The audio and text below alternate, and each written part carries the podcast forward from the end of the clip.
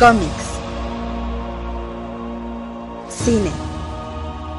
TV. Libros. Hace mucho tiempo, los cuatro medios vivían juntos en armonía. Después, todo cambió cuando la nación de fanboys atacó. Solo los bloggers, maestros de los cuatro medios, podían promoverlos por igual. Pero cuando el mundo más los necesitaba, consiguieron trabajo y se desvanecieron. Pasaron los años y dos hermanos crearon un nuevo medio, un joven podcast llamado El Café Comiquero. Y aunque sus habilidades de comunicación eran buenas, tenían mucho que aprender antes de crear un mundo extraño. Pero creo que el Café Comiquero podrá mantenerlo así.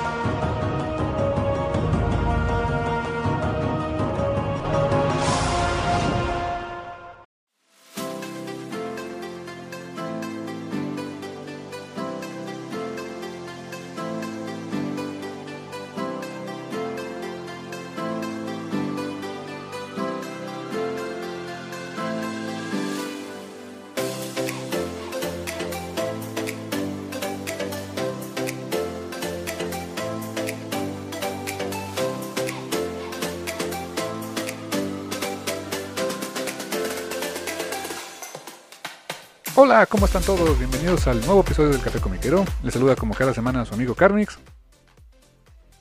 Ay, su amigo Rola Mutarrata del Yermo. Así es, carnal. Y pues les recordamos que esto es el Café Comiquero. Nos pueden escuchar a través de Spotify, a través de iTunes, iBox, Google Podcast. Eh, también nos pueden escuchar en YouTube. Estamos subiendo el programa también a YouTube cada semana. Y nos pueden seguir en redes sociales, en Facebook, Twitter e Instagram como el Café Comiquero. Ahí nos encuentran. Y carnal, esta semanita, como lo posteamos en la semana, decidimos que que no teníamos tema de qué hablar, no, no es cierto. así que más bien le pedimos a la gente que nos hiciera hablar, así que por eso tenemos Jam Session, carnal. Eh, es, es aparte de pachón, a ver qué, qué dicen los escuchas. Sí. Bonito. Exactamente, carnal. Como siempre, Pachón, muchas gracias, gracias a todos quienes pusieron sus comentarios, sus preguntas y todo, todo lo que tengan que decirnos en nuestras redes sociales, ahí en, en Facebook y en Twitter, básicamente. Y pues vamos a estar brincando este, entre Facebook y Twitter con algunas preguntas, las vamos a ir campechaneando. Y pues, ¿qué te parece si nos arrancamos, canal? Porque creo, creo, que va a estar larguita, que hay, hay bastantes comentarios en esta ocasión. Simón. Eh, pues arranca tú, carnal, con los primeros, que son como chiquitos. Sí, por cierto, si de repente este, sienten que me tardo mucho en decir cosas, como estamos compartiéndonos la pantalla mi hermano y yo, y de repente le mueve cosas como que es de, bueno, a poner el maldito Facebook, hijo, ¿no? O sea, pero bueno, de ahí Sí. fuera, no se. Sí, porque seguimos a distancia, A efectivamente. ver. Sí, sí, sí. Ah, bueno, no, nada más este, este Public Service Announcement, ¿no? Acuérdense que no hay, eh, que tanto nosotros aquí en México como en muchos otros países, eh, las reaperturas de las economías están sujetas a, cuestiones ideológicas y políticas y realmente no hay ningún gobernante que, por lo menos en, varios países, estilo Brasil, Estados Unidos, México, etcétera, eh, eh, los, el- los gobernantes realmente no están preocupados por la salud del público, sino por su acumulación de poder. Así que mi recomendación es, hijos, no le hagan el cuento, no, la pandemia no ha pasado, no está cediendo, cuídense muchísimo, no le hagan caso a los gobiernos. Sedición por completo, en fin. Sí, Moving guarden, on. guárdense su casita, porfa. Sí, sí, sí, sí, definitivo. Eh, entonces, el primer comentario nos llegó este de Martín Morgan Irek. O Irek, te voy a saber cómo, se pronuncia tu apellido, hijo, pero me gusta tu apellido. Dice, amo el programa y gran trabajo que hacen, muchachos. Muchas gracias, Martín. Muchas gracias, Martín. Gracias por el comentario. ¿Quién más nos escribe, carnal? Eh, Vic- Víctor, Víctor Bonfil eh, nos dice que es su oportunidad, pero no nos deja más comentarios de Víctor. Era tu oportunidad, pero bueno. Tal vez los ponga arriba, no sabemos. Ah, después, después los puso, exactamente, que le hago el cuento. Después, Edua- Eduardo Santiago nos dice, saludos a los hermanos más pachones. ¿Cuándo harán el programa de Critters? Huh, Ah, no estaría mal. es una pregunta. Sí, de de la primera película de Critters, o sea, de nuestras Bad Movie Review. ¿Qué, qué hacemos al cuento? Realmente nunca son malas, solamente son medio cheesy o ridículas. Pero malas, malas, malas, malas. Sí, estaría bueno. Hace, hace mucho que no veo la de Critters. De hecho, ahora que lo pienso, no sé si esa película esté... No sé si esté en DVD o Blu-ray recientemente, si ha habido algún release. O sea, se me hace una de esas películas que son como clásicos que yo creo que mucha gente ha visto, que vio en los en 90s, 2000 al principio, como este, en esos formatos, y ahora no sé si haya, ¿eh? honestamente no sé si, este, está tan fácil de conseguir. Eh, seguramente en el Festival de Torrent va a estar, ¿no? Es muy seguro, pero, pero releases así no sé. Y, en streaming estoy casi seguro que ningún servicio la tiene. ¿eh? es que quién la va a querer. O sea, eran películas que en su momento fueron mm, no exactamente exitosas.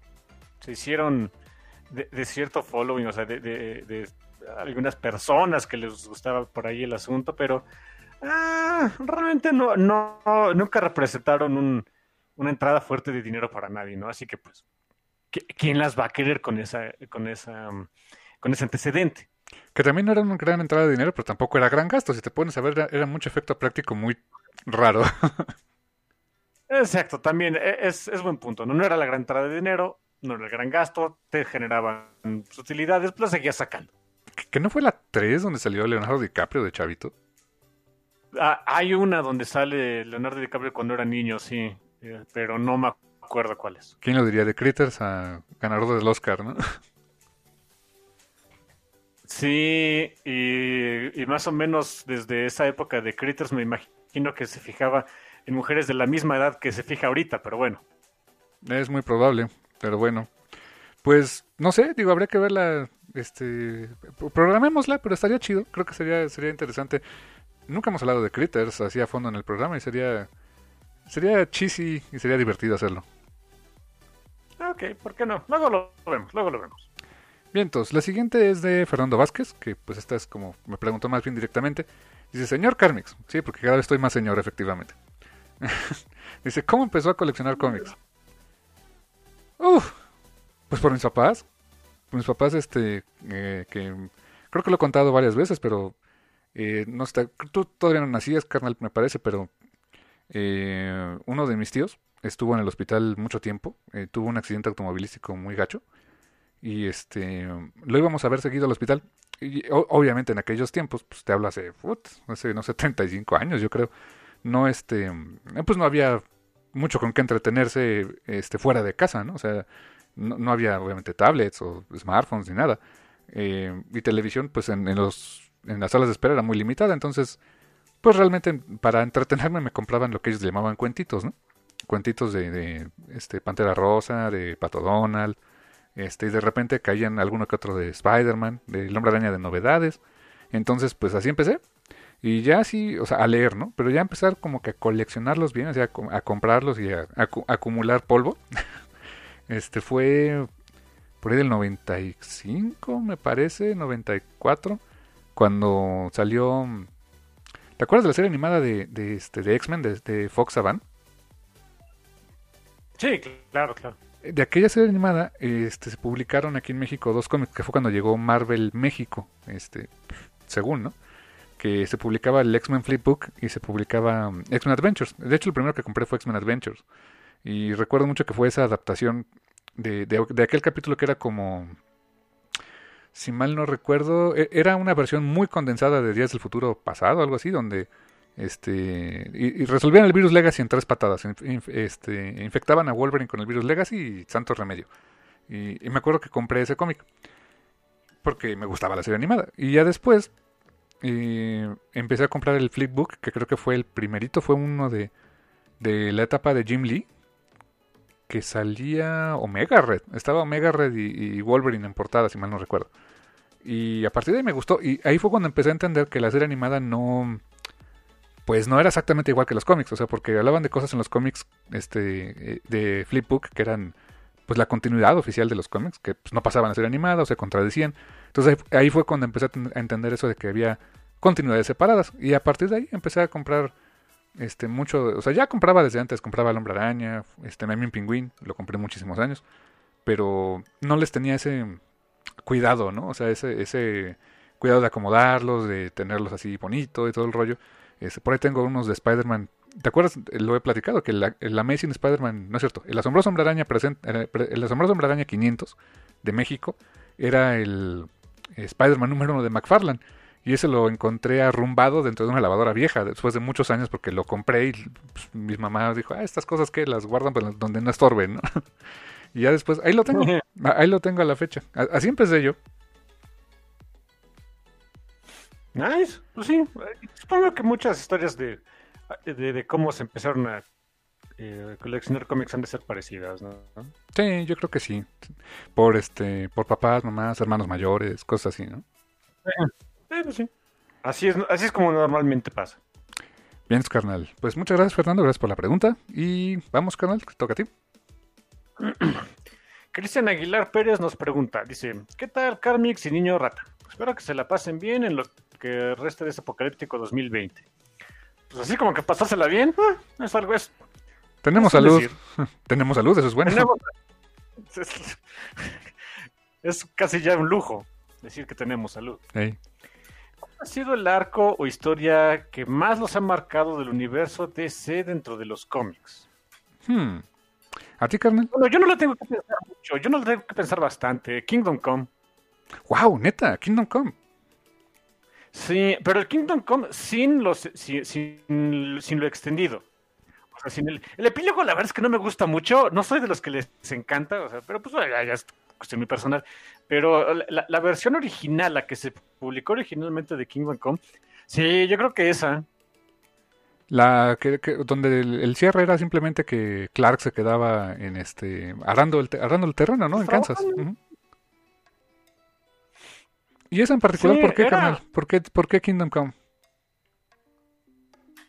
Porque no, mira, ya, y, lo, tengo que decir que eso, o sea, lo, lo racionalicé, pero ya mucho tiempo después. Ya ve que Marvel, a Marvel y a DC les encantan hacer sus, sus eh, versiones del futuro de sus personajes. Y en la mayoría de los casos, sobre todo Marvel, todo es apocalíptico y todo se fue al demonio. Y sobre todo en los noventas, pues digo, ahí estaba Age of Apocalypse, ¿no? Todo se va al demonio en el futuro. Cuando leí esa cosa de Kingdom Come, era, se me hizo refrescante ver un mundo que no estaba mal, no estaba bien, pero no era un apocalipsis. Mm, ok. Y, que necesitó mucha de la responsabilidad personal de, sus antiguos héroes y de los nuevos para arreglar lo que ya estaba mal, aunque pues, se podía vivir en ese mundo, ¿no? No había este no, era un mundo acá mutante y feo donde todo eh, estilo X-Men, ¿no? Donde Tan solo lo que vimos hace poquito, ¿no? En lo de um, Powers of Ten, ah. de que ya todo estaba super el carajo. No, no, no, no era nada de eso. Digo, se podía vivir ahí, solamente que pues, estaba medio feito. Se me hizo muy refrescante desde, ese punto de vista. Estaba, estuvo. Uh, esta pachón ver cuáles son las. Eh, eh, de manera ya muy exagerada, las diferencias entre los miembros principales de la liga, ¿no? Bad, Subs, Diana. Simplemente. y, y el tono en general del cómic, ¿no? Que es, para darte esperanza. Incluso los, narradores de esa historia, que son Norman McKay y el espectro, o sea, e, en el momento en el que Norman McKay le, incluso le dice al espectro, a ver, tu hijo de la fregada, ¿por qué no haces algo? O sea, e, es, ese, ese coraje de decir, sí, que fregón, o sea, tú, que tienes todo el privilegio del mundo, te quedas mirando, pero cuando llega tu momento de hacer algo, que nada más vas a decir, pues es que no es, ahora sí que no es mi bronca y ahí, se, y, ahí muere. No, también eso me gustó mucho. Se habla mucho de la responsabilidad personal, es un mundo que no está tan feo, no está tan bien, pero que se puede arreglar, como el mundo real, o sea, todo se puede arreglar. No sé, me marcó en muchos sentidos muy pachón. ¡Wow!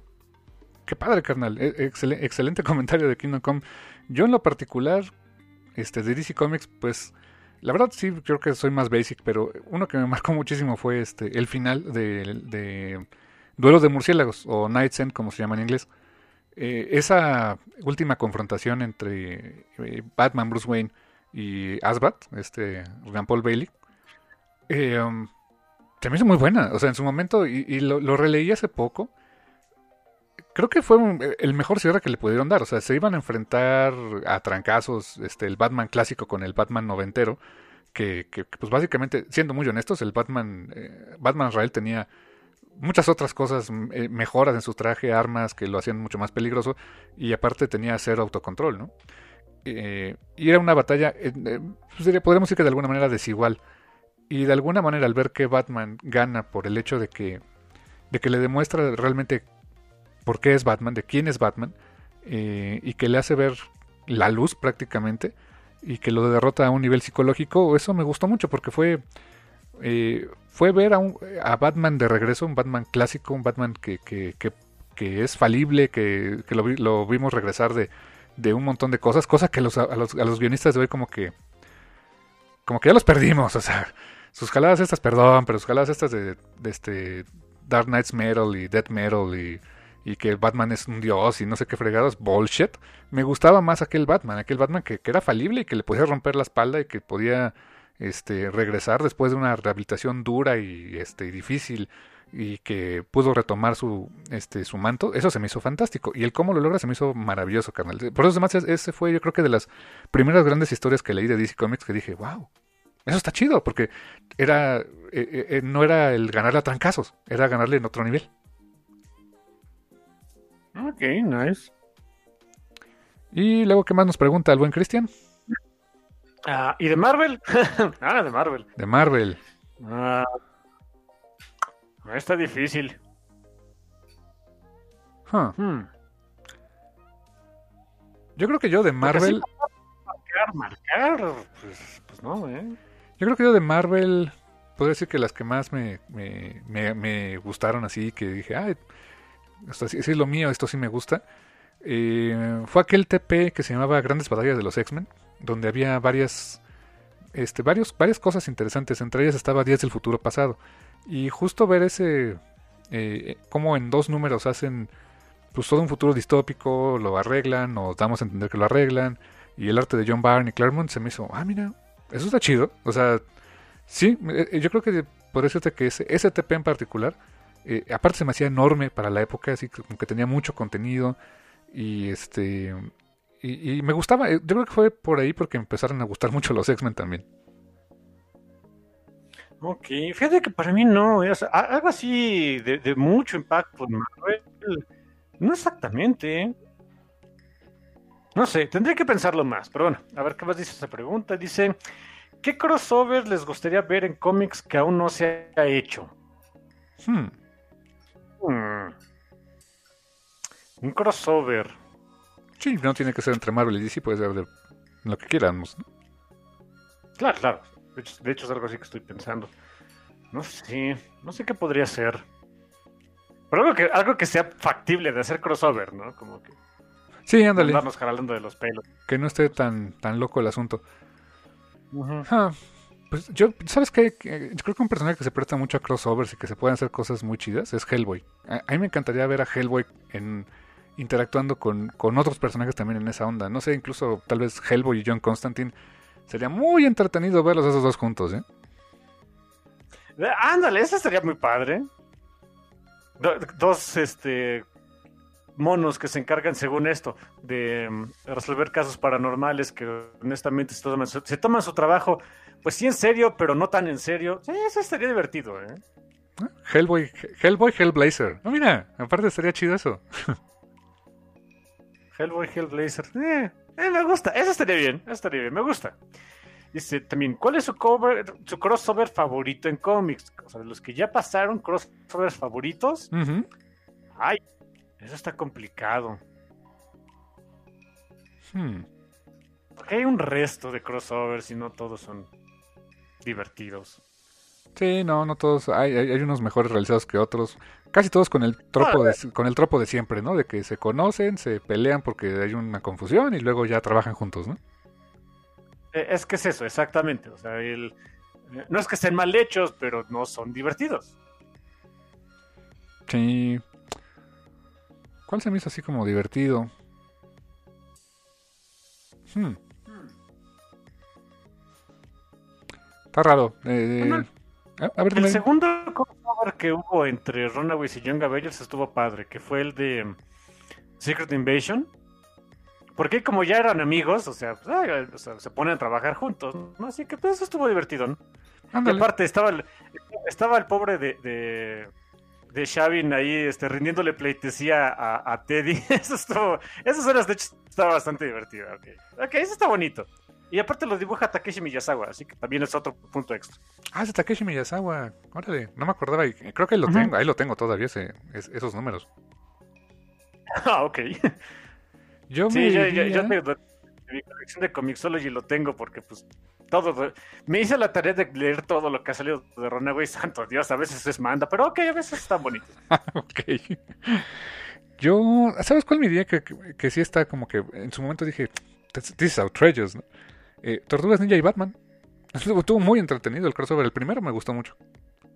¿A poco? Sí, está bueno. Sí, con arte de Freddie Williams III. Está muy padre. El guion creo que es de James Tinion IV. Gran guion, eh, déjame decirte. Y, mm, sí, está padre ese. La verdad, sí. Es, reciente hasta eso. Digo, hay muchos crossovers a lo largo de la historia, pero, pero de los recientes yo te diría ese. Batman y Tortugas Ninja hasta tuvo una versión animada. Ah, sí, es cierto. Sí, sí, sí. Hace poquito salió también esa serie, esa película animada, claro. Y le tengo mucho cariño a las tortugas, así que pues, eh, ¿por qué no? Eh, bueno, después dice el buen Christian, eh, el, mío, o sea, su crossover favorito fue Masters of the Universe vs. Thundercats. Ah, que lo publicó Beat. Sí, lo publicó Beat, fíjate. Ah, nice. No, de verdad no me acordaba que sí lo habían este, terminado. Qué buena onda. Y dice, sí, ah, mira, curiosamente, si los Critters se enfrentaran a los Gremlins, ¿por quién apostarían? Hmm, yo por los Gremlins. Sí, por la única razón de que son más listos. Sí. O tienden a ser más listos. Sí, los Critters son más animales, ¿no? O sea, como más... Eh, eh, sí, como, como que atacan en manada y así, y, y este, strong in numbers, ¿no? Pero también los gremlins pues, se reproducen rapidísimo y aparte tienen, como que sí tienen, dentro de su torcida este, lógica, tienen más lógica. O sea, son, son más listos. Y pues tienen, y si sale, si está este, el, Brain, el que era el líder en la segunda película, los puede llevar bien. O sea, realmente estaba, iban ganando en aquella película. Sí. Yo le iría a los gremlins. Aparte, me caen mejor. Son unos divertidones. Ah, eh, bueno, después dice. Ay, bájale tantito. Bájale, más. Ahí está, aquí estamos. No lo alcanzo a ver, hay, botones que me estorban. Ahí está. Ah, pues nada más es eso. Ok, sí, ya, ya. Es que no había visto que eso era el final. Ok, pues ese es el comentario. Muchas gracias, Cristian. Gracias, Cristian. Nos vamos ahora con el de Israel Jerry Dark Ortiz. Saludos a este a Darko. Dice, saludos Carmix y Rul Ratasaurus sismológicos del yermo apocalípticos. Ok, voy a empezar a apuntar apodos nuevos. Sismológicos, eh, te encargo. Dice, mi pregunta es la siguiente. Para ustedes, ¿qué misterios jamás fueron contestados en historias de cómic? Ejemplos, ¿dónde quedó el hijo que tuvo Power Girl? Uy, eso es cierto. ¿Qué pasó con el joven Tony Stark? Ah, lo resolvieron redconeándolo, creo.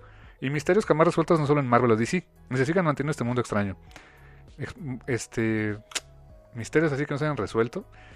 Sabes que yo nunca me acordé, o ya no vi, o qué fregados pasó con la, con la hija de Peter Parker. ¿Te acuerdas que, que en aquel, ya tiene muchos años, cuando estaba eso de que el Goblin regresó y que, y que Mary Jane estaba embarazada, pero según le había perdido el bebé, luego que siempre no. Y está ese otro, otra realidad donde está Mayday Parker, que es su hijita, que se convirtió en, en Spider-Girl pero en nuestra en la continuidad, digamos, 6.16, pues, ya no supe en qué quedó eso, Ah, mira, ese es, uno bueno, sí. Ah, fíjate, ah, yo tengo un beef con uno de esos misterios que sí se resolvió, pero honestamente siento que fue la peor resolución posible. ¿Con cuál? ¿Quién era el X-Men traidor? Ah, sí. ah. Sí, no. hay que admitirlo, era un excelente misterio que después parece que se los olvidó. Y después de, ah, este es Onslaught. Ah, ok. Es el mismo Javier. Sí. E, era muy buen setting, o sea, cuando presentan a Bishop que llega y que hay un X-Men que los traiciona y que Jubilee era la última X-Men, ¿te acuerdas que él lo, lo dice? Ah, tú eres la última X-Men, ¿no? Eh, y también, o sea, todo apuntaba que era este Gambit. Y, tenía mucho sentido, ¿no? O sea, Gambit que era... Casi nadie lo conocía, básicamente esta Aurora lo, se lo llevó, se lo encontró y se lo llevó. Eh, y, nadie, nadie, sabía bien qué onda con él, él, ocultaba su pasado. Estaba, ¿te acuerdas aquella miniserie que fue de Gambit, que era de este, con, con arte de Lee Wicks, que estaba toda la onda del de, gremio de asesinos, el gremio de ladrones. Eh, buena miniserie, no enterona, pero buena miniserie.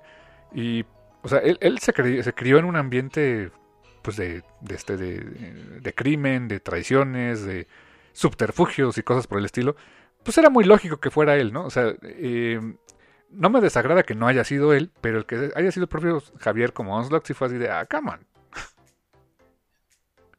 Y, y sobre todo que tuvieron que hacer como que ese twist de, ah, es este Javier y cruzado con Magneto o algo así, dices, no. Come un X-Men de los...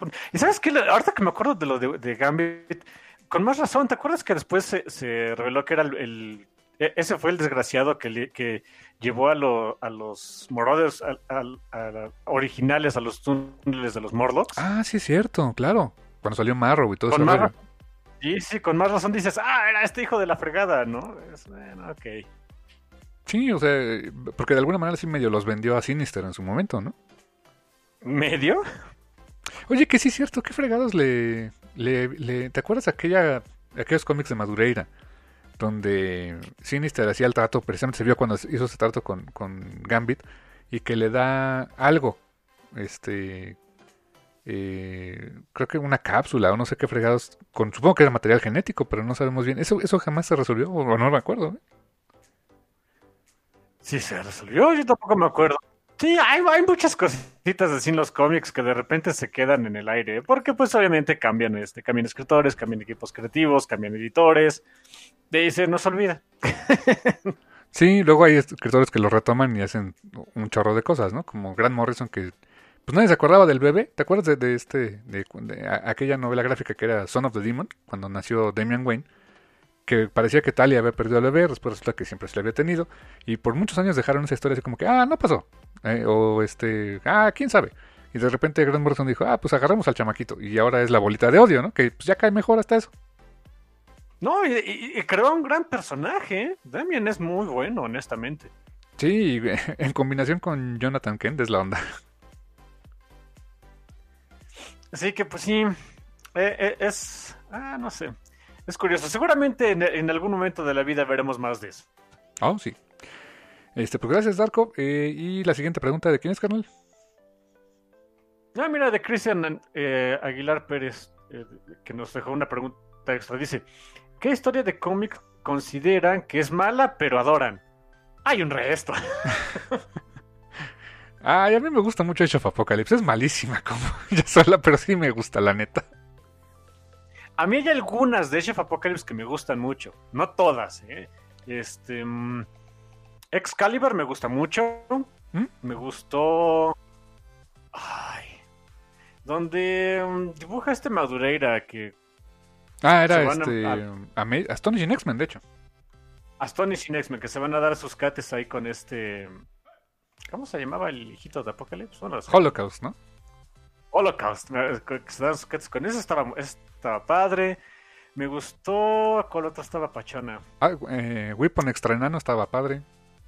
Un extra enano está- estaba bien, estaba, estaba bastante padre. Ah, esa Bueno, Carol Danvers, ¿te que- acuerdas? ¿Te acuerdas que Carol ahí no tenía poderes y se convierte en un River? Y ah, estuvo bien acá. Estuvo bien acá, sí, sí. Y hay otras que no son tan buenas. La, la única que, que puedo decir realmente no me gustó fue esa de Gambit and the Externals. Esa es la única que como que no. Y no llegó a nada. O sea, la verdad es que también esa. Pasa todo ese relajo y honestamente no llegaron a mucho. Sí, pues sí. La de X-Men estaba padre, muy trágica, pero estaba padre lo de X-Men. Sí, la que también estaba como que. ¿Sabes cuál siempre sentía así como que. que la metieron porque tenían que meterlo? Eh, la de este. Generation Next. Que aparte era visualmente muy difícil de leer. Ok, mira, ok, sí. O sea, p- p- eso- eso es- si, si- si dices que no es buena y que no te gusta, lo entiendo a la perfección. A mí me gusta bastante. ¿Cuál? Generation Next. ¿Eh? Oh, ok. A, a mí, Sí, por- sí, a mí porque eh. visualmente siempre se me hizo así como un dolor de cabeza, ¿eh? Pero bueno. Es un dolor de cabeza leerla, es súper depresiva, todo mundo se muere, y es nada eh, y es, te das cuenta de que, eh, y, es, creo que en buena medida sir- sirvió nada más para decirte, Colossus es un cretino que no merece tu simpatía, y estoy seguro que eso a mucha gente no le gustó, pero la disfruté bastante en su momento, quizá por lo rara y lo diferente que era lo que estaba viendo en, en el resto de Age of Apocalypse, pero bueno. Mm, buen punto. Age of Apocalypse, ya vimos que es una historia controvertida, por decirlo menos, ¿no? Por decirlo menos. Mira, otra que de veras se me hace mala, pero disfruto bastante. eh, los crossovers de Runaways, los dos crossovers de Runaways con Young Avengers Sky. Miren, hay que ser sinceros, no son muy buenos que digamos, pero come on, son divertidos. Ok. Sí, el de Secret Invasion no fue muy bueno, pero bueno. No, y, y- y el de Civil War, pues tampoco, pero bueno. En fin. ¿Qué, qué ahí no dibujó este... Ay, ¿Cómo se llamaba? Este... Ay, Claudio Castellini, no. Este... Creo que era Claudio Castellini. Creo que sí. Y, y estaba padre el arte. O sea, al menos, al menos el arte Caselli. estaba bonito, ¿eh? Sí, o Stefano Caselli. Stefano Bueno, deja Caselli. ver, aquí lo tengo, déjame lo busco rápidamente. Era Stefano No, Caselli. mira, ya me acordé. ¿Me decías? Sí, era Stefano Caselli, porque era el mismo que dibujó la primera miniserie de Hack Slash con Team Silly. Y de veras que a lo que hace ahorita Stefano Caselli no se parece nada, pero bueno. Aparte el coloreo era de esos coloreos que todavía querían que se pareciera todo el mundo embadurnados, pero bueno, con aceite. En fin. Oye, ¿qué es Stefano Eh. Caselli? Hace mucho que no sé de él. Ah, va, a va a dibujar una nueva serie en Marvel, pero no me acuerdo cuál viene. Y, y es de las importantes, ¿eh? Ah, sí. No me acuerdo. Sí, sí, sí, ya saco, ya saco más chamba. No me acuerdo cuál es, pero también. Este, Never Worry. Bueno, ahorita dibujó un número de Marauders. Creo que hay un par de números de Marauders que vale estar dibujando él antes de que salte algo más de X-Men. No me acuerdo cuál del mundo X va a ser, pero bueno. Ah, qué bueno Sí, que sí, tiene chamba. Qué bueno. Sí, sí, sí, es, es bueno, es bueno el, el cuate, el dude. Eh, miren, otro que es técnicamente crossover y que es técnicamente malo, pero que también por este por masoquismo leo a cada rato. Avengers Arena y Avengers Undercover son crossovers y son malos, o por lo menos no, exacta- no exactamente malos, pero no exactamente buenos. Es que sí era la revoltura, Pero- ¿no? El, el de Avengers Arena, me Sí, acuerdo que era, era... Estaban los Runaways, estaban los de Avengers Academy y estaba tu gran amigo de toda la vida, Arcade. Entonces, pues... Cerdo. Eh, eh, aparece personajes del universo de. O sea, del universo cósmico de Marvel, Kami, por ejemplo. Aparece gente de. Un concepto que nunca llegó a nada, que fue de lo de. eh, como que Excalibur Academy o algo así, era este Kid Britton y este. eh, Colin Bond, eh, Colin este, Bloodstone y todo eso, también salen ellos. Es una revoltura de cosas. Ah, O sea, no está tan mal hecha, pero. ah, requieren mucho al tropo de vamos a matar gente y y al, y al y el shock value para, para darte una historia, lo cual no, no estoy muy de acuerdo, honestamente. Pero aún así de repente sí la leo, ¿eh? Es Dennis Hopeless, ¿verdad? Bueno, ahora Dennis Callum creo que se llama, ¿no? Cal- Calum, Calum, Calum, algo así. Sí, sí, sí. Sí, y me acuerdo que fue precisamente cuando estaba muy de modita eh, Battle Royale, los Juegos del Hambre, como que es esa, esa onda ahí como de, de este arena en la que tienes que pelear, ¿no? Bueno, y ta- tan, o sea, tan está basada en Battle Royale que incluso las, la primera portada, y, y creo que es la portada del, de- ya salió un recopilado de los 18 números, es un mock-up de la portada del, del libro y de la película de Battle Royale. Ah, cierto, cierto. Sí, hasta el loguito se medio parecía, ¿no? Es casi idéntico, sí, o sea, es, es con toda la intención. Sí, yo, yo leí Avengers Arena. Undercover ya no lo leí. Que fue, que entiendo que es como la venganza de, ¿no? Es su secuela, sí, van a buscar ponerle en la torre arcade porque pues se lo merece. Ay, ¿te acuerdas de aquella historia de Je- Jeff Loeb y Tim Sale? Que era de Wolverine y Gambit víctimas, donde el villano era Arcade. Arcade, ah, sí es cierto. Ah. Y era la hija de Arcade, ¿no? O, o su- Era la hija. La hija o la novia, no sé qué fregazo era de Arcade, creo. tu, digamos, heredera, sucesora, algo así. Sí, Sí. sí, sí. No me acuerdo bien tampoco. Ah, sí. Ah, sí. Sí, no siempre hacían magia ellos dos. No, no todo, todo le sale bien. Sí, hay muchos cómics que honestamente no, o sea, no puedo, eh, no puedo decirles de frente a ustedes, mirarlos a los ojos y con toda sinceridad decirles, este cómic es bueno. No, no puedo. Pero de todas maneras hay muchos que, de esos que sí me gustan, ¿eh? Ay, perfecto, carnal. Pues dio para mucho esa pregunta. Muchas gracias, Cristian. Eh, la siguiente es de Luis Garduño. Venga, carnal. Dice, "Sal- saludos Carmix y el pibe rat. Es, argentino el pibe. Por alguna razón me dio risa. en fin. Espero se encuentren bien ustedes y su familia. ¿Eh? Muchas gracias, Luis, igualmente. Dice, yo quisiera preguntarles dos cosas. Uno, ¿a qué creen que se deba que, a pesar de que estamos en posiblemente la época donde más populares han sido los superiores, también parece ser una de las más difíciles para las tiendas de cómics físicos y el interés en estos eh, da la impresión de ser cada vez más bajo? Bueno, ahorita el Eh, COVID. Sí, o sea, ahorita la pandemia, o sea, no hay otra. Es, es una situación increíblemente complicada para básicamente todo el retail, y, o sea, todo el, el sector del retail, servicios restauranteros, eh, eh, eventos de convenciones de todo tipo, eventos deportivos. Ahorita es una época muy, muy difícil, así que está eso. Pero si descontamos todo eso, eh, el- es algo que de hecho se, o sea, se viene manejando de- desde que existen las películas de superiores y te estoy hablando desde que salió X-Men. Bueno, por, despuésito de que salió X-Men. Ok. De que la gente, de que la gente en Marvel estaba esperando el, el influx y el boom de, que se dieran las otra vez las ventas de cómics por millones y millones en las tiendas. Y no sucedió. Y no sucedió porque son dos segmentos distintos. Es muy distinto hacerle a un eh, eh, darle el interés a una persona que va al cine a ver sus películas de superhéroes y demás. Es, muy sencillo que les pongas el hype a ellos porque hay que admitirlo, son producciones diseñadas para eso, para producirle hype, para que esté, estés este, esperando con ansias la siguiente entrega de, películas de, de superhéroes de Marvel, DC, de lo que sea. Y son producciones muy caras, muy espectaculares, eh, con una eh, ingeniería social canijísima que, se ponen a ver el, engagement de cada en redes sociales y que no sé qué. eh, Hacen por ahí un montón de cálculos para ver cuánto pueden generar. Es una industria muy, muy distinta a la humilde industria de, hacer un cómic y de vendértelo, ¿no? Eh, y el cómic físico ha estado, o sea, ha estado batallando por décadas. Décadas, desde el finales de los noventas ha estado en esa misma situación de hoy la gente ya no está, ya- ¿qué crees? Ya no viene la gente a comprarme cómics aquí a la tienda y las tiendas estamos sufriendo. Sí, y ha sido un fenómeno no nada más de la tienda de cómics, ha sido un fenómeno de las librerías también, que cada vez también están sufriendo más por atraer gente que vaya a las librerías a comprarles libritos. Eh, bueno, o sea, no ayuda, sino que les perjudica todavía más la existencia de cosas como Amazon, eh, eh, sobre todo cuando estamos hablando de, de cosas que sí puedes encontrar en, eh, en una librería o una tienda de cómics, ¿no? Los recopilados estoy hablando. Sí.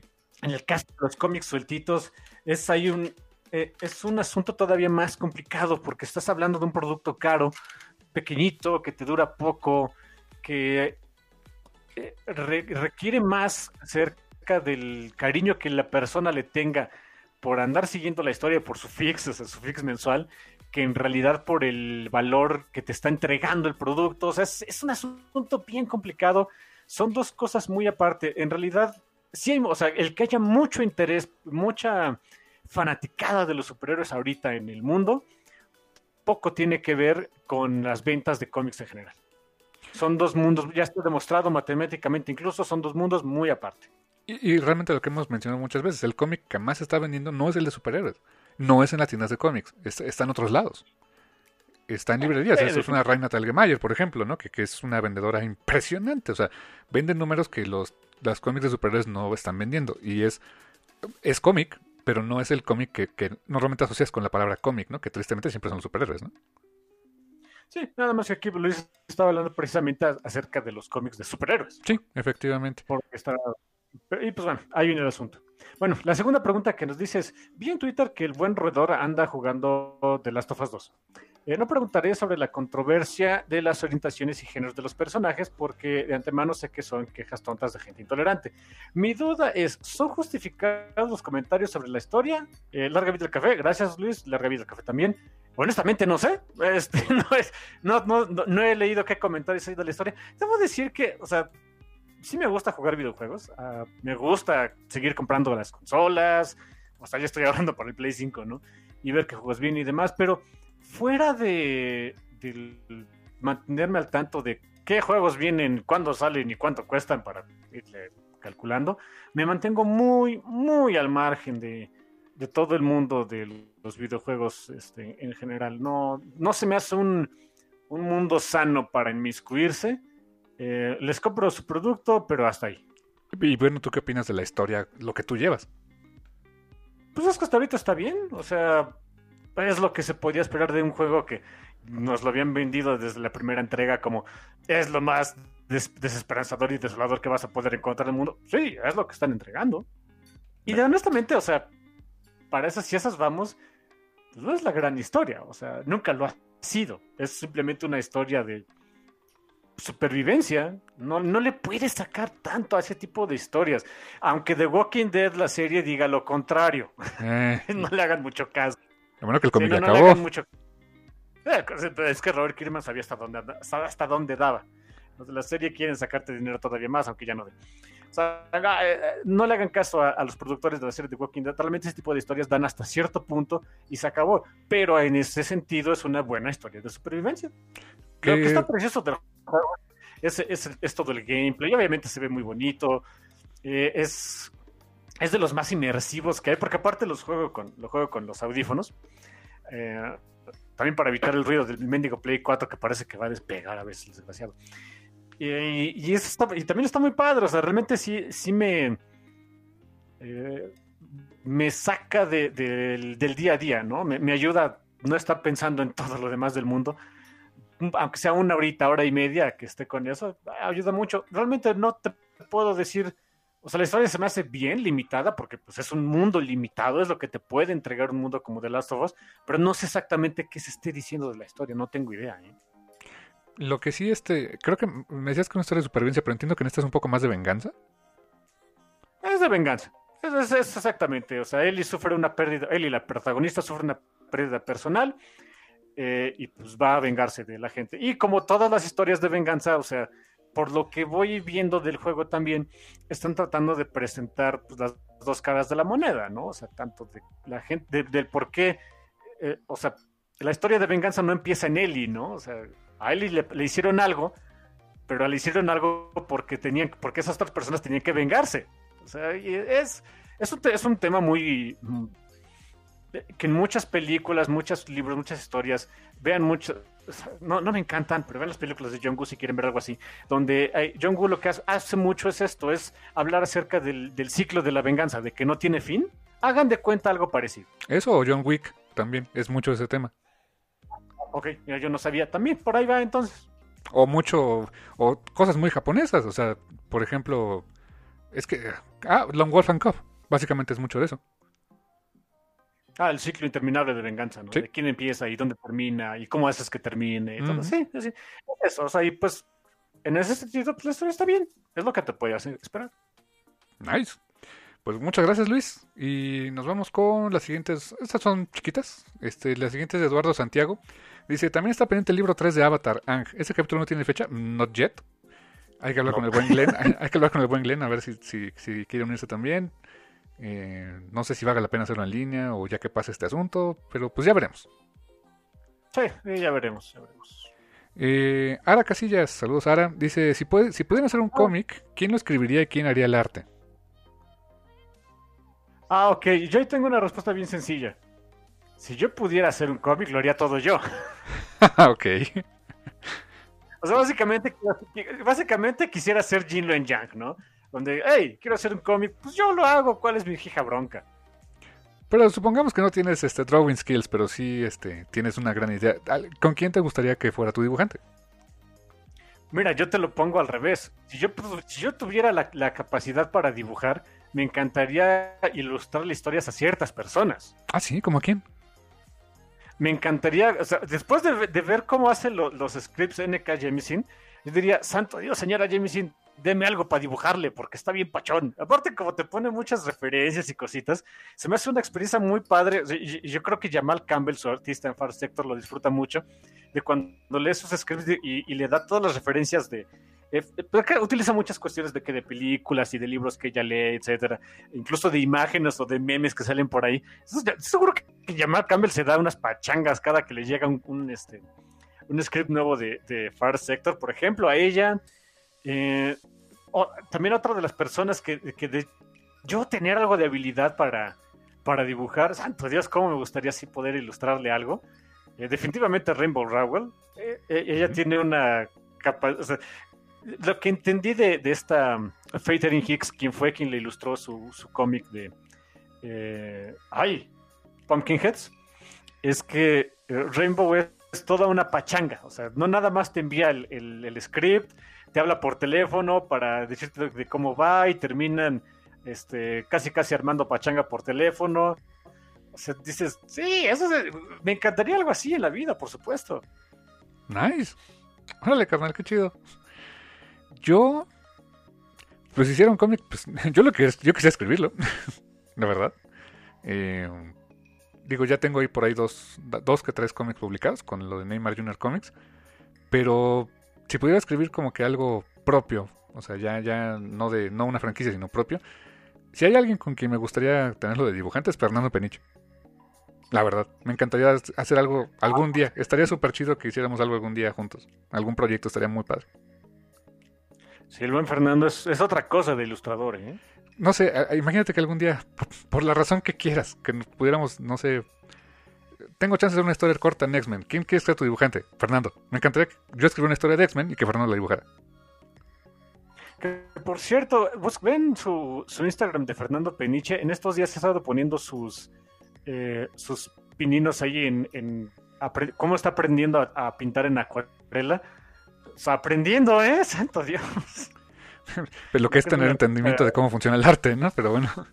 Y de veras, o sea, eh, eh, se, supone que no es tan, tan ducho para eso y, oh Dios, otra cosa el buen Fernando, ¿eh?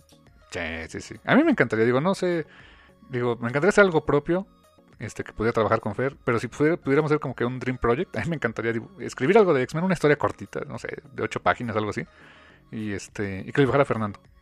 Así, eso sería súper chido. Nice. Qué buena pregunta de Ara, ¿eh? Muchas gracias, Ara. Como siempre, Ara, muchas gracias. Este, ¿Quieres que nos vayamos un poquito con un par del Twitter por acá? Venga, a ver, te dejo de compartir pantalla y ahora compártela tú, ¿va?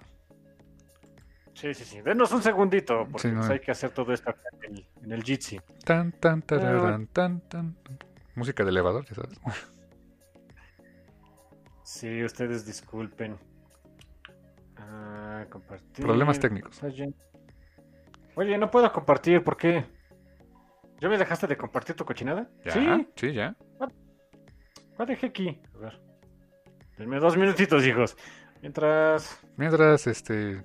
¿Se acuerdan de esa imagen de, los Simpsons de problemas técnicos? Y era un perrito que desconectó la compu, algo así. Ah, ya, ya veo tu pantalla. Ah, ya, salió, ya salió, ya salió. Eh, vámonos también del más antiguito al más reciente. Dice Ricardo Moreno. Carmix, ¿ya leíste el final de Invincible? ¿Qué te pareció? Saludos de mis hijos Luis y Rick que los escuchan y disfrutan. Muchas gracias, Ricardo. Ah, gracias, Ricardo. Gracias a sus hijos. Saludos también a Luis y Rick. Eh, no, no, no lo he leído. Not yet. No, todavía no. Tengo muchos pendientes también y ese está entre los pendientes. Ahorita estoy terminando de leer este... Bueno, terminando porque pues hasta donde está publicado. Estoy leyendo como loco lo de Inuyasha. Estoy este, tratando de acabar esos mangas ahorita. Estoy picadísimo. Ahorita voy en el tomo 17. Eh, lo había dejado de leer en el 9. Entonces imagínate, ahorita así como, eh, como que estoy muy clavado con ese. Quiero terminar ese y este, si me da, si quiero retomar dos, dos de Image que hace, que, hace mucho que no leo, que no, no he leído ni el final, que fue por un lado Invincible y otro Elephant Man, eh, que, le tengo muy, Elephant Man lo dejé de leer hace mucho, desde el número 50 yo creo, y este, y quiero terminar ese y el de Invincible, así que próximamente ya lo estaré leyendo. Nice. Em, ¿Te vas con el siguiente de José Joaquín García? José Joaquín García nos dice, saludos a Joaquín. Dice, hola esos. Hola. Dice, hoy una pregunta, solo saludos. Cuídense mucho porque el mundo, además de extraños, está tornando siniestro. Para que se acuerden que éramos felices y no lo sabíamos. Ah, Blind Melon, qué, qué buena canción. Pon aquí una canción de Blind Melon. Ah, eh, esa, ah, no, obviamente no tenemos chance de ponerla en, de, medio tiempo en el café, pero hagan de cuenta. hagan de cuenta que es esa. Sí, gran rola. ¿Y la siguiente, carnal? Eh, el siguiente es de, de Caleb o Caleb Isaac Caleb, dice, equipos creativos en series comiqueras que más disfrutan. Personalmente, yo disfruto muchísimo de Jeff Love y Team Sale. Esa es buena pregunta. A ver, mi hermano, tú. Pues, uy, bastantes, pero a, mí, por ejemplo, la, dupla de Alan Moore y, Dave Gibbons, en general, en lo que han trabajado juntos, me gustó mucho. Se me hace, se entienden muy bien, Dave entiende muy bien a, este, a, Alan, le, le retroalimenta, Creo que eso está, eso está muy chido. Eh, también que otro equipo creativo. Eh, a mí me gustó mucho, honestamente siento que tenía una, energía y una fluidez fantástica. Eran Dan Slott y Humberto Ramos en Spider-Man. Siento que fluían muy bien, que se entendían, que había este...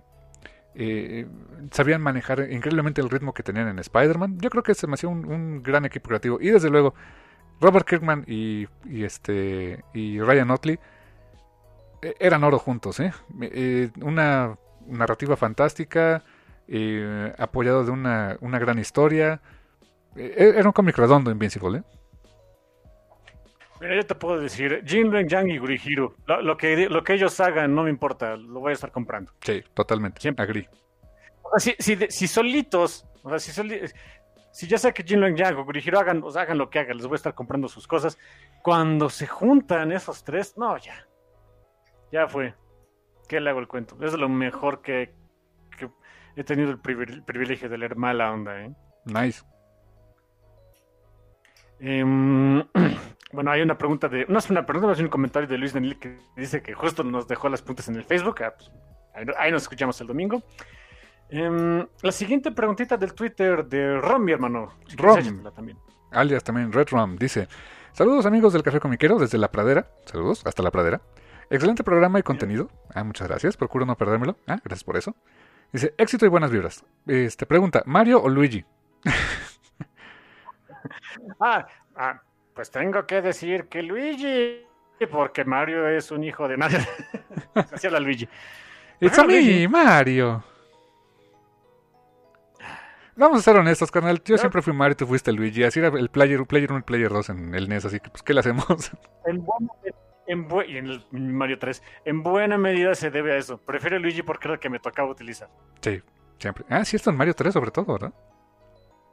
Sobre todo con Mario 3. Sí. Regresamos con las preguntitas del Facebook. Eh, te late. Facebook Va, va, va. Entonces, dejas de compartir y ahora yo comparto. Ok. Échale. Aquí vamos, compartir. Me dices cuando ya la veas otra vez. Ahí estoy.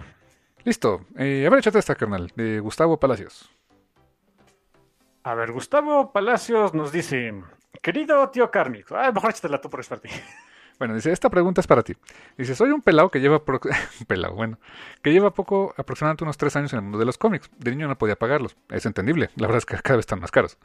Dice, y comencé en este mundo gracias a un buen amigo mío y a su programa. La pregunta es, ¿qué recomendaciones me darías para comenzar a leer acerca de Batman?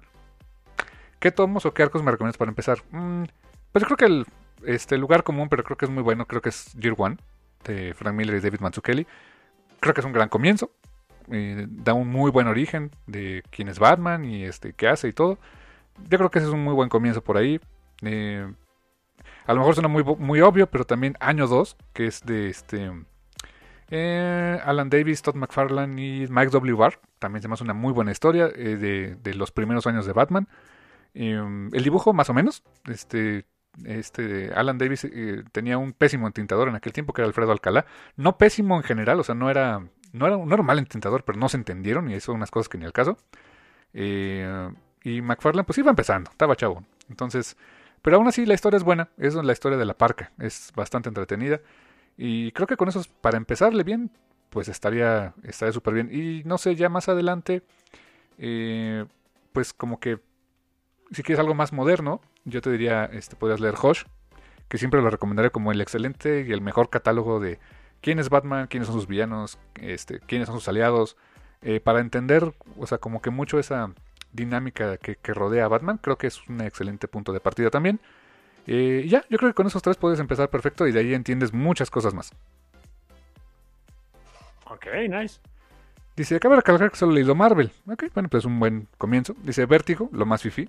ok. Dice, y ciertas cosas de autor. No, excelente. Y saludos y sigan con su excelente programa que semana a semana me ayuda a mantenerme relax en la oficina. Y sí, no le quito, y así no le quito el empleo a nadie. ok. Súper bueno. Muy bien, excelente, Gus. Y también dice Gus, dice, otra cosa que me gustaría comentar, eh, amo cuando dan las estadísticas y su análisis de ventas en el mundo del cómic, así como las noticias del mercado. Siento que esto es importante porque nos ayuda a proyectar si una colección es terminada de publicar o no. Gracias por eso y sigan así. Mira, no lo había entendido de esa manera, pero pues también, buen punto. Hey, nice. Sí, porque da, da, para entender también si algo se va a acabar de publicar en México, ¿no? Eh, que pues es, siempre estará sujeto, siempre toda la vida, al tema de ventas, ¿no? O sea, si algo no se vende en México, pues se va a dejar de publicar, es un hecho. Sí, claro. Bien, entonces, muchas gracias, Gus. Vas este, carnal. Sí, con Jack Morrison. Jack Morrison nos dice: Saludos a los bros más pachones e inspiradores de los cómics. ¿Quiénes? Ah, no es cierto. Eh. Muchas gracias, por cierto, Jack. Aprovecho para felicitarlos. Los escucho desde el primer programa. Santo wow. Dios. Este, siempre, siempre digo, cada que alguien nos dice, los escucho desde el primer programa, mi primera pregunta es de que aguante, sobre todo en los primeros programas que no éramos tan buenos. Ya sí. después se pone pachón. Exacto. Eh, ¿Dónde voy? Ah, sí, sí. Y le agradezco a Carmix por haberme respondido en uno de esos primeros programas hablando sobre los orígenes de Dark Horse Comics. Ok, nice. Les pregunto, después de, hacer, después de hace unos meses que alguien dijera que había que hacer relevante a Superman, ¿por qué creen que les, les es difícil hacer historias con él? Yo creo que con solo ver su pasado, donde su importancia es inspirador y dar esperanza, y en las épocas que vivimos, Subs debería ser ese eje moral. Saludos y que usted y sus familias estén sanos. Pues muchas gracias, Jack, y también espero que tu familia siempre esté sana de pachona. Y en realidad no es que, lo, miren, eh, eh, he estado pensando, de hecho, desde, que salió por ahí un, un artículo, no, ni me acuerdo en dónde, ¿no? Eh, acerca de que a los ejecutivos de, la, de Warner Brothers Pictures, de, de sobre todo los encargados de seguir con todo este asunto de hacer películas de DC. En ese artículo mencionaban que a esos ejecutivos se les hacía difícil que ya existieran historias, se les hacía difícil hacer historias eh, buenas con Superman, pero es que ahí está la diferencia, creo que ahí está la diferencia. Al, para los escritores es súper fácil hacer, hacer historias buenas con Superman, y ya lo hemos visto. O sea, hace poquito mi hermano y yo tocamos por ahí el tema este de Superman for All Seasons. Buena, muy buena historia de Superman. Eh, a cada rato les estoy recomendando que compren Superman Smashes the Clan de Jin Yang y Yurihiro. Otra gran historia de Superman. All Star eh, Superman. También a cada rato aquí en el café les estamos diciendo compren All Star Superman. Otra gran historia de Superman. Kingdom Come es otra gran historia de Superman. Hay muchas. Realmente para los, los que trabajan en los cómics, hacer historias de Superman es muy difícil. Creo que la idea de que es difícil hacer un cómic de Superman está más en el imaginario colectivo de, de, de, de allá afuera. O sea, de, la gente que no está tan, tan clavada en los cómics, porque pues eh, tiene la, la eh, Subs tiene la fama de ser pues el niño bueno, el pachón, el boy scout, y a lo mejor en el imaginario, y creo que ese es el asunto, que en el imaginario colectivo, hacer historias de personajes buenos y pachones se les pueden hacer aburridas o, o, o, o sea, les hace difícil hacer algo que, puede, que, que, les llame la atención, cuando en realidad no, en realidad es bastante sencillo, pero nada más está ese estigma, creo que es, creo que es nada más eso, creo que es nada más el estigma de que hay eh, algunas personas o, gente ahí de, Warner Brothers que dicen que eso es este que hacer historias de Superman es difícil, pero en realidad no. En realidad es bastante sencillo hacer una historia de Superman. Hacer una historia de Superman buena. Sí, y, complementando, yo creo que también el, el, el, imaginario colectivo, como bien dices, está el hecho de que, ah, es que Superman es muy poderoso y ¿qué, qué le puedo poner para que le, represente una amenaza? O sea, si tu idea nada más de, de una gran historia de Superman es verlo pelear y, dar catorrazos, pues es limitadona, ¿no? O sea, hasta eso, pues de ahí cosas que salen como la kriptonita y otros, otras cosas que lo, que lo puedan este, debilitar. Pero si, si tomas a ese personaje y le haces eh, que, la, que el enfrentamiento sea algo más eh, psicológico, moral, eh, que, demuestre el por qué es este, por qué es el mejor superhéroe de todos, ahí es donde, como dices tú, es fácil hacerlo, pero si, si, en, en pantalla tu única idea o, o en los paneles la, la, única idea que tienen es ver este destrucción y todo eso a manos de Superman, pues no está chido. o sea, no vas a encontrar grandes historias que contar. Es más, o sea, si que hasta con eso, si el punto es hacer un enfrentamiento físico con Superman, hay un resto de maneras de que sea interesante. Lo puedes poner a pelear. O sea, el, el, que exista metalo, por ejemplo, es una idea súper interesante. Alguien que tiene su.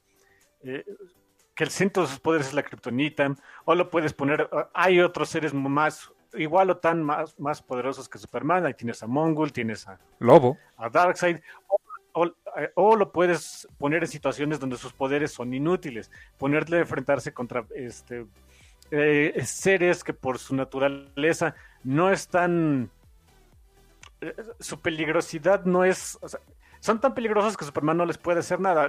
Hay, ha habido historias contra que se, se, pelea contra seres inmateriales que solo se materializan, solo se materializan durante ciertas circunstancias. Ahí tienes el asunto con todos los, los trucos que hace Mr. Mixi Rayos, no sé qué. O sea, incluso en enfrentamientos físicos hay un montón de cosas que puedes hacer. Es muy sencillo hacer historias de Superman buenas. Incluso si lo que quieres es ver darse de catorras. Sí, prueba de ello está. La, la, de las mejores historias de Superman, que no es Superman, este, lean Supreme de Alan Moore. Es una gran, son, es una chulada de historias de Superman que nunca pudo hacer Alan Moore. Pero sí, digo, eh, eh, creo que es eso, que es más bien el, el estigma de que existe esa, de que es difícil hacer historias de Superman, cuando en realidad no lo es. Buen punto, carnal. Excelente comentario. Eh, gracias, Jack. Y nos vamos con este. Esta es muy cortita, dice Jorge Alberto Pérez.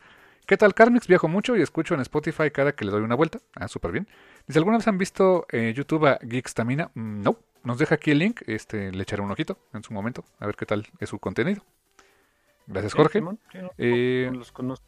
Atom Deras, saludos a Atom, que siempre nos está escuchando, nos comenta. Gracias, Atom. Eh, dice, saludos cafeteros, debido a mi trabajo en un hospital, uy, dice, la pandemia me afectó mucho en lo personal, por supuesto. Dice, para desestresarme y por una linda coincidencia pude ver series en Prime, en Amazon. Y les comparto que Good Omens es excelente, divertida, irreverente y llena de un humor muy inglés. Ah, me encantaría verla. Sí, tengo pendiente ver esa serie.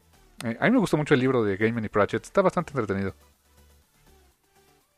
Y sale okay. este, ¿cómo se llama este? Uh, David Tennant, como este, Asirafel, uno de los, eh, un, un, no me acuerdo si es, es una, un ángel malvado, me parece.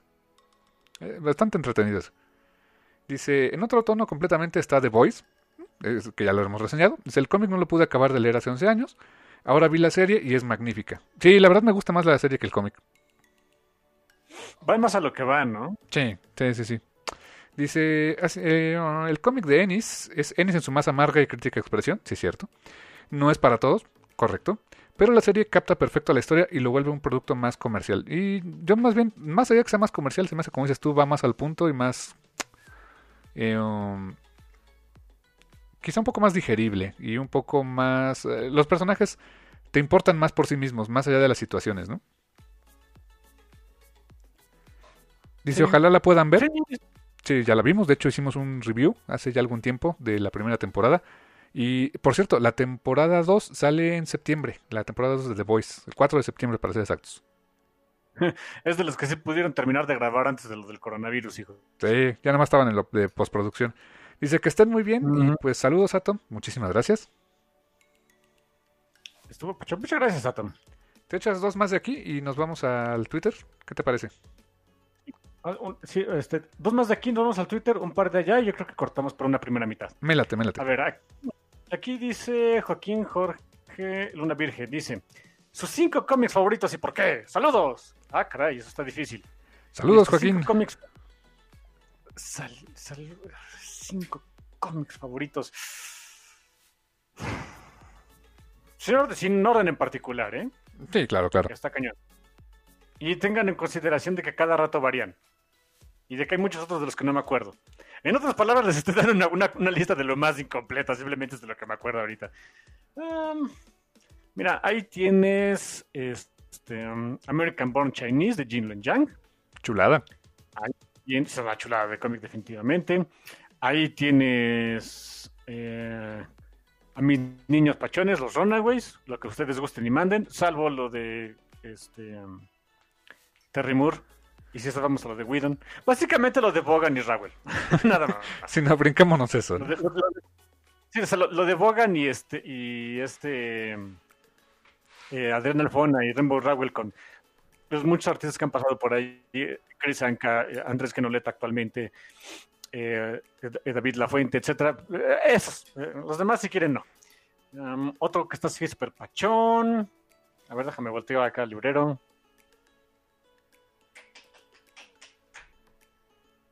Bueno, a ver, tú da un, un par de tus, de tus opciones, mi hermano. Ah, Sandman. Sandman toda la vida. O sea, todo Sandman es para mí Ah, fan- es fantástico, es algo que, que recomiendo a toda la gente que pueda leerlo, que lo hagan. Es, eh, no se van a arrepentir, chulada de cómic. Este, si es larguito, son básicamente 10 tomos. Eh, 11 si cuentas el Endless Night, que es como una suerte de, de historias cortas, pero también, también cuenta. Eh, todo Sandman, me encanta. Eh, otro también que es así como, este, que, es, que no sé, vuelvo a ese cada cierto tiempo, es Battle Angel Alita. Amo ese manga, me encanta este, la dinámica, me encanta el, estilo de dibujo, eh, eh, me encanta, me encanta eh, toda esa historia. Otro que del cual recientemente lo, gracias a ti lo, lo, descubrí, este, y, me enamoré de la historia y del arte es Náusica. Náusica of the de Wind es una chulada, es uno de los mejores este, cómics en cualquier idioma que puedan encontrar. es en cualquier latitud, es, es fantástico en todos sentidos Náusica. ¿Verdad que sí? Está súper pachón. Sí. Y también, si, si, si- si- están pensando que no nos gusta la película, bueno, perdón a mí, no, sí, también me gusta la película, pero son muy distintas. De Sí. verdad, hasta al principio que son muy parecidos, son básicamente iguales. eh, como a los 30 minutos ya cada, cada, cada, este, eh, la película y el, y el- y el manga toman su, su camino y se dedican a cosas diferentes y, en su, y, cada una en su, en su bronca son magníficas. Mira, otro de esos cómics que nunca me voy a cansar de recomendar, pero es de los, ahora sí que es de los modernos y santo Dios, de veras, toda la gente debería estar leyendo, es Money Shot, es de lo más divertido del mundo, por Dios. Eh, Estoy de acuerdo. Invincible también. Sí, lean Invincible. Es larguito, son 140 y tantos números, pero no tienen desperdicio. Chulada de cómic también. Ah, no, se nos está olvidando uno de los eh, extra clásicos de estas, de, de los últimos este, 15 años, ¿no? Saga. Saga, por supuesto. Tiene mucho que no hablamos de Saga. Es una es un también fantástico hemos cómic. hablado de Saga. Es que nunca hemos hablado realmente de Saga. Y también, ¿qué, qué chiste tiene hablar de Saga cuando ya todo se ha dicho, ¿no? Eh, buen punto. Eh, Monstres. Sunstone. Sunstone. Sunstone, Monstres.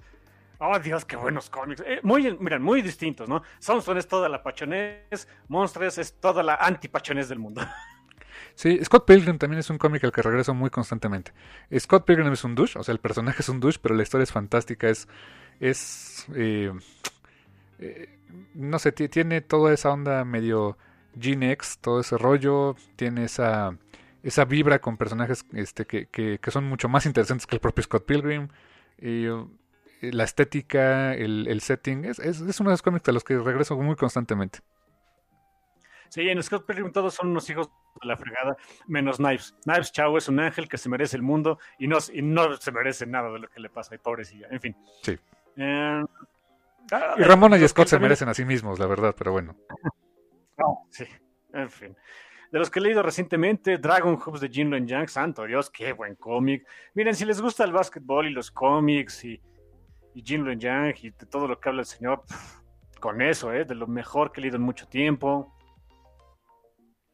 Bueno, Pues pues, ya, se nos, ya, ya van más de cinco, ¿eh? Pero pues bueno, ahí, ahí están. Hay muchas recomendaciones que les podríamos decir de que esto es lo mero. Bueno, hijos, dependiendo también de, de a qué género les interesa a ustedes, ¿no? Exactamente, sí, porque cada género pues es diferente. Eh, gracias Joaquín, este muy muy este abrió mucho la conversación esa pregunta, me gustó. Eh, la siguiente es de Guillermo Alvarado. Este, échate a tu carnal. Ok, dice: Saludos, Café Comiquero. Empecé a leer unos cómics de Star Wars enfocados en Mace Windu. ¿Hay cómics de Star Wars enfocados en Mace Windu? No sabía. Yo tampoco sabía. Dice: Mi pregunta es: solo conoce- es, es solo conocer su opinión al respecto de los cómics de Star Wars. ¿Han visto la serie de. Bueno, entonces, a ver, primero, cómics de Star Wars. Eh, he leído como tres. En general son buenos, pero solo hay uno que de verdad puedo decir que me gusta, que es Doctor Afra. Ok, yo también he, leído poco. Leí, por ejemplo, este Shadows of the Empire. O sea, el, el- el, digamos episodio este, 7, 8 y 9 originales, que era básicamente lo que, lo que salió hace mucho tiempo en Universo Expandido. Muy buenos, se me hace una secuela bastante digna de la, de la, de la trilogía original. Se me hizo muy, muy buena. Me gustó mucho Darth Vader. Darth Vader de, de, este, de Kyron Gillen y Salvador La Roca, fantástico cómic. Eh, y, su, y pues lo que derivo de ahí, ¿no? Doctor Afra también se me hace de, de lo mejor que hay en cómic de Star Wars, honestamente. Sí, mira, yo, yo lo pongo así, Doctor Afra más que Darth Vader, más que lo que más que el mismo título de Star Wars, más de lo que cualquier otra cosa que esté saliendo. Ese es el título divertido. Honestamente es el único de Star Wars que estoy siguiendo. No puedo esperar a que siga saliendo. Eh, afortunadamente la, la, serie está continuando eh, y está súper genial. Es el, de veras, antes de Mandalorian fue el, el, el producto ahí de Star Wars que dije, ah, ok, sí, el mundo de Star Wars sí es divertido, ¿no? Nice. Dices de güey, carnal. Dices de güey. Dice, ¿han visto la serie de Doom Patrol? Yo empecé a verla cuando salió, pero no la terminé. Me gustó bastante, pero no he tenido tiempo para terminarla. Espero ponerme al corriente antes de que salgan los nuevos episodios. Eh, pues yo sí la vi, yo sí vi casi toda la... Creo que no vi el final de la primera temporada. No, sé, tendría que revisarlo, ya no estoy seguro.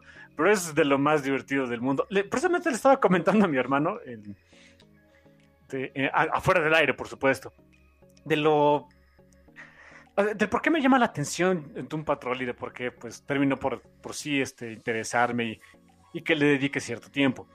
En buena medida es porque es ridícula, es súper estúpida, es eh, tener esos personajes haciendo sus tonterías, híjole, y, en situaciones totalmente inverosímiles, de veras es, lo, captan muy bien la esencia de lo que es un Patrol, que ah, con ciertas salvedades puedo decir, nada más he leído como dos series de Doom Patrol, eh, déjenme, y, de Gerard Way, déjenme.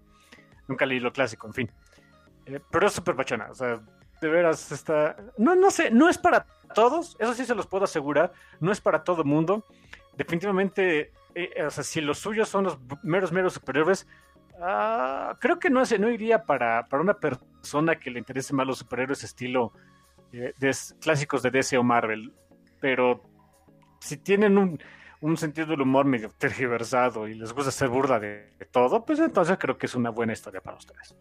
Nice. Yo no la he visto, Carmen, pero con esa recomendación sí, sin duda me animaré a verla. Tengo muchas ganas de ver esa serie también. Yo los conocí en la serie de Titans, o sea, vi cuando salieron en ah, Titans que, que no, no, es el mismo elenco, o sea, mismos personajes, diferente elenco, tengo entendido. Sí, sí, de hecho ahí salieron, o sea, originalmente. Sí. Eh, ¿Qué más dice aquí el buen pues Guillermo? Dice, recién vi que saldrá eh, la serie de eh, Fundación de Asimov. ¿Les interesa o emociona este anuncio? No tengo idea de nada de eso.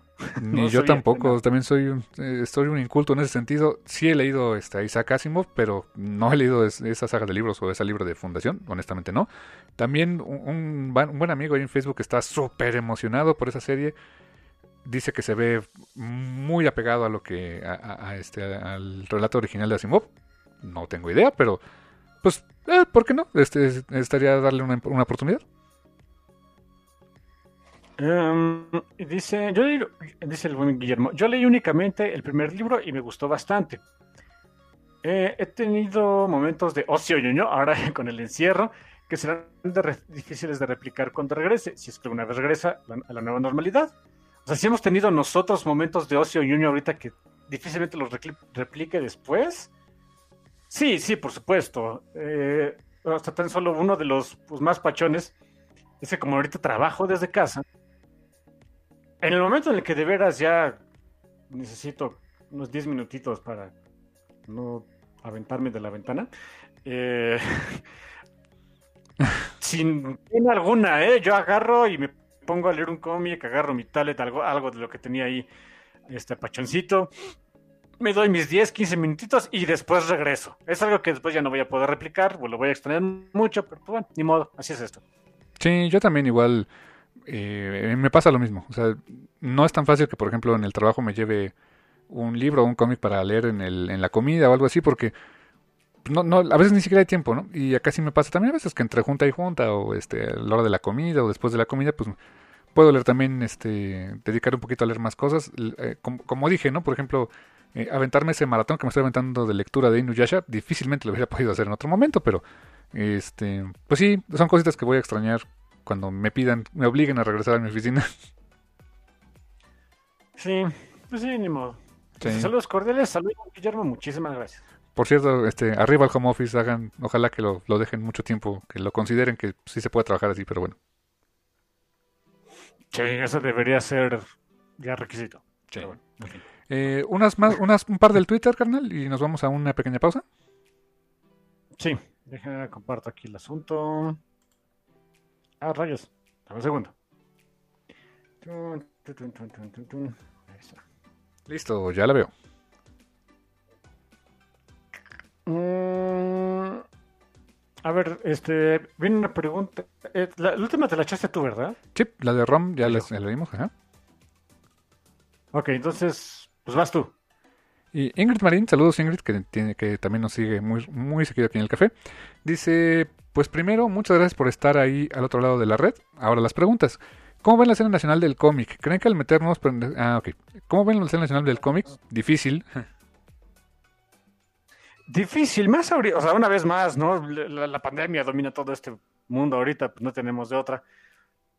Pero eh, aplaudo que ya se estén viendo eh, cada vez más la iniciativa por llevar lo que tenemos de cómic aquí en México a plataformas digitales de fácil acceso. Ficción está haciendo un gran trabajo. Sí, completamente. Y eh, es justo para allá este, también tenía, quería dar el comentario. Eh, ahora está más accesible en ese sentido. El cómic en físico, en eh, hecho en México, de por sí era difícil conseguirlo. Ahorita yo creo que más, siendo honestos. Con, no hay ni siquiera foros donde puedas irlo a comprar, ni tiendas que se animen a, llevarlo. Pero creo que, creo que es el mejor momento en el que pudo haber salido la app de Ficción Narradores. Está agregando mucho contenido de mucha gente eh, de diferentes eh, géneros, estilos, eh, experiencia. O sea, hay gente ya muy experimentada que está haciendo cómic con ellos o que ha llevado sus cómics para allá. tiene algunas cositas la app que pueden mejorar, como todo, pero ese esfuerzo de, masificar el cómic hecho en México a través de medios digitales, yo lo aplaudo muchísimo, Carlos. Sí, así que yo creo que buena parte del, del cómo se puede pues vamos a empezar por ahí, a sobrevivir eh, en el cómic mexicano es con este tipo de esfuerzos, de, ¿saben qué? Si lo difícil es llevarlo a que el público lo lea, pues hay otras plataformas, ¿no? Ese sería, un, creo que es un primer paso y veo que hay varios artistas mexicanos que están tomando esa iniciativa de, ok, si ahorita no tengo de otra, pues ahí va en digital. Sí. Incluso, incluso gente que no es nueva, ¿no? Que ya tiene años en esto, eh, como en el caso de Corteza, eh, eh, por ejemplo, Cortés está, ya está, ya pueden encontrar, ahorita si quieren en inglés, no, pero ni modo, el cómic de, Niebla lo pueden encontrar en Webtoons. Sí. Eh, hay cómics de, de, de, Crónicas de Maltea, por ejemplo, ya están saliendo de Comixology. También. En inglés. O sea, sorry, ni modo, ¿no? pero vaya, o sea, ya están viendo, están volteando también para allá, para esas otras formas de, entregar el cómic. Pues sí, o sea, eh, nuestra industria es muy distinta a, la de eh, otras latitudes. Estados Unidos no nos podemos comparar, pero otras latitudes comparables.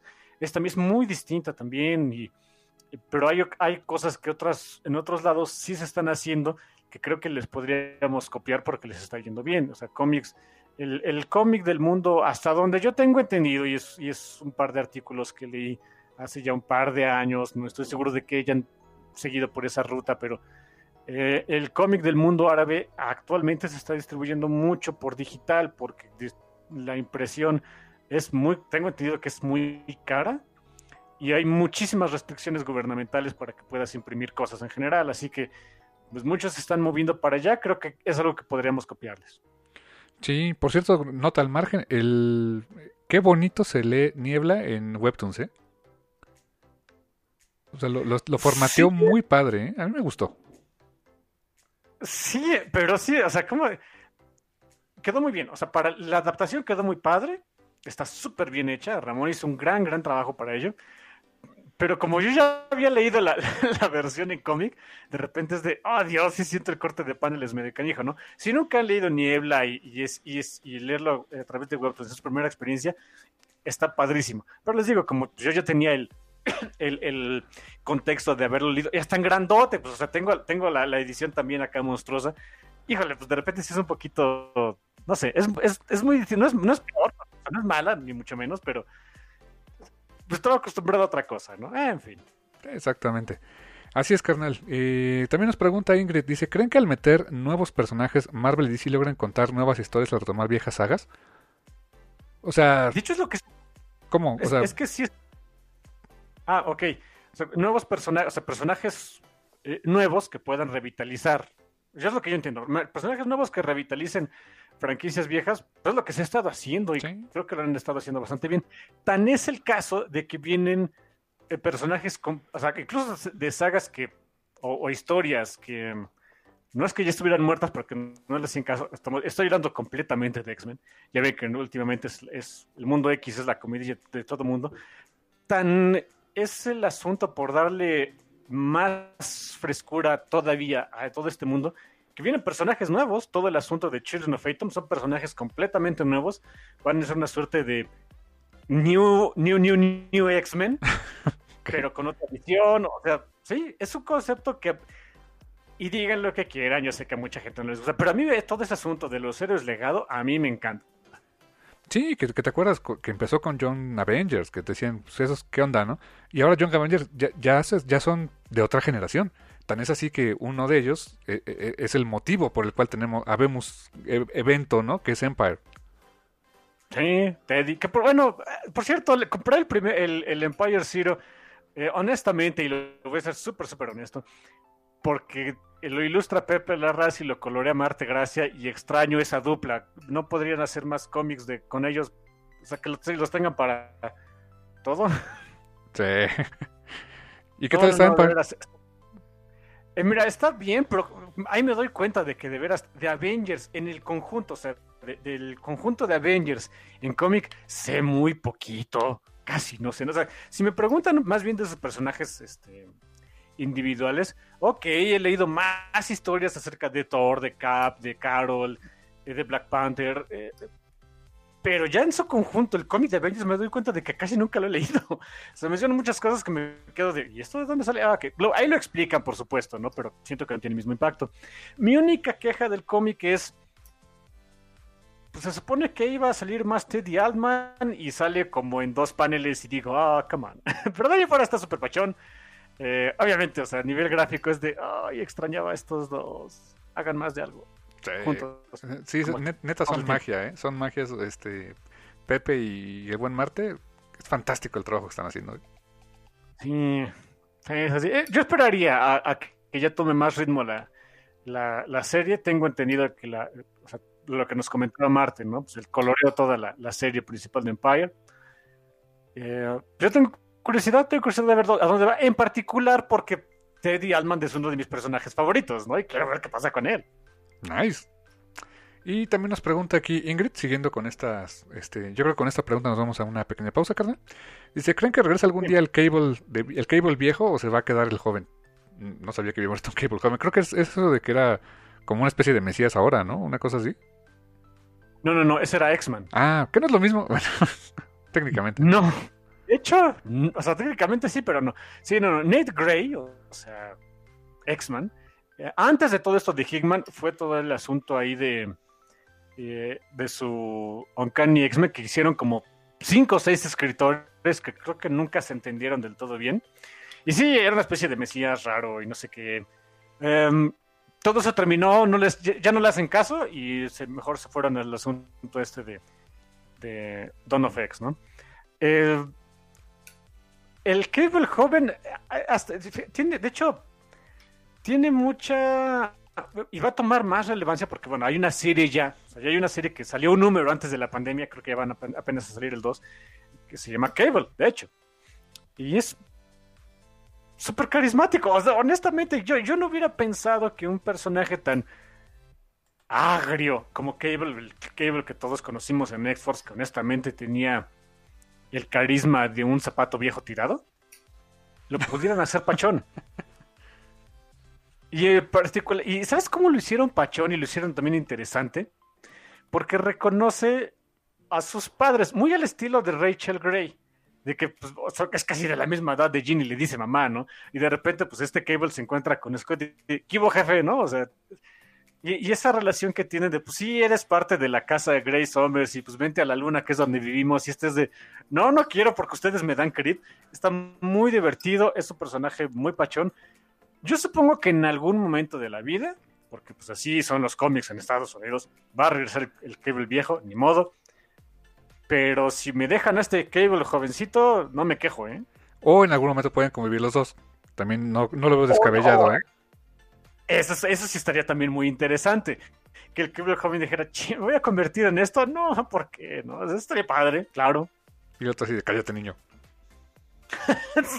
ok, ¿sabes qué? Fríguese, quiero un cómic de eso. Estaría interesante ver a Cable. Estaría interesante ver a Cable joven y Deadpool. Oh, Ándale, Deadpool así de, por fin, un, Cable que sí me cae bien, ¿no? Ándale, sí, exacto. De por sí la, dupla era muy buena por esa, esa onda de que Cable era, era muy de Will Smith y este Tommy Lee Jones en, en, Men in Black, ¿no? Eh, Will Smith que era como más la pachanga, sarcástico, sardónico, humor y todo, y el otro cuate era total seriedad, y esa dupla es lo que daba risa. Así era Cable y Deadpool en un momento. O sabes que sería todavía más divertido que se conocieran y que Cable, pues, como es Cable joven, le cayera súper bien, o sea, Deadpool le cayera súper bien, pero Deadpool no lo aguante porque dicen, este no es mi Cable. Ándale, ah, e, e, esa es otra... Hay mucha carnita ahí para jugar con eso, ¿eh? Sí, sí, a mí me gusta mucho el concepto del Cable joven, que no me acuerdo exactamente cómo salió, pero ah, a quién le importa. Eh, sí, es, es, un personaje muy divertido. Yo les digo, es un personaje técnicamente nuevo que viene a revitalizar un concepto muy gastado que era Cable, ¿no? Ah, ah, me gusta. Te voy a decir algo. Cuando leí, empecé a leer la pregunta que decía, ¿creen que regrese un día el, leí el cable viejo? Dije, no, mejor use Netflix o usen los streaming. El viejo es otro, ¿eh? Sí, la neta. Dice, um, dice, ¿qué piensan? ¿Qué es mejor? ¿Resolver los viejos enigmas o crear nuevos como están haciendo los títulos X? Mejor crear nuevos, ¿no? 100%.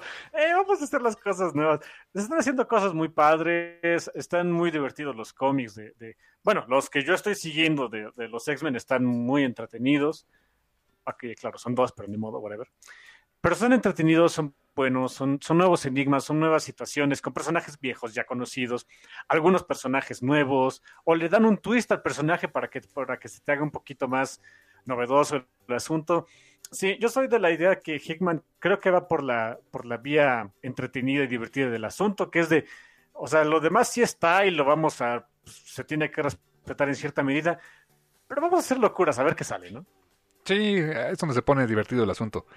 Eh, y pues sí, así dice Ingrid, gracias totales, Café con Miquero Brothers, eso me sonó a los pollos hermanos, pero bueno. Pollos, los Café con Miquero Brothers, los pollos hermanos. Ahora sí habría que ponerme. Estaría bueno. Muchas gracias.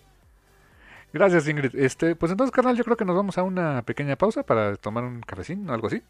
Y este. Y, regresamos un ratito. Sí, dime, dime. Sí, les había mencionado que escucharan Blind Melon, así que escuchen Blind Melon. Sí, ándale, este, si están en Spotify, cámbiense tantito, busquen Blind Melon, busquen la canción de este, ¿cómo se llama esa canción de Blind Melon? La de la abejita, este Si buscan Blind Melon en Spotify es la primera que les va a salir. Sí, exacto, la de la abejita. Así que escúchenla. Escúchenla en este ratito. Este, en un momentito regresamos aquí en el Café Comuniquero. No se vayan.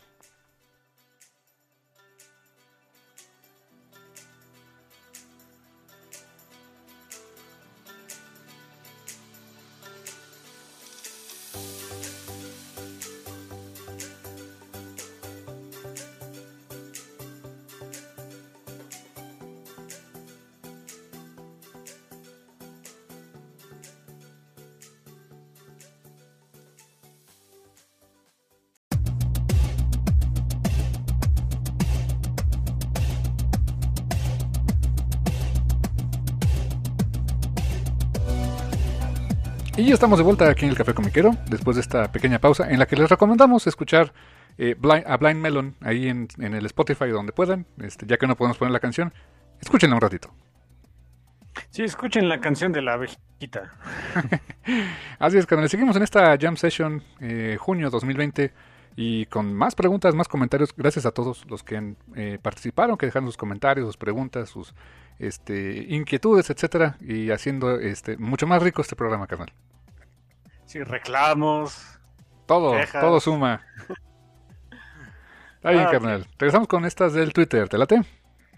Sí, dice mi hermano de que, oye, ¿qué, hacemos? Este, acabamos con el Twitter primero con Facebook. Yo le dije, con todo, que se vaya el demonio esas dos empresas. ok. Bueno, regresando a las preguntas del Twitter. Dice Bernardo de Arteaga, también gran amigo del café, saludos Bernardo, nos dice, espero no quedar al último y que no me lean. Pues no queda hasta el último y sí te leímos. Primero que todo, felicidades y un gran abrazo. Ah, muchas, gracias, Bernardo, igualmente. Y ahí les va. Querida Mutarrata, ¿ya terminaste The Last of Us 2? Yo no lo he jugado porque no tengo PlayStation, pero he visto los playthroughs de un fulano y qué te ha parecido la historia y las decisiones del guion. Mira, no lo he terminado porque no, lo puedo jugar tantas horas, o sea, entre que tengo otras cosas que hacer y que... Pues, trabajar, por ejemplo. Sí, trabajar para vivir y, ese tipo de cosas, pues ni modo, ¿no? Ah, así que nada más lo puedo estar este, jugando un, ratito cada dos, tres días y apenas lo compré la semana pasada, ¿no? Por ejemplo, la, verdad es que apenas ayer viernes, ahorita estamos grabando en un sábado, ayer viernes es cuando pude ya dedicarle un poquito más de tiempo y nada más jugué como dos horitas, ¿no? Ya en la, ya en la noche que, estaba un poquito más libre. Pero fuera de esto, la verdad es que no he podido casi jugarlo. Pues hasta ahorita bien, la verdad. Está bastante pachón. Las decisiones del pues lo, lo que comentaba, ¿no? De, de este. Pues un tipo de historia eh, eh, limitada, ¿no? Una historia de venganza, etcétera, etcétera. Cosas que ya, ya hemos visto en otros lados. No se puede hacer mucho al respecto, o por lo menos yo siento que no se puede hacer mucho al respecto. Eh, pero pues está bien para, para el enfoque que traen, se me hace pues, bastante pachona la, la, trama hasta eso. Y pues digo, eh, eh, ya me tocó gente que, digo, desesperados, ¿no? Pero conocer, saber, conocer casos, saber de gente que se compró un PlayStation para comprar, para jugar The Last of Us. Dije, pues hijos, espérense el Play 5, ¿no? Que les costaba unos meses, pero bueno, pues, también lo entiendo, supongo. Spoilers, me imagino. Exacto. Dice, dice Bernardo, creo que ha sido lo más criticado y con bastante razón. Ah, sí, ok. Ojalá y puedas entrar eh, en spoilers. Me gustaría saber qué opinas sobre esos giros de tuerca que han dejado a tantos tan insatisfechos. La verdad es que todavía no he... O si ha pasado, no los he sentido, o no he llegado a esa parte. Diego, para quienes me escuchen y quien haya, ya haya jugado el juego o esté viendo streamings o cosas así, eh, eh, pues voy en el día 3 en Seattle, en la parte del acuario. Ya llegué a las partes, o sea, no ha sido bonito hasta ahorita, pero que ya llegué a las partes feas, o no he llegado. No es como que lo demás haya estado preciso y haya sido un paseo en el parque, pero ¿qué? ¿Sigue lo más feo? En fin. Número 2. Me encantaría escuchar una reseña de Usagi Yojimbo por parte de ustedes. Quizá la saga de Grass Cutter puede ser una buena manera de empezar. Pues Dark Horse creo que estaba sacando, o va a sacar, ¿no? Una, un recopilado de todo Usagi Yojimbo. Sí, está sacando eh, unos, mm, creo que son Library o Omnibus, no sé, pero en, riguroso orden cronológico. De hecho hay uno que recopila todo Usagi Yojimbo de Fantagraphics, que es donde empezó, que es entiendo que ya está a la venta. De hecho también creo que lo tenían en español por parte de Norma Editorial.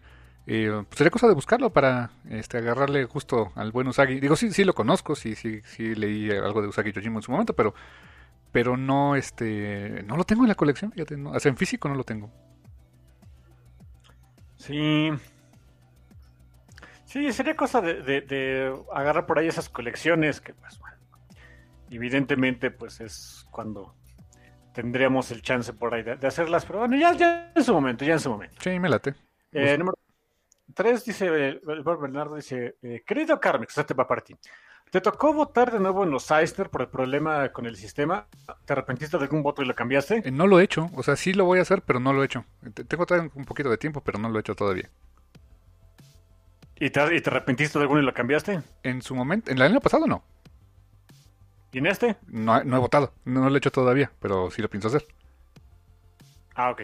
Porque sí supiste, ¿no? De la bronca que hubo con los Eisner. ¿No? Lo que pasa es que ya se había cerrado el tiempo. O sea, creo que ya no habías votado, porque ya se había cerrado las votaciones. Oh. Ya se había pasado el tiempo. Pero como hubo una, un problema de seguridad donde eh, muchos usuarios podían ver quién había votado y de conocer toda dirección, todos los datos, eh, eh, todos los datos de identificación, etcétera, pues evidentemente cerraron el sitio, cerraron toda la votación, lo cerraron antes y se va a volver a abrir la votación. ¡Wow! ¡Qué bueno que no lo hice! ¡Qué miedo! Sí, sí, estuvo muy canijo, ¿eh? Wow, no, qué terrible. Pues mira, si se abre ahora otra vez y está ya con mejores protocolos de seguridad, jalo. Si no, con la pena, pero sí me, da miedito eso, ¿eh? Sí, se supone que ya se resolvió. Okay. Ya, ya, están otra vez muertas las votaciones. O sea, ya, ya no hay. Y sí, ya, ya los usuarios que han estado este, al, pendientes al respecto dicen, no, sí, ya, ya no, ya no es posible ver este por categorías quiénes han votado, ni mucho menos. Ah, bueno, ok. Eh, I'll try. intentaré otra vez. Qué ah, cosa, qué miedo, carnal. No sabía esa nota, estuvo medio de miedito, ¿eh? Sí, sí, sí. sí. Dice nuevamente, muchos saludos. Su podcast se ha vuelto mi escucha dominical obligatoria. Muchas gracias, Bernardo.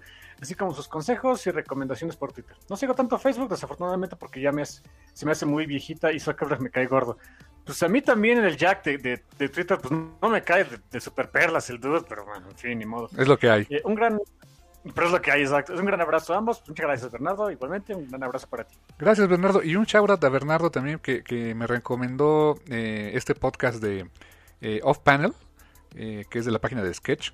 qué buen podcast, me, me, gustó mucho. Es un podcast en inglés, evidentemente. Hay muy buenas charlas, muy interesantes. escuché el primero que, que, que, recomendó fue el de este Jeff Smith, de, de Bone eh, que habló mucho de la historia de Bone, pero más allá de la historia del cómic, o sea, de lo que pasa en el cómic, eh, Jeff habla mucho de cómo fue su publicación este, a lo largo de, desde que nació la idea de, crearla como en forma de tiras, lo diferente que es escribir y dibujar una tira cómic versus una página de cómic. Y también algo bien interesante que, que yo no sabía y lo, me enteré por Jeff Smith, que el, el primer cómic publicado este, por, eh, um, First Second, no, no, no era First Second, perdóname, este Scholastic. Por Scholastic, que arrancó su exitosísima línea de novelas gráficas, fue Bone. Bueno, bueno. Sí, se llaman Graphics, el, el, imprint. Exacto, exacto. Ajá, o sea, eh, eh, fue, fue Bone. Y a partir de ahí la exitosa línea de novelas gráficas que ha tenido. Entonces, no sabía ese dato, la verdad. Este, gracias, Bernardo, porque este, eh, me dio muy buen contenido para escuchar en lo que hago el quehacer, entonces está muy chido. Nice. Oye, el siguiente comentario, mi hermano. Que nada más y nada menos de nuestro buen amigo y que estuvo de invitada aquí en el programa hace poquito, el buen Marte Gracia. Saludos, carnalazo. Muchas gracias, Marte, por escribirnos. Dice, hola café, además de saludarlos y felicitarlos por su genial podcast, vengo con una pregunta. Ah, muchas gracias Marte, gracias por haber estado con nosotros en aquella ocasión y gracias por tus palabras como siempre. Dice, personalmente disfruto mucho los cómics y mangas Slice of Life y Coming of Age. ¿Pueden hacer alguna recomendación de estos géneros? Muchísimas gracias. Ah, pues te hago una que yo mismo traduje, que es Lost at Sea. Lost at Sea. Ándale, Lost at Sea. Esa es totalmente Slice of Life, es un road trip, es un viajezote también porque es un un viajezote, ¿cómo decirlo?, eh, eh, hacia la, este, el intimismo de esta persona, de Raleigh, que es una chica que justamente está en ese rito de pasaje en el Coming of Age, eh, por una recepción amorosa y que llega a un punto en el que no sabe bien su no reconoce bien su identidad porque está muy atada a su identidad a aquel punto en que lo devastó emocionalmente y que empieza ese proceso de digamos de recuperación con una bola de extraños que eso es lo más entretenido o sea es gente que sí conocía porque iba en su escuela pero al no conocerlos realmente, al no, al no estar, al no ser amigos íntimos que conocían su problema y todo, el irse de viaje con ellos en un eh, road trip eh, le abre las puertas a, conocer otras personas, otras formas de pensar, a, que la, a ver que la gente no la eh, no la rechazaba, no la este no la hacía menos por lo que había vivido, también a no sentirse sola por lo que había vivido. Eh, es una gran historia y es la ópera prima, es el, eh, con el que arranca eh, la, carrera profesional de Brian Lee O'Malley. Súper bien hecha, muy bien contada, buenos dibujos. lo pueden encontrar este, tanto en español como en inglés. Si lo, encuentran si lo buscan en español por parte de Camite, hay en pasta dura y pasta blanda, traducidos por su servidor. Es chulada de Slice of Life, carnal. Sí, ah, pues Marte, yo te doy otra recomendación. Es un cómic, es un cómic eh, digital que se está publicando, se sigue publicando, no ha acabado. Eh, se llama, hasta me gusta el nombre, Mother Lover. ok.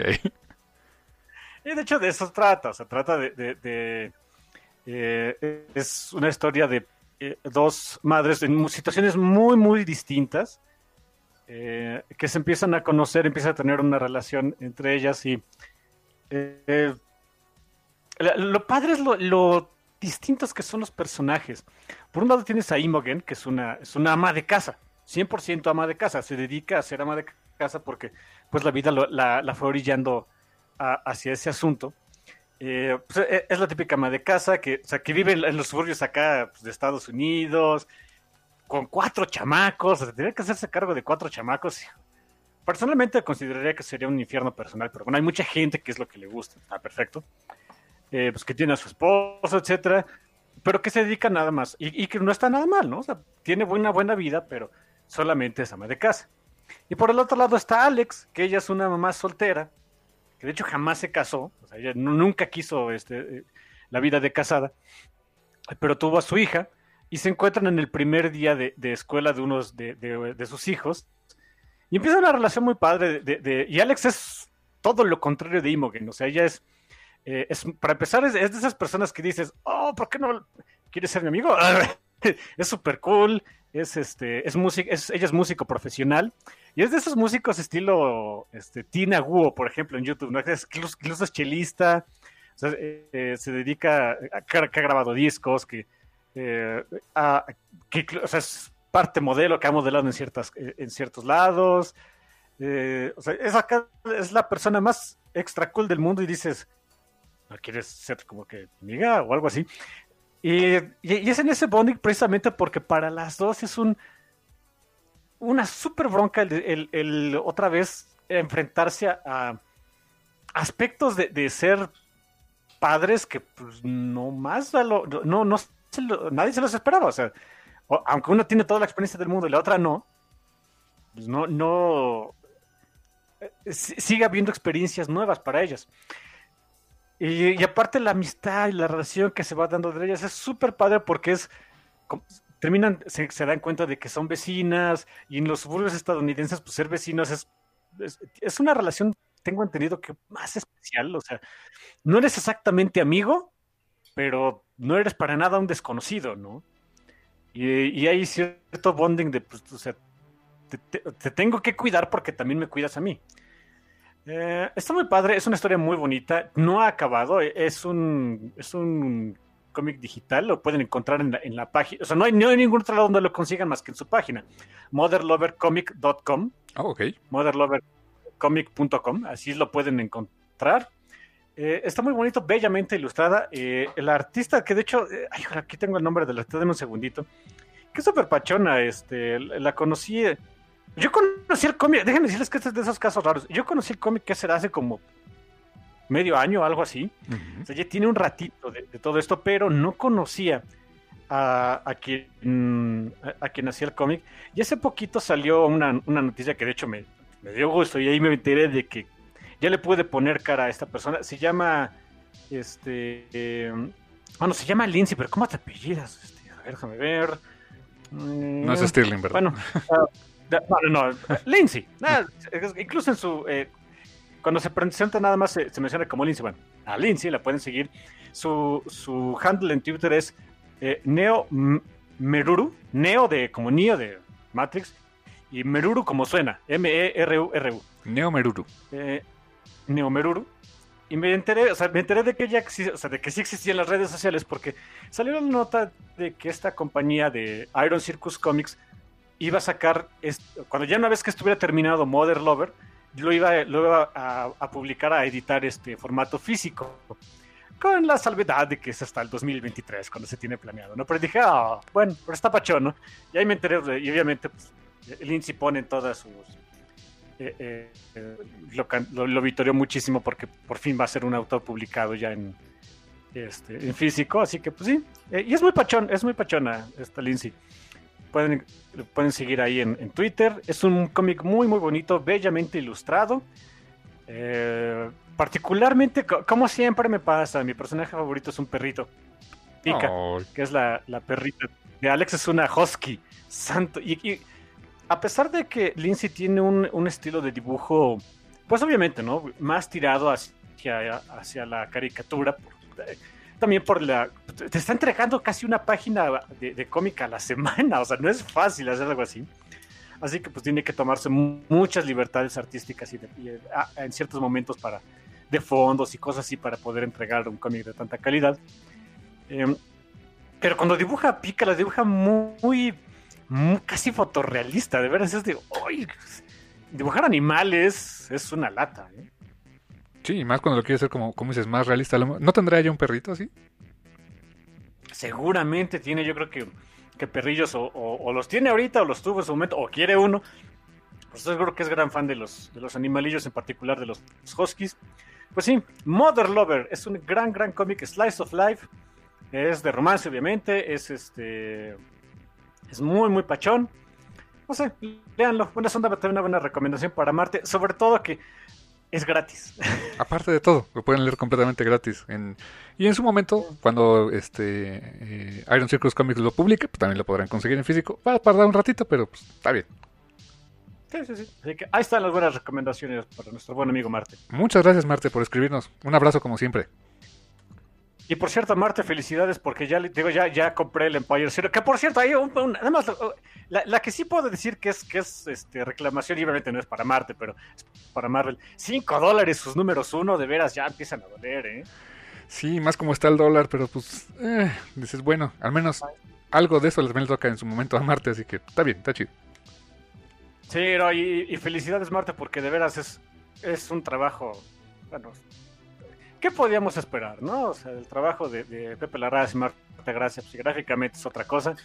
Se puede, creo que se va a poner pachón, ahí lo estaremos revisando. Vientos, carnal. Pues eh, regresamos entonces a las preguntas del Facebook, ¿te late? Ya para terminar. Sí. sí, sí, Y te voy a compartir aquí mi pantalla. Eh, y me dice si ya la ves. Simón. Listo, vámonos con esta pregunta de Ángel. Ángel, este, ¿vas, carnal? Ángel al cuadrado nos dice, ¿qué situación de la vida real, censura, ¿eh? del pasado, presente, o alguna estimación a futuro, por ejemplo, del SpaceX del cretino de Elon Musk, les ha parecido como escrita para un cómic? Ay, pues la pandemia. la neta. Bueno, todo el 2020 parece escrito para un cómic. Ay, hace poquito salió, de hecho, una Ah, me, estoy desviando, luego les platico. A ver, para un cómic, una, historia digna de la vida real, digna para, para que salga para cómic, es que hay tantísimos casos de la vida real que podrías eh, pasar a cómic.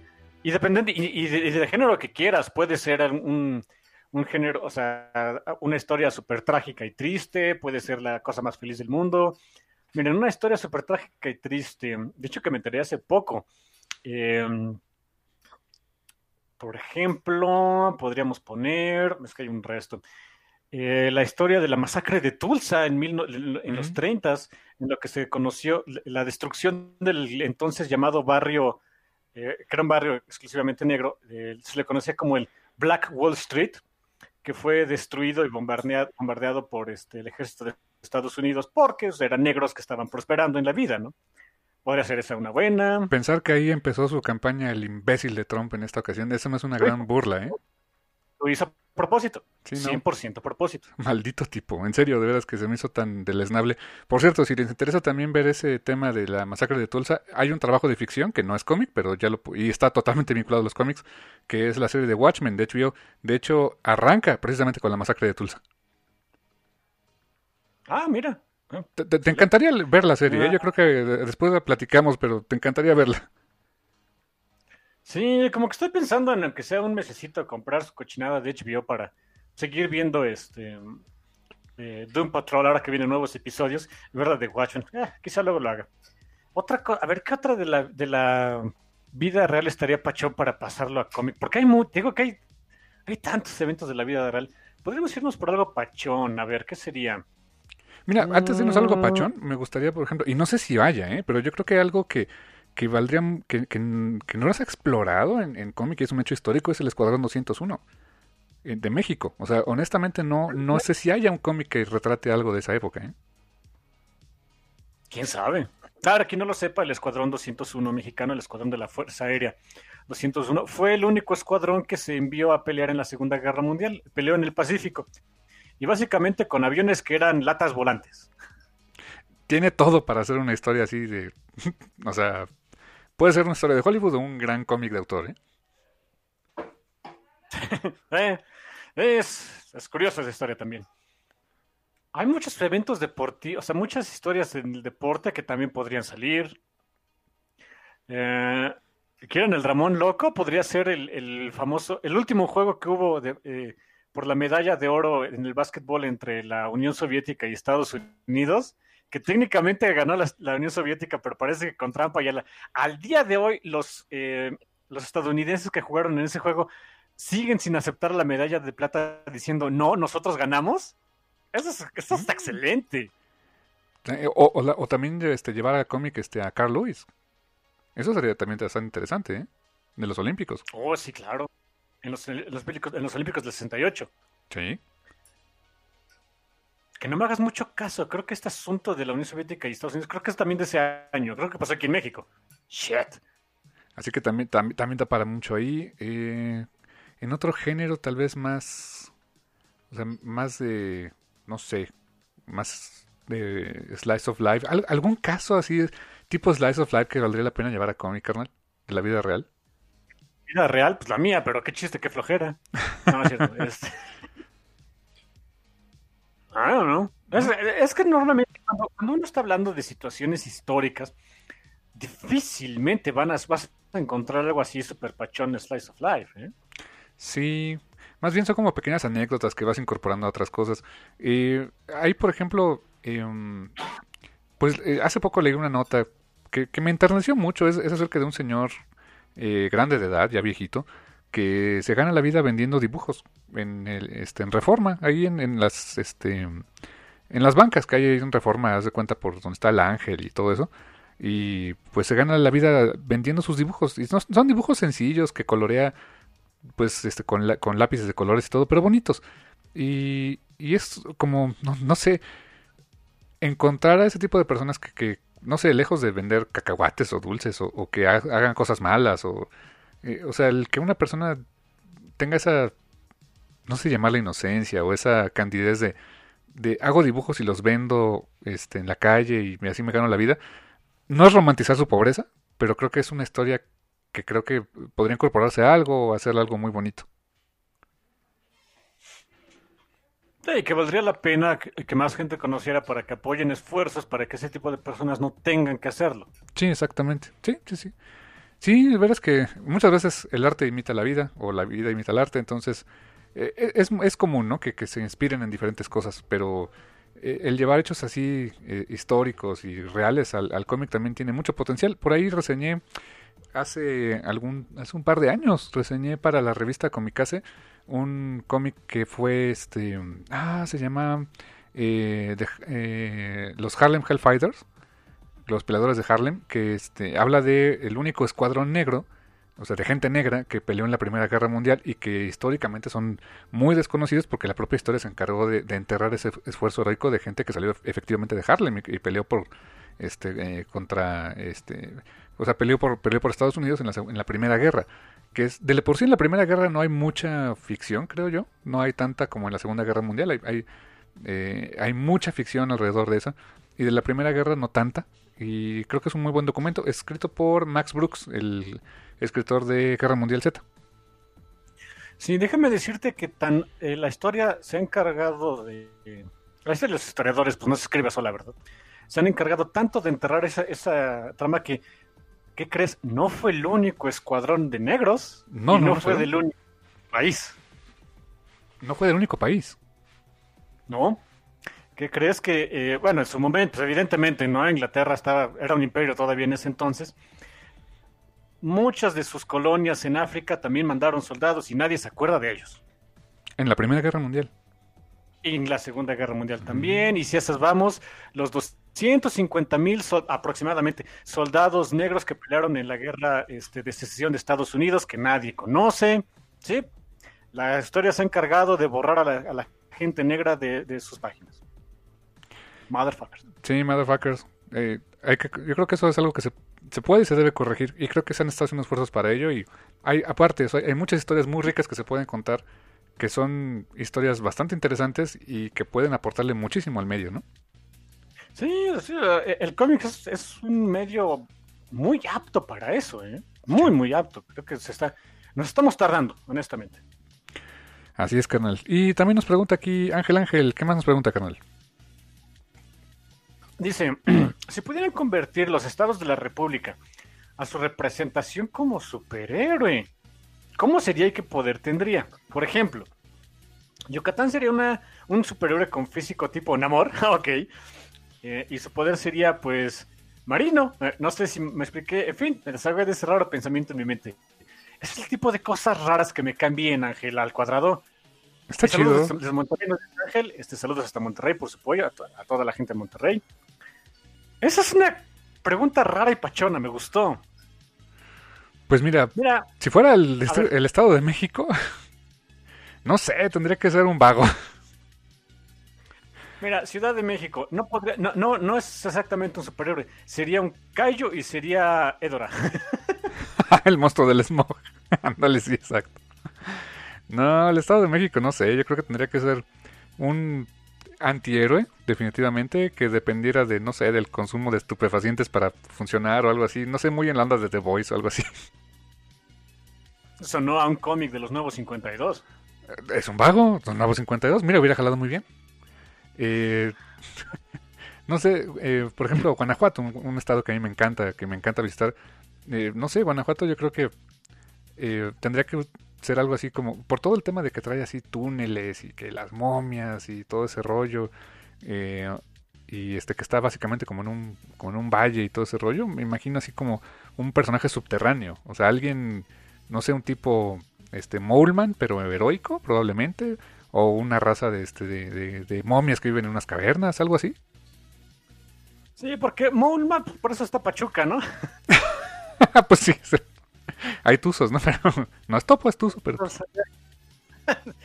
Ah, mira, ahorita se me ocurrió uno.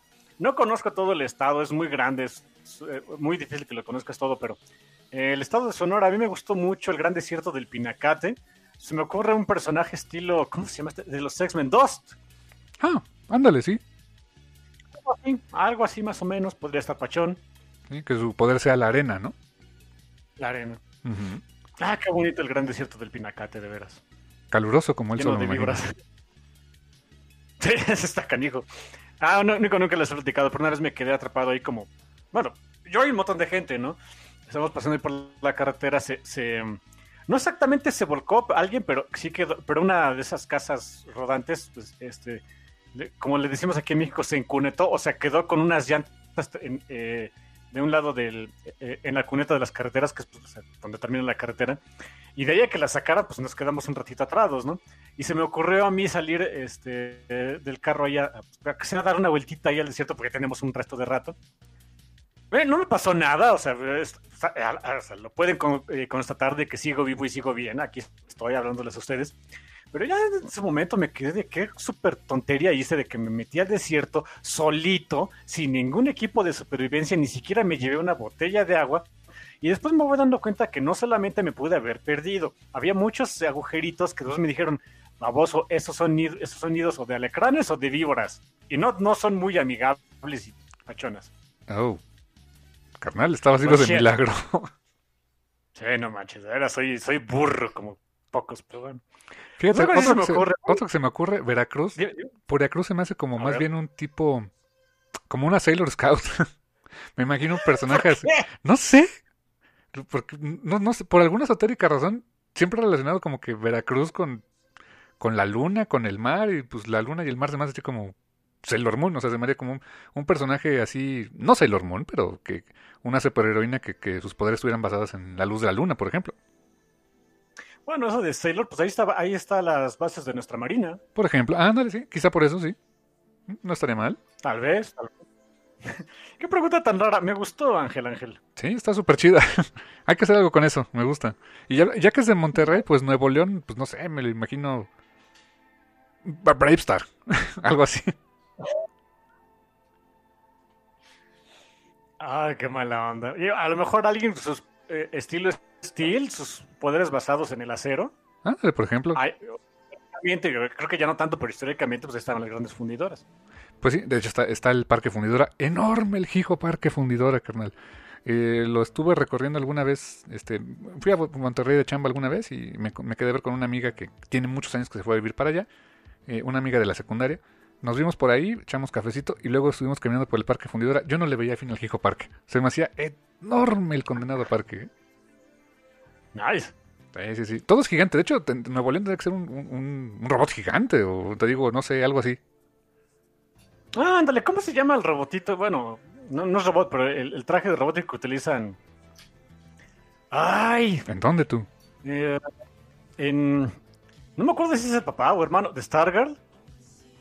Ah, pues es. Ay, sí, cierto. ¿Cómo se llama? Es que era Stars and Stripes. Creo que era. Eh, Stars creo que era ella y Stripe era el robot, algo así. Es una serie de Jeff Jones, por cierto. Él la tengo, no lo he leído, fíjate, ahora que me acuerdo. Sí, sí, sí, bueno, pues hagan de cuenta algo así. ¿Mm? O Rusty, Big Guy y Rusty, ¿no? O Big Guy and Rusty, claro. Tenía la, la, referencia más rápida que le hago el cuento. Qué interesante y divertida pregunta, Ángel. Muchas gracias. Mm. Después, Héctor Ibarra nos dice: Buen día, es mi primer jam session. Ah, pues bienvenido, Héctor. A ver, recomendación de cinco series que no les gustaron. Oh, ok.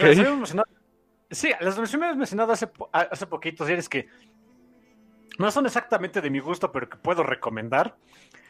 Las dos inmediatas que siempre pienso en ellas. Saludos a Dennis Halu, me cae muy bien el tipo, de veras, pero. Y a, y a veces parece que le estoy echando mucha tierra a su trabajo, pero no, en serio, es, es, es, es de buena gana que lo hago. Eh, eh, Avengers Arena y Avengers Undercover no son exactamente de mi gusto, pero échenles un ojo.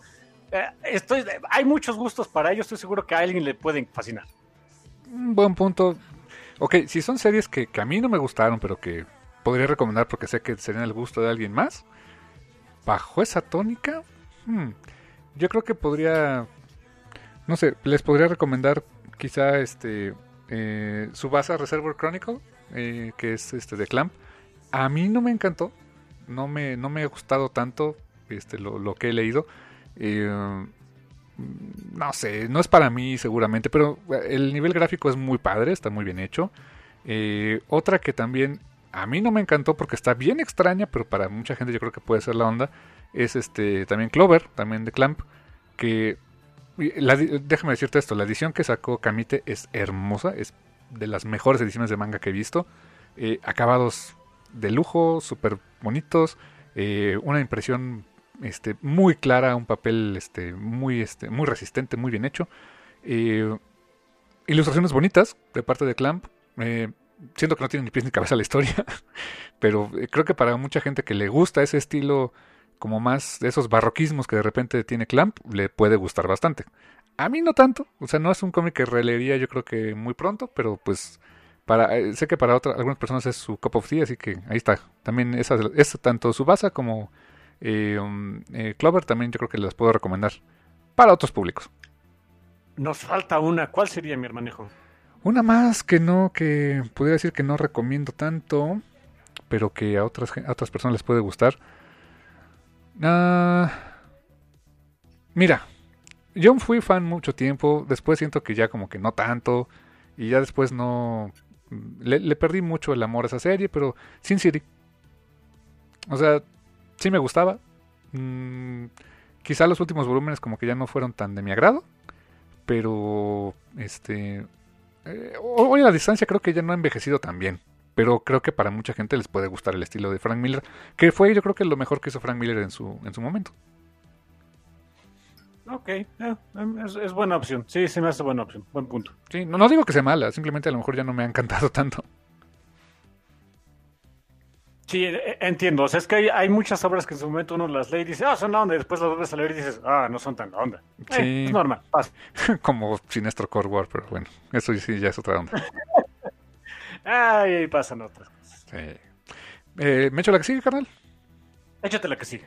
Dice Jonathan Hernández, saludos a Jonathan. Dice, saludos, tío, Carmi tío Carmix y Rule Ratorium 3000. Ratorium, está bueno. Saludos, saludos, Jonathan. Dice, trataré de ser breve, pero no prometo nada. Ok. Dice, primero que nada, felicidades por ser los podcasters más pachones de la ñoñosfera nacional. Ah, muchas gracias. Y área colindante. Los sigo desde el ya lejano 2015, desde el especial de Hawkeye. Uy, ¿te acuerdas de ese, carnal?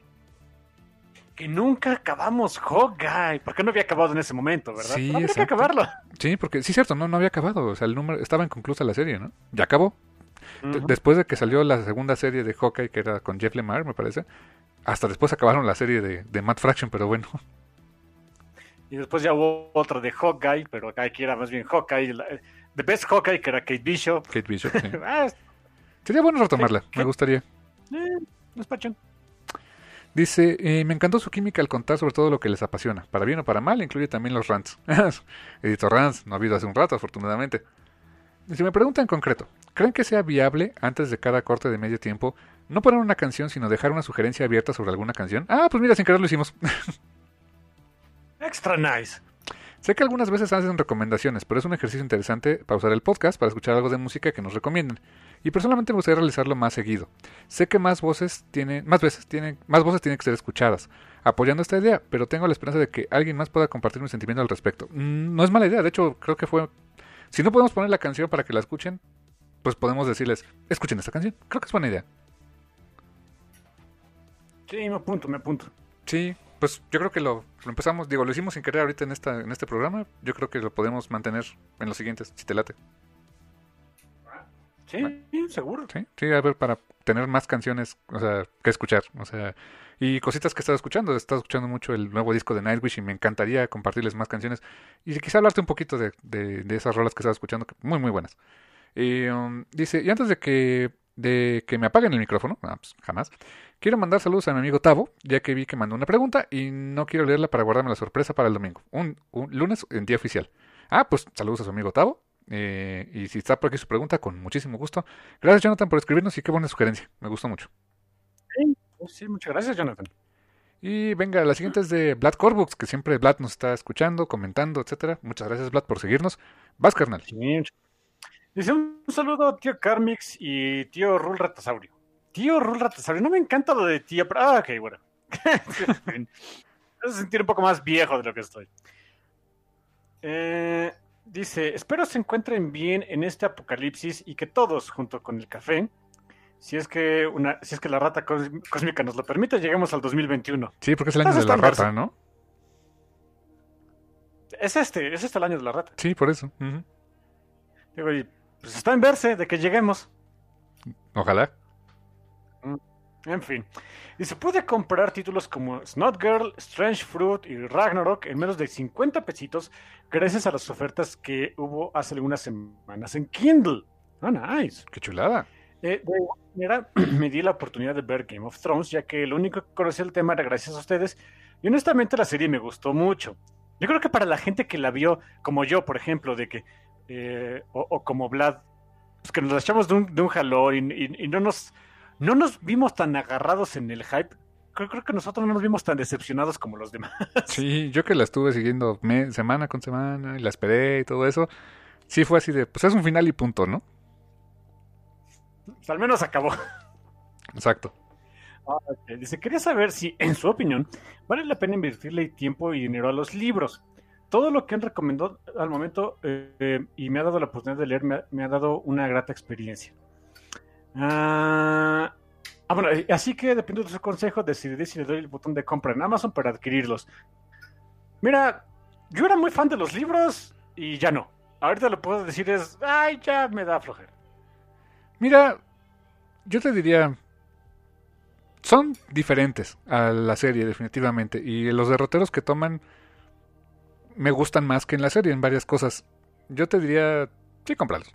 Eh, al menos para que tengas la experiencia completa de este mm, de lo que ya viste y lo puedas comparar con la fuente original y cómo en algunas cosas es diferente. Yo te diría, sí, no te diría que los compres de jalón, cómprate el primero ve la narrativa, ve si te gusta y ya si le sigues. Si decides comprarte los cinco, este, pues te invito a vivir la experiencia de esperar otros cinco años a ver si hace algo George R. Martin, así que pues, bueno, esa es, esa es- es otra parte de la experiencia también. Mm, pues también, yo también los digo por eso, o sea, si, si ya no están completos y ni los van a completar, como que ya para qué. no sé, digo yo, por lo menos, mira, con fines de comparación, cómprate el primer libro, eh, que básicamente es la primera temporada, échatelo, compara a ver su, eh, este, las diferencias si te laten, y si es así, pues te sigues. Eh, si es así el cuarto, tenle paciencia al cuarto libro. Hmm, ok, ok, ok. Está bien. Eh, lo dejamos ahí, pues. Venga. Eh, después dice. Um, ¿Dónde me quedé? Ah, ya. Y por último, solo como dato o anécdota curiosa, hace Te unos días una- un- vi un video- Ah, sí, Ah, perdón. me- me- No, no, sí, vas bien, vas bien, me vas bien. Sí. Sorry, sorry. Vi un video, ah, vi un video, no, no, no, no muevas la pantalla, donde recopilaban varios fragmentos de noticieros de Estados Unidos dando la misma nota. Eh, por misma, entiéndase, cada palabra era exactamente la misma manera de guion. Sobre Amazon, la nota halagaba su trabajo durante la pandemia, entre otras cosas. El video era demasiado conspiranoico y respecto al lavado de cerebro y mensajes subliminales y esas cosas, y me hizo recordar inevitablemente los comentarios del café sobre Amazon, eh, dominando el mundo. Pasó de ser un chiste a un... ¿Será? Las presiones del café eh, hasta, el, hasta el momento han acertado. Mira, no exactamente de que dominen el mundo o algo así, pero sí hay que admitir que Amazon tiene todo, o sea, es todo menos eh, un ente amigable para la humanidad. Y con eso creo que les dije todo. Pues sí, sí, o sea, es un gigante del comercio electrónico, es el, eh, el estándar. Mira, yo dentro del mundo que me muevo en mi chamba Godín, en muchas cosas de lo que hace Amazon, más allá de la distribución de productos, eh, es a lo que muchas empresas aspiran a hacer. ¿En qué sentido? En, cuestión de inteligencia de datos, eh, facilidad de accesibilidad del usuario, eh, tiene muchas cosas positivas, pero como bien señala mi hermano, hay ya en el aspecto humano, sí hay muchas cosas muy deleznables y muy cuestionables que han pasado con Amazon.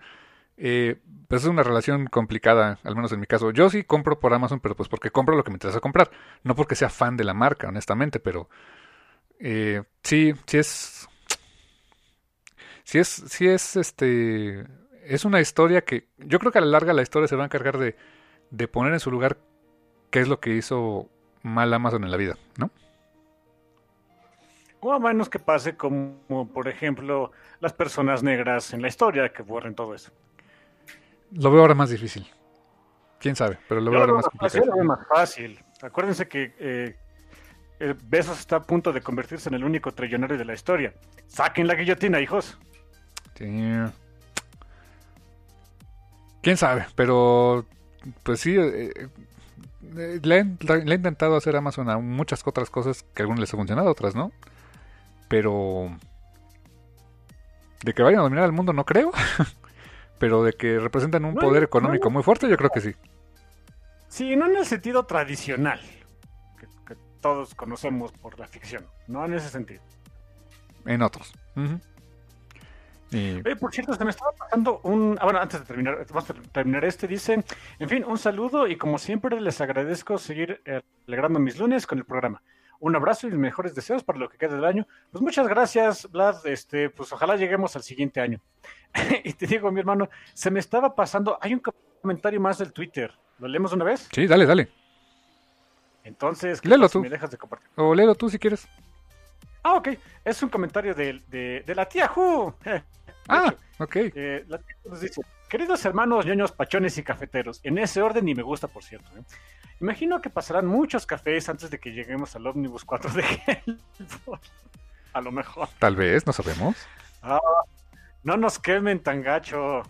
On. En fin, ¿podrían recomendar algo bueno, bonito y barato con una temática parecida? Bueno, está este, las historias del BPRD. Sí, claro, y que estaba súper baratísimo hace rato en, en Dark Horse. De hecho, lo estaban regalando. En, en- en Dark Horse eh, Digital, no sé si todavía esté, pero yo lo descargué. Lo, estaban regalando el primer, eh, creo que sí era el primero. Era el BPRD Plague of Frogs, que es el arco más reconocido de BPRD. Y lo estaban regalando en, este, en la aplicación de Dark Horse. Ahí lo tengo. Y, y si no, está, está, muy barato, eh. La verdad está muy barato y, léanlo, es, es una chulada. Extra nice. Bueno, eh, eh, em, aparte de ese estilo, o sea, ocultismo rarito y todo con Hellboy, ¿cuál otra podría ser? Mm, mira, yo eh, como que de ocultismo y todo ese rollo, en otro nivel más, más este chiquito, pero que también les podría recomendar, es Corny Crumrin. Honestamente tiene mucho esa onda de mundos extraños, este, criaturas fantásticas, eh, una temática un poquito más, más tranquilona, pero honestamente no es, no es del todo un cómic para niños, hay cosas medio chonchas. Y pueden encontrar el primer volumen en inglés incluso, lo pueden encontrar muy barato. Eh, Onipress lo, lo, está reeditando en unas ediciones económicas. Eh, y si no, pues también está desde luego la, eh, pues la versión en, eh, ¿cómo se llama? Pues que de, de Camite, la versión en español, que también tuve el gusto de traducir. Entonces podrían echarle un clavado a esa primera, este, esa primera vista. Ok, nice. Pues sí, bueno, bonito y barato.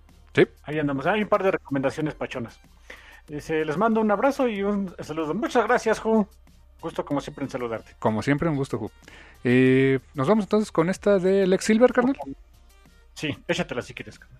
Lex Silver dice, ¿alguna historia donde un superhéroe esté en una situación extrema y desesperada, por ejemplo Batman, ahogándose en el túnel inundado de la caída del murciélago? Pues yo creo que la mayoría de las historias, ¿no?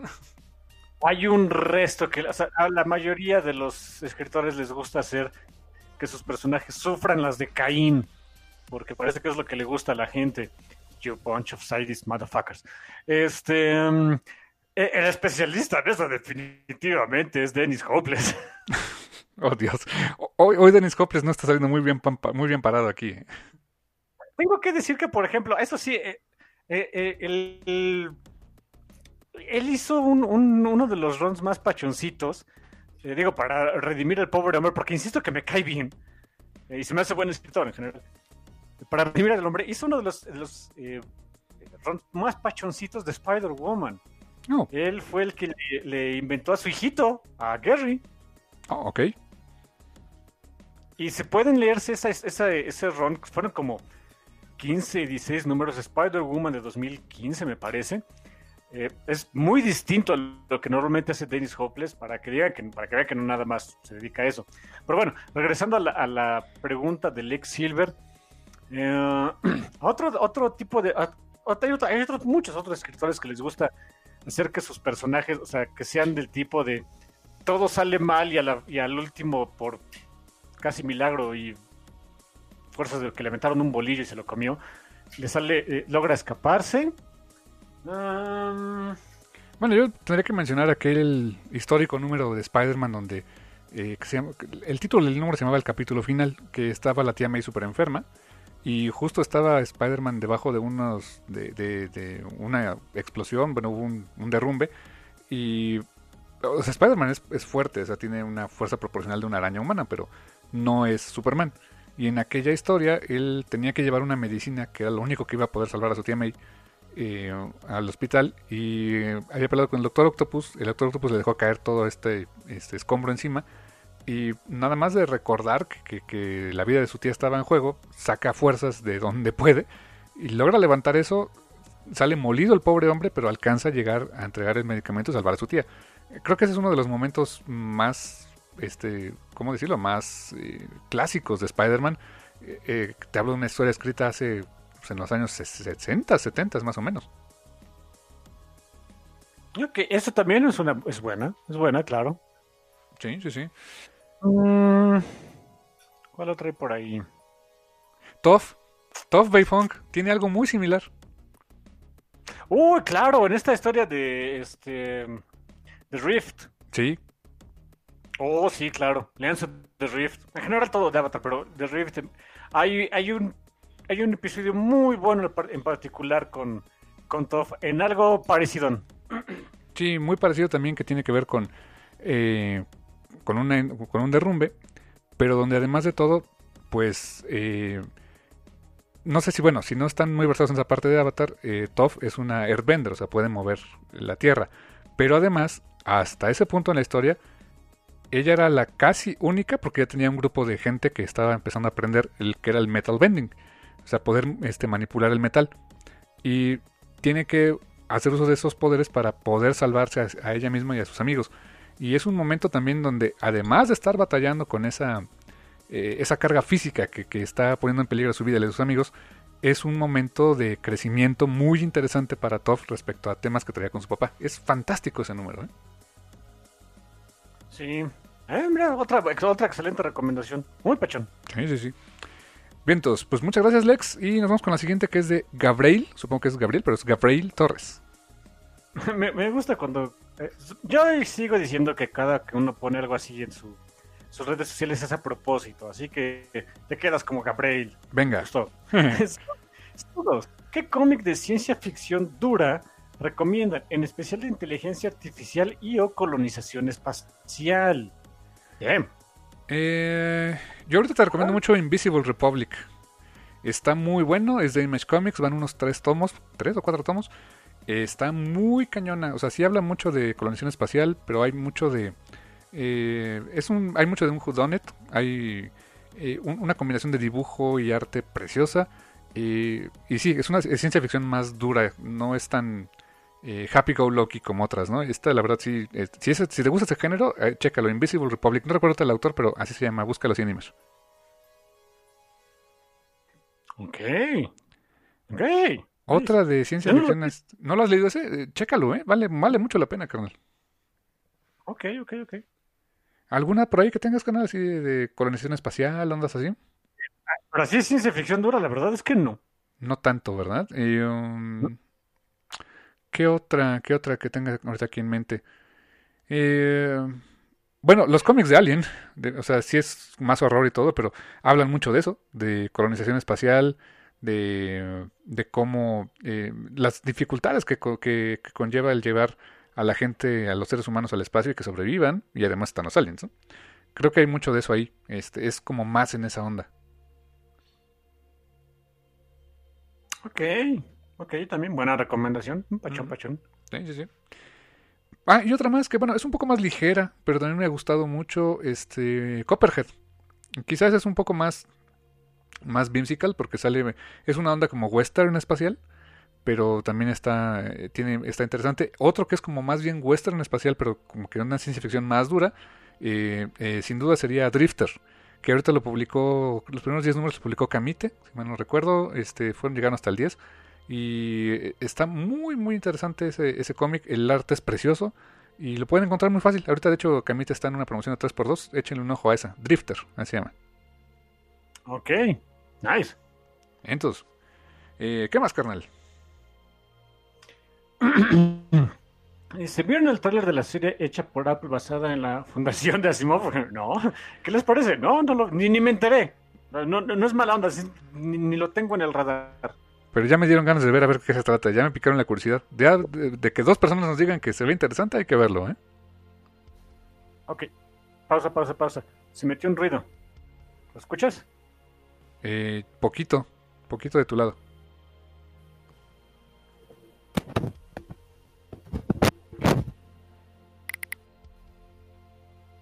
Dame un segundo. Sí, es mi micrófono. No, no me cuelgues, ¿eh? No, no te cuelgo.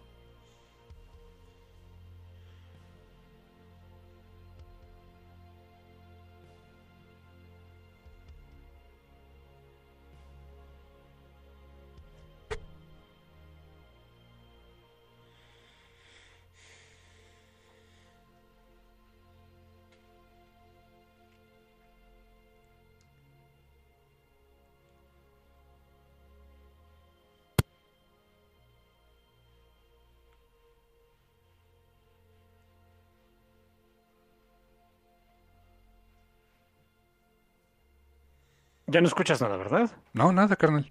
¿Tú? Excelente. No, no, no, ya, se, arregló. Ah, ok. Bien, carnal. continuamos. 3, 2, 1. También dice, dejando de lado el respeto a los artistas originales de una obra, si por X o Y causa a ustedes les encargaran elegir cómics clásicos y a un artista y artistas actuales para volver a dibujarlos y o colorearlos con técnicas de estos tiempos, ¿qué cómics y artistas elegirían? Ok, eso es interesante. Mm, ok, o sea, cómics clásicos pero con artistas modernos. Quizá misma historia, pero que lo reinterpreten, ¿no? Sí, sí, sí, exacto, exacto. Ok. Hmm. Pues honestamente tengo que ir a mis raíces mutantes. O sea, yo me iría por... O sea, volver a, a ver, digo, con todo y lo maravilloso que fue John Byrne en aquel tiempo, pero la saga de Dark Phoenix, que a mí me encanta, y creo que lo pudiste atestiguar con una publicación que hice en mi Instagram esta semana. este... Tienes problema. sí. Tienes problema. Si pudiéramos conservar el guion de Claremont con eh, artistas nuevos para volver a, a- a, este, a interpretar la saga de Dark Phoenix, eh, no sé, a mí me encantaría, por ejemplo, el equipo que acabas de que estás mencionando, Pepe Larraz y Marta Gracia, dibujando la saga de Dark Phoenix. O sea, imagínate esos colores, esa composición, esos diseños, eh, eh, pero de, en- aquella época trasladados con esta con este equipo sería un lujazo, ¿eh? Sí, donde que aparte, eh, ¿cómo son las cosas, no? Los diseños actuales de los X-Men que aparecieron ahí, básicamente son los mismos que, en esa época. Inclusive Ginny su vestido verde feo horroroso. Exacto. por- yo creo que por eso pensé mucho en Pepe Larraz. Sí. Ok, esa es una, esa es una buena. Me gusta. Me- me- estaría curioso y sí hay mucha gente que pondría el grito en el cielo, pero es un bonito ejercicio mental, ¿no? Sí, pero sí, toda la saga, ¿eh? Ah. Completita. Sí, sí, sí, claro, claro, claro. ¿Qué otra cosa sería algo así, pachón? Estoy pensando. ¿Alguna otra tú que tengas por ahí? Sí, fíjate que, ¿te, te acuerdas de, de este aquel número de Sandman? Creo que es el número 6, donde va al infierno. No, el- no me acuerdo si es el 5 o 6, donde va al infierno y recupera su casco y todo el rollo. eh, y que tiene aquel enfrentamiento con Coronson y toda la onda. Eh, me- o sea, con- conservaría desde luego el guion en el Gaiman, pero me gustaría verlo reinterpretado por algún otro artista eh, que también como que le guste todo ese, todo ese rollo. Si te soy honesto, me encantaría ver en ese setting, en ese eh, en esa onda infernal y todo, ¿cómo sería si ese guion lo reinterpretara a su estilo Mike Miñola? Se me haría fantástico ver ese, ese, infierno, pero dibujado por Mike Miñola. Ok, esa es una, también es una muy buena opción, ¿eh? Yo sé que ahorita sería como sacrilegio, pero hasta Elsa Charretier lo dice que se inspiró mucho en eso. Elsa Charretier reinterpretando y redibujando eh, New Frontier New Frontier, órale. de Darwin. Sí, ¿por qué no? Quedaría padrísimo, ¿eh? E- Ella lo dice, ella se inspiró mucho en, en es- en el, en el arte de Darwin Cook para empezar a desarrollar su propio estilo, sobre todo cuando ella iniciaba. Mm. Sounds nice, me gusta. No, pechón, ¿no? Sí. Eh, obviamente, pues, es ejercicio mental nada más. O, otra, que digo, también, ya que hablamos de, de cómics clásicos de DC, eh, Mad Love, o sea, el cómic tal cual de Mad Love, de dibujado, escrito por, y dibujado por Bruce Timm, ah, no, escrito por Paul Dini, con dibujo de Bruce Timm, me encantaría ver ese mismo cómic, pero dibujado por Amanda Conner. Ah, Ok, también. ¿Por qué no? Eh, estaría, estaría padre. Qué interesante ejercicio, ¿eh? me gusta. Sí, estuvo chistosón. Me gustó también. O sabes Muchas también gracias. un, un proyecto ah, muy, A ver, a ver. muy, muy pirado, pero que a mí me encantaría ver porque, mira, tú sabes que me encanta Saint Seiya. Sabes que me, me encanta este, su mitología y todo eso. Es repetitiva, es cheesy en algunas cosas, sí, sí, sí, ya lo sé, pero me encanta Saint Seiya. Y tanto como me gusta Saint Seiya, siendo honestos, los primeros volúmenes de Kurumada sí están como que "Eh, el dibujo pues no se sostiene tan chido, honestamente. Por lo cual, a mí me encantaría ver los 28 tomos de Saint Seiya, pero reinterpretados por Shiori Teshirogi. ok. Ok, tapachón. que dibujó eh, The Lost Canvas, sería fantástico, ¿eh? Ok, nice. Ah, bueno, También estuvo pachón. Vientos, pues, eh, pues muchas gracias, este, Gabriel, muchas gracias por este, por ese ejercicio mental, estuvo chido. Y nos seguimos con la que sigue, que es un poquito más larga. Este, voy con esta, ¿no, carnal? Sí. Dice Julio César Rivera, dice saludos Carmix, el buen niño rata. Saludos, Julio. Quisiera saber su opinión sobre el formato físico en diferentes medios como el cómic, videojuegos, música, cine y TV. ¿Prefieren pertenencia o conveniencia? Vas, carnal.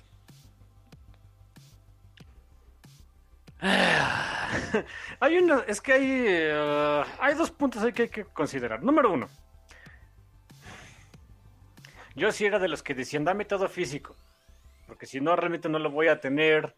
Y el momento en el que a la compañía se le ocurre apagar ahí sus sistemas, sus servidores, etcétera, pues me quedo sin mis cochinadas. Y es un punto válido hasta el día de hoy. Ok. Así que, sí, está del nabo por ese lado. Por otro lado, no o sea, no estamos como que, estamos entrando en la época donde hacer un montón de, de, de cositas, o sea, de gastar un montón de materiales en cositas como esta no es la mejor idea. Ay, sabemos que mucha parte de la economía se mueve a tra- través de ese tipo de consumibles, etcétera, etcétera, pero pues ya vemos también los problemas que puede traer, no solo a nivel ecológico, sino también incluso a nivel económico. ¿Qué pasó con Diamond? Mm, buen punto. A los que se dedican a distribuir este todos los cómics, etcétera, etcétera. Sí, sí, sí. El momento en el que la empresita se te cae, o sea, ahí ya no es, ahí no es como que le den, le apaguen el switch, literalmente la empresa pase dos semanas sin recibir dinero, dos semanas, en fin, y todo se te va al garete. Y entonces no hay nada para suplantarlo. Well, fuck. Es un asunto muy complicado. Yo sí prefiero ahorita, por lo menos por el momento, prefiero mucho el asunto digital. Ok, sí por la conveniencia, sí por la rapidez de entrega, pero porque también representa un medio alternativo para no tener que estar dependiendo de un solo, e- de un solo ente o una serie de entes. Pero pues también les digo, ¿no? Está el asunto de la propiedad intelectual, que no se puede compartir en todos lados. O sea, si le quisiera cómics a mi hermano, pues le tengo que dar mi cuenta, ¿no? O sea, no hay de otra. No los, puedo prestar, no los puedo regalar realmente. Y técnicamente no son míos. Es como si los estuviera rentando mientras existe el servicio, por ejemplo, de Comixology. Eh, pero pues la otra opción es estar gastando dinero, en, más dinero, es más caro conseguir las cosas en físico esperar, eh, o sea, esperar más tiempo y ese tipo de cosas pues, son mini inconveniencias que ya en cierto momento de la vida te valen, ¿no? O sea, dices, ¿qué importa que me tenga que esperar un poquito más? Que tuviera otra cosa que hacer, ¿no? Eh, pero si es eh, una, o sea, tan solo en el asunto del papel, no sabemos cuánto papel vaya a quedar por cuántos años, o sea, es muy complicado. Por el momento me decanto por lo digital, pero no digo que sea la solución perfecta. Yo en lo particular, pues tú lo sabes, me gusta mucho el tenerlos en físico, me gusta la sensación de leer un libro, de leer un cómic, tenerlo en mis manos. Y desde luego ese sentido de pertenencia, que por ejemplo, pues sí me ha permitido prestarte cómics o que tú me prestes cómics, eso está chido. Pero por otro lado también, y sobre todo ahorita en estos tiempos que, eh, por ejemplo, la tienda de cómics este, que me quedaba más cerca, o sea, digamos de cómics USA que traían pues normal, que era Fantástico Salir, está cerrada y no se ve para cuándo vuelva a abrir desgraciadamente y aparte pues le dieron aire a nuestros buenos amigos de la tienda de satélite que pues eso está súper gacho pero por ejemplo eh, salió Wonder Woman de Dirt número 3 eh, no, lo, no lo he comprado porque pues eh, no me es tan fácil nada fácil ir a este a, Fantástico por ejemplo al, que está en, este, en, en Matriz me encantaría seguirlo teniendo en físico pero siendo honestos, quiero saber qué sigue de la historia. Yo creo que lo voy a tener que terminar comprando en Comixology porque es lo que tengo, es, es lo que está a mi alcance. Entonces, un tanto es de que eh, no es tanto pertenencia o conveniencia, sino más bien es lo que hay, siendo honestos. Otra, otro ejemplo donde eh, ahorita me hubiera interesado mucho este, adquirir este cómic en físico es el Kickstarter que hizo este, Matt Fraction y Jeff Lemire con el, eh, cómic este de Cosmic Detective que es un cómic de autor 100%, que va a lanzar en un formato súper lujoso, hardcover, etc. Que, sí, mucho del, de lo atractivo era esa edición eh, exageradamente lujosa que ellos se, se, disponían a hacer porque pues, un publisher no los iba a hacer tan fácil. Pero también me interesa mucho la historia, entonces sí me interesó apoyar el proyecto, sí me interesa tener el cómic, pero honestamente iba a ser prohibitivo el envío ya este de, después de, de, de convertirlo a pesos. El tenerlo aquí en, este, en físico, dije, no, pues fuck it, no, no, no puedo, o sea, no, no me puedo dar ese lujo, entonces, sí compré, este, por, creo que fueron 15 dólares, si mal no recuerdo, 10 dólares, no me acuerdo, pero es una versión digital, con todos los extras que va a tener, solamente que es digital, entonces, cuando ya salga el Hijo Comic y que ya lo empiecen a distribuir, aparte me va a llegar inmediatamente, o sea, es un bonito link con tu descargable, ahí está, y es un, es un PDF, creo, o sea, es un formato que, que no, este, DRM free, Entonces, eh, sí, le, sí le pude entrar a ese Kickstarter, pero me hubiera encantado tenerlo en físico, pero no, es prohibitivo el, haberlo hecho, la verdad. Entonces, en ese sentido, me estoy yendo un poquito más a temas digitales porque es la forma en que lo puedo seguir leyendo y puedo seguir consumiendo. No hay de otra. Pues sí, también está eso. Sí. Eh, ¿Qué más? Dice Julio César Rivera, este, estaba leyendo yo, ¿verdad? Sí, ok. Dice, personalmente sigo eh, consumiendo mucho en físico, sobre todo los videojuegos y cómics, con el ocasional CD de música y Blu-ray. Yo eso ya no compro nada. De CD de música y Blu-ray, no, ya películas y, música no compro nada en físico. ¿eh? No sé tú, pero yo no.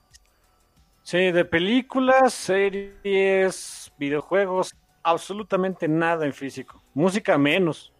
Sí, no, yo pues tengo mi Spotify y con eso tengo un chorro de música o le compro directamente este, sus canciones a los artistas que me interesan en, no sé, en Bandcamp o, o, en su sitio web, por ejemplo, pero en, en, físico ya nada. Y películas pues igual, o sea, este, servicios de streaming, rentas digitales, es lo que, lo que más he consumido. Pero bueno, dice, disfruto del ritual de poner el disco o tomar del libro lo que voy a leer. Eso también está bonito. Y con la seguridad de que cuidarlos eh, cuidándolos, puedo seguir disfrutando sin necesidad de internet por muchos años más. Además de tener la libertad de compartirlo con alguien más sin problema, que es un poco lo que decíamos, ¿no? Te puedo prestar mis cosas. Y fíjate que nos pasó hace unos meses, nos pasó aquí a mi esposa y a mí, que este alguien movió el hijo cable desde un poste y nos desconectaron el internet como tres días. Entonces, en lo que vinieron a arreglar y todo ese rollo, desempolvamos el Blu-ray y pusimos películas. O sea, pusimos este, la saga de Harry Potter, que ahí la tenemos en DVD y sí es cierto, o sea, no necesitamos el internet para ver la película porque ahí estaban los discos, pero eh, es algo que sí te pone a pensar, o sea, dependemos muchísimo del internet para seguir consumiendo cosas, ¿no?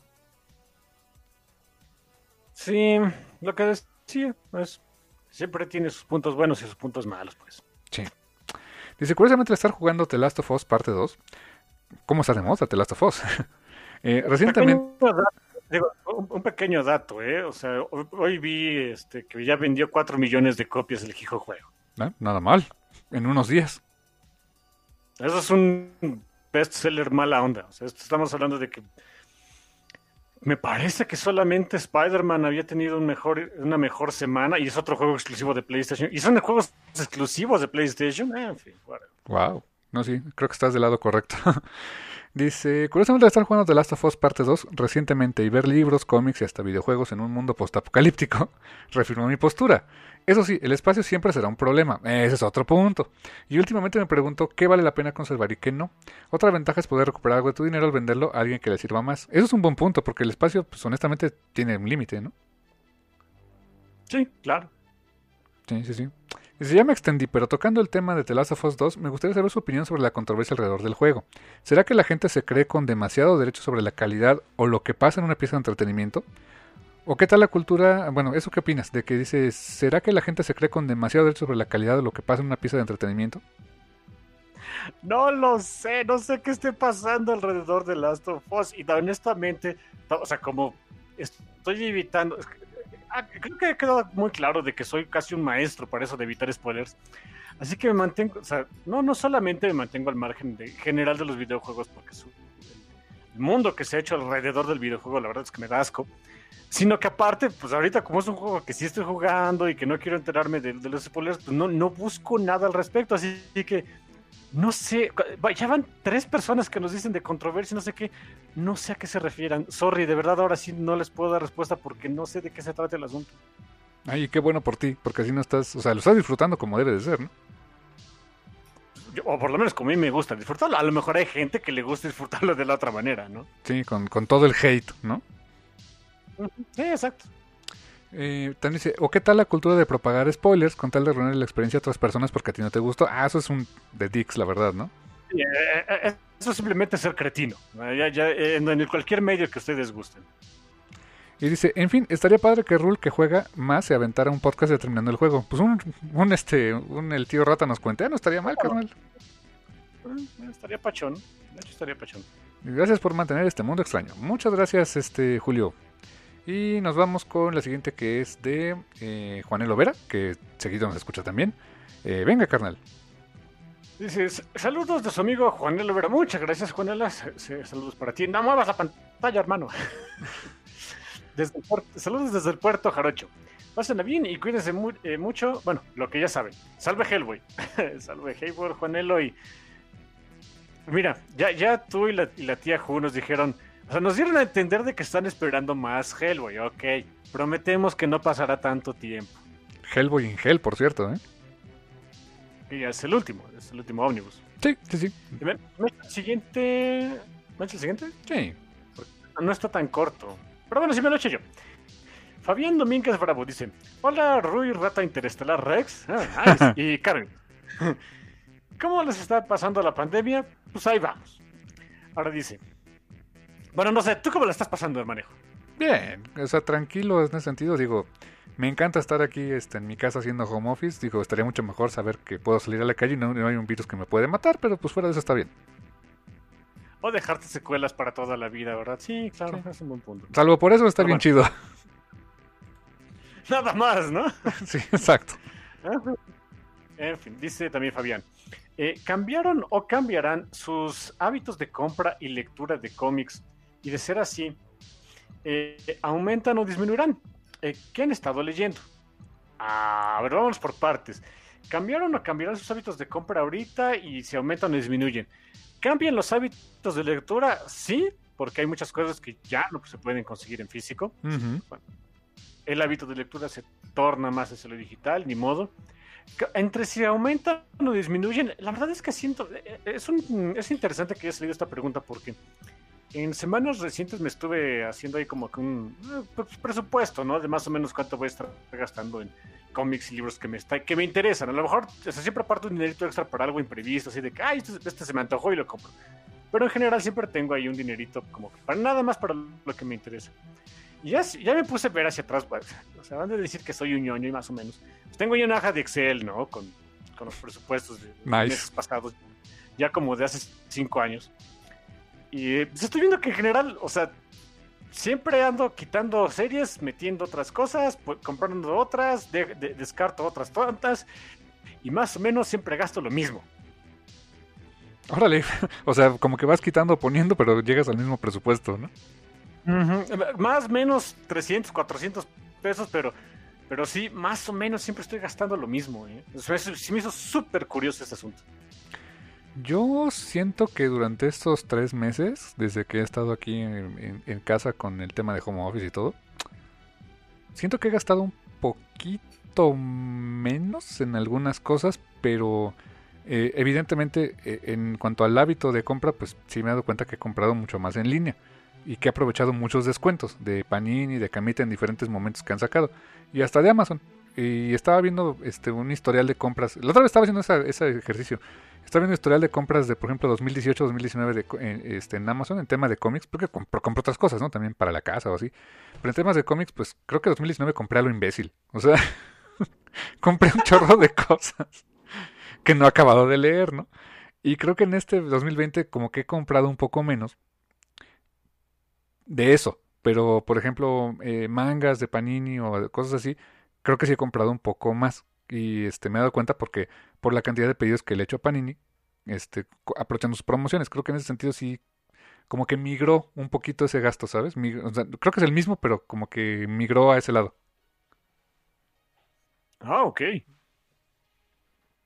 Y sí, desde luego, eh, ayer, ¿cuándo fue? Ayer o antier tuve, tuve que ir a Walmart. Este, no me acuerdo qué. Ah, necesitábamos pilas porque se le acabaron las pilas a como tres controles al mismo tiempo.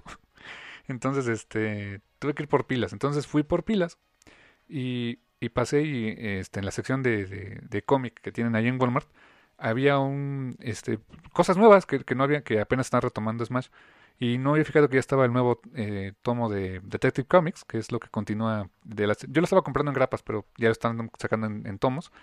Y lo vi y lo compré. Y creo que es el primer cómic, o sea, que, que, que, yo me paré, fui y lo compré en una tienda desde que empezó todo este asunto. ¿eh? Todo lo demás lo he estado comprando así en línea o, leyéndolo en digital. Mm, bueno, pues, cambios que se tienen que hacer, pues, definitivamente. Eh, también nos pregunta Ben Fabián, eh, ¿qué han estado leyendo? Aquí en Monterrey, por lo me doy cuenta. Aquí en Monterrey, por lo menos, yo no he dejado de trabajar. Para mí es lo mismo. Solo el tráfico se volvió una chulada. no hay. Cuando regresemos a la normalidad, entre comillas, se va a extrañar las calles vacías. Saludos desde la Sultana del Norte pandémica. Ok. Saludos a Monterrey, por supuesto, todos nuestros amigos de allá, que tenemos varios. La verdad es que sí tenemos varios de allá de Monterrey. Saludos hasta Este, allá. ¿qué, sí, ¿qué he estado leyendo?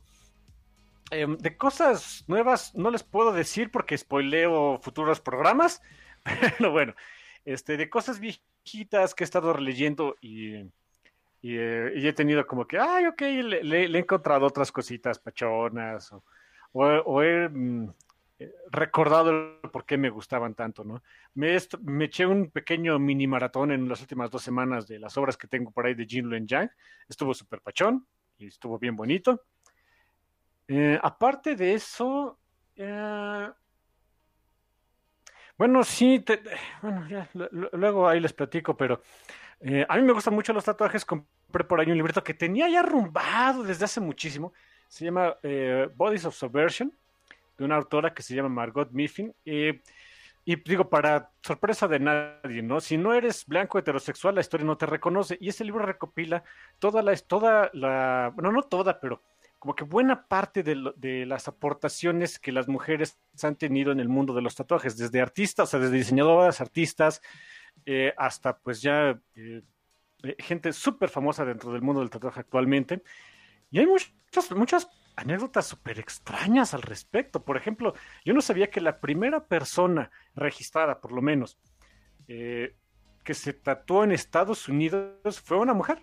Fue una mujer Ah, y fue por un fue por un tatuaje que de hecho eh, le hicieron una, eh, uno de los pueblos nativos americanos porque literalmente la, la- como que la casi la adoptaron y tenían la, la costumbre de hacer tatuajes. Así que fue la primera mujer blanca registrada en tener un tatuaje. De las cosas súper raras y extrañas que uno se va encontrando. Ese tipo de, detall- de- de historias raras me gustan mucho. Em, tengo pendientes varios libros. Em, uno que por recomendación de la actual este, escritora de, un cómic de Marvel, del cómic este de Jane Foster Valkyrie, la autora se llama Torun Gronbeck. Súper nórdica la, se- la- la señora. Eh, recomiendo por ahí un librito de, de algunas cosas que se basó como para darle un poquito más de autenticidad a, su, trabajo ahí en Marvel. Es un libro que se llama, de hecho, Valkyries, que es eh, un, tratado, está, cortito y de hecho lo encontré muy, muy barato, lo tuve, ni modo, pues ahora por Amazon ya que, lo encontré como en 150 pesos cuando estaba súper caro, que es acerca de cómo era la vida precisamente de las mujeres este, pues vikingas, de, de lo que se conocía como los pueblos vikingos, mal llamados vikingos, pero bueno. Y no lo he empezado, pero dicen que está muy interesante. Eso es más o menos lo que he estado leyendo. Mm, nice, carnal. Pues yo, aparte de Inuyasha, este, también retomé eh, la lectura que tenía pendiente, que estaba, estoy leyendo el de eh, Trigger Warnings de Neil Gaiman, eh, que no lo he acabado, no lo quiero acabar, me lo estoy chiquiteando porque son obras así, son historias cortas, entonces como que de repente digo, ok, lo le avanzo un poquito, Mm, luego termino esta historia, mejor luego, te- o sea, como que no lo he querido terminar de acabar, pero yo creo que sí, ya, ya le voy a dar cierre a ese para pasar a otros que tengo ahí pendientes, pero de cómic ahorita he estado leyendo mucho el de Inuyasha y este Long Wolf and Cub. O sea, como quiero ponerme al día con esas. Y quiero retomar las que te comentaba de Invincible y Elephant Man, que, que ahí están viendo, viendo cómo no las he leído. Acosándote así de no me has leído, hijo de tu maíz. Sí, exactamente. Así es, carnal. Y ¿qué más? ¿Qué más tenemos? Ah, seguimos con este. Gracias, Fabián. Gracias este por este por el comentario. Saludos hasta la Sultana del Norte pandémica, como bien dices. Y el siguiente es de Pedro Santana. Ese me toca a mí o le toca a ti. Me toca a mí, cierto. Pedro Santana dice Carmix y Rule Rata Furiosa del Yermo. Rata Furiosa. Mata furiosa, eso me gustó mucho. Creo que esta cuarentena ha sido pesada para todos. Y el no ir por tus cómics cada semana al puesto o tienda de cómics favorita ha sido muy difícil. Aguantarte las ganas de salir, eh, de salir. He comprado algunos, pero muchos me faltaron. Me puse a leer Marvelverse de Televisa, una colección polémica para muchos por lo que, por lo de que ya casi todos los números de cada tomo habían sido publicados en español y que según no era necesario. Sí, sí supe de esa. eh, y ni siquiera es una es una edición original de Televisa, ¿eh? de, de Mar- de Marvel México.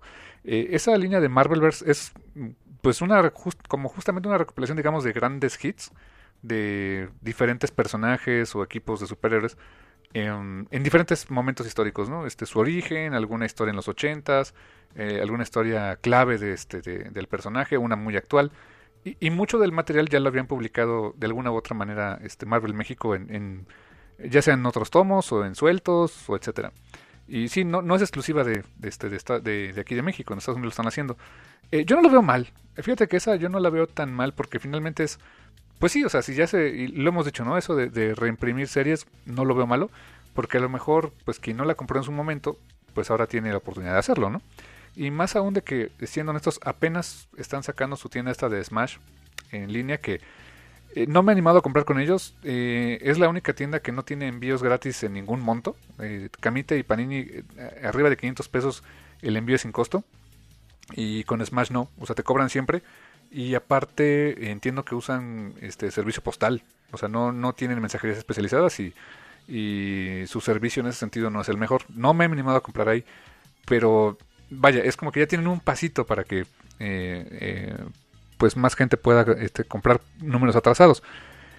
En ese sentido, en, el hecho de estar, de sacar reediciones de vez en cuando de, material que ya publicaron, no lo veo malo para la gente que no lo, no lo compró en su momento. Entonces, sí entiendo la polémica, pero pues el producto quizá no es para ti, es para alguien más que no lo tiene, ¿no, carnal? Sí, de hecho yo nunca voy a entender la polémica de gente que se queja porque haya reediciones de algo. Eso te habla de una industria sana. Es un buen punto.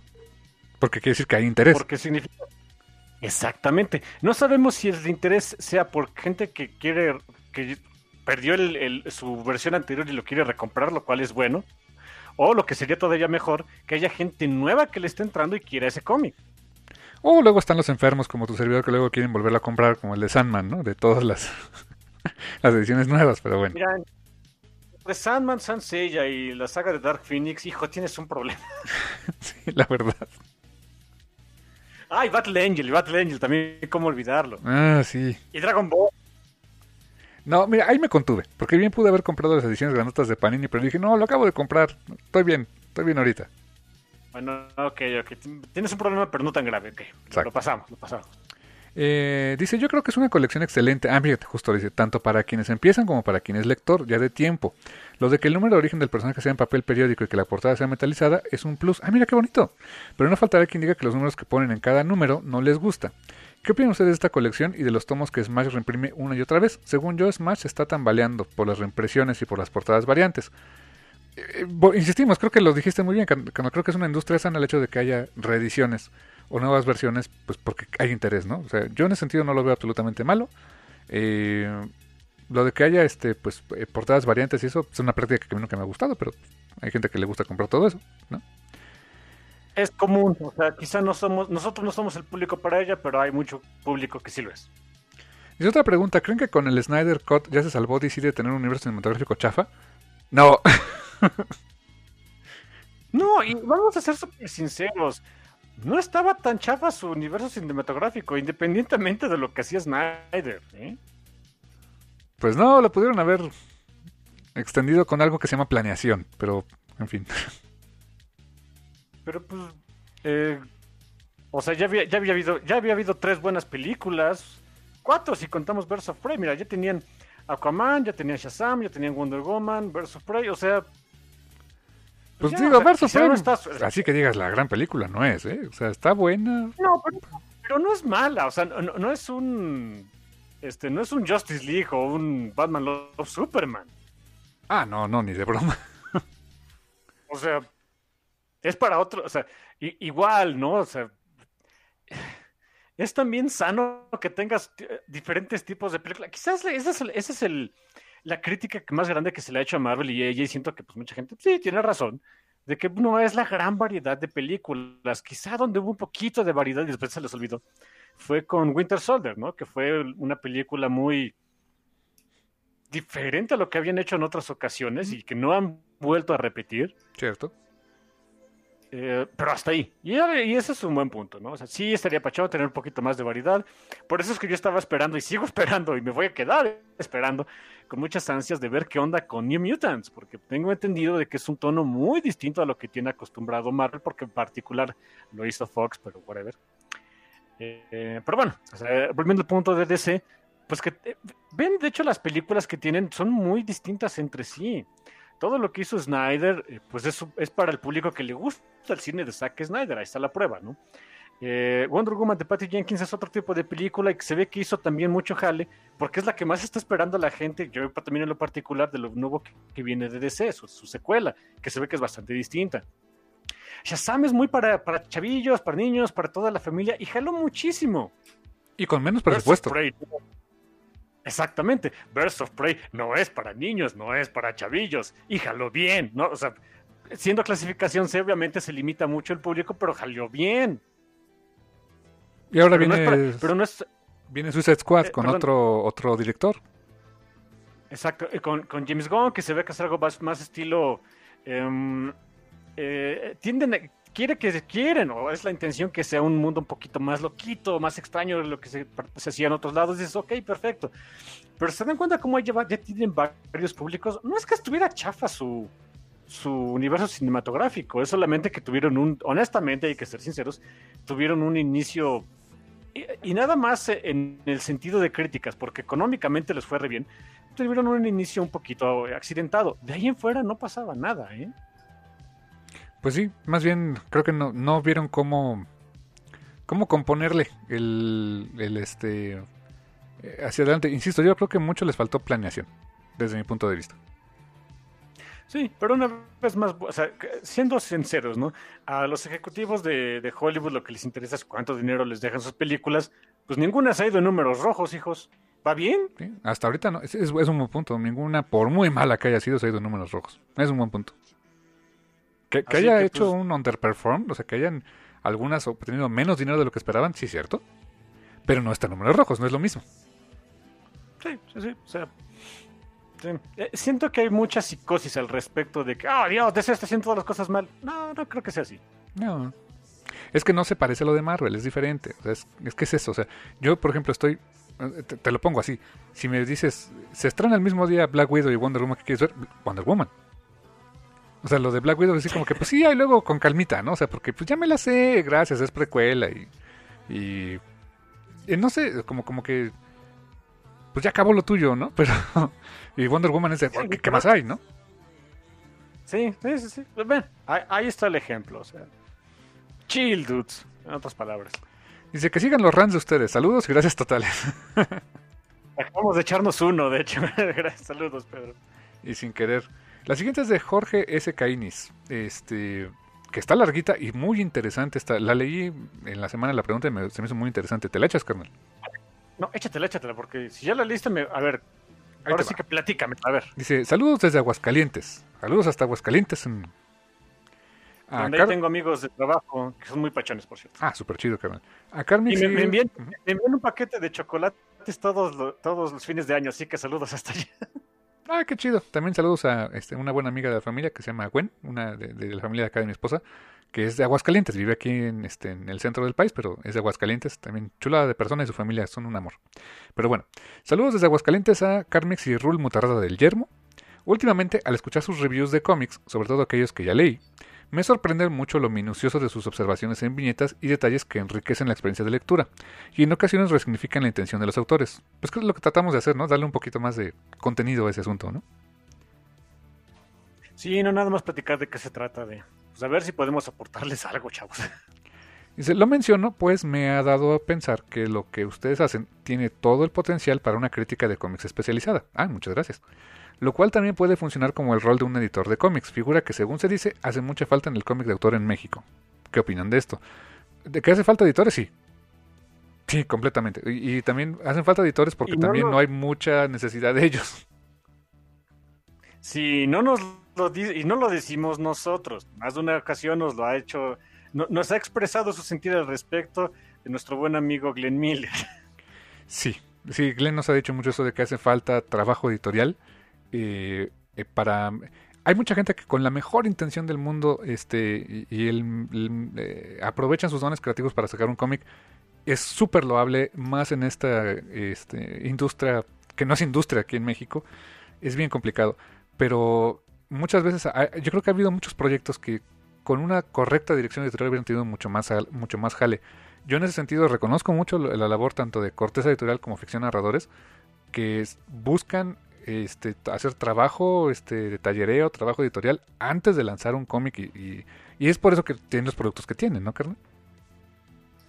Sí, hay que reconocer también que Rojo Caballero Menti es otra cosa, o sea, de veras sí sabe también de su chamba.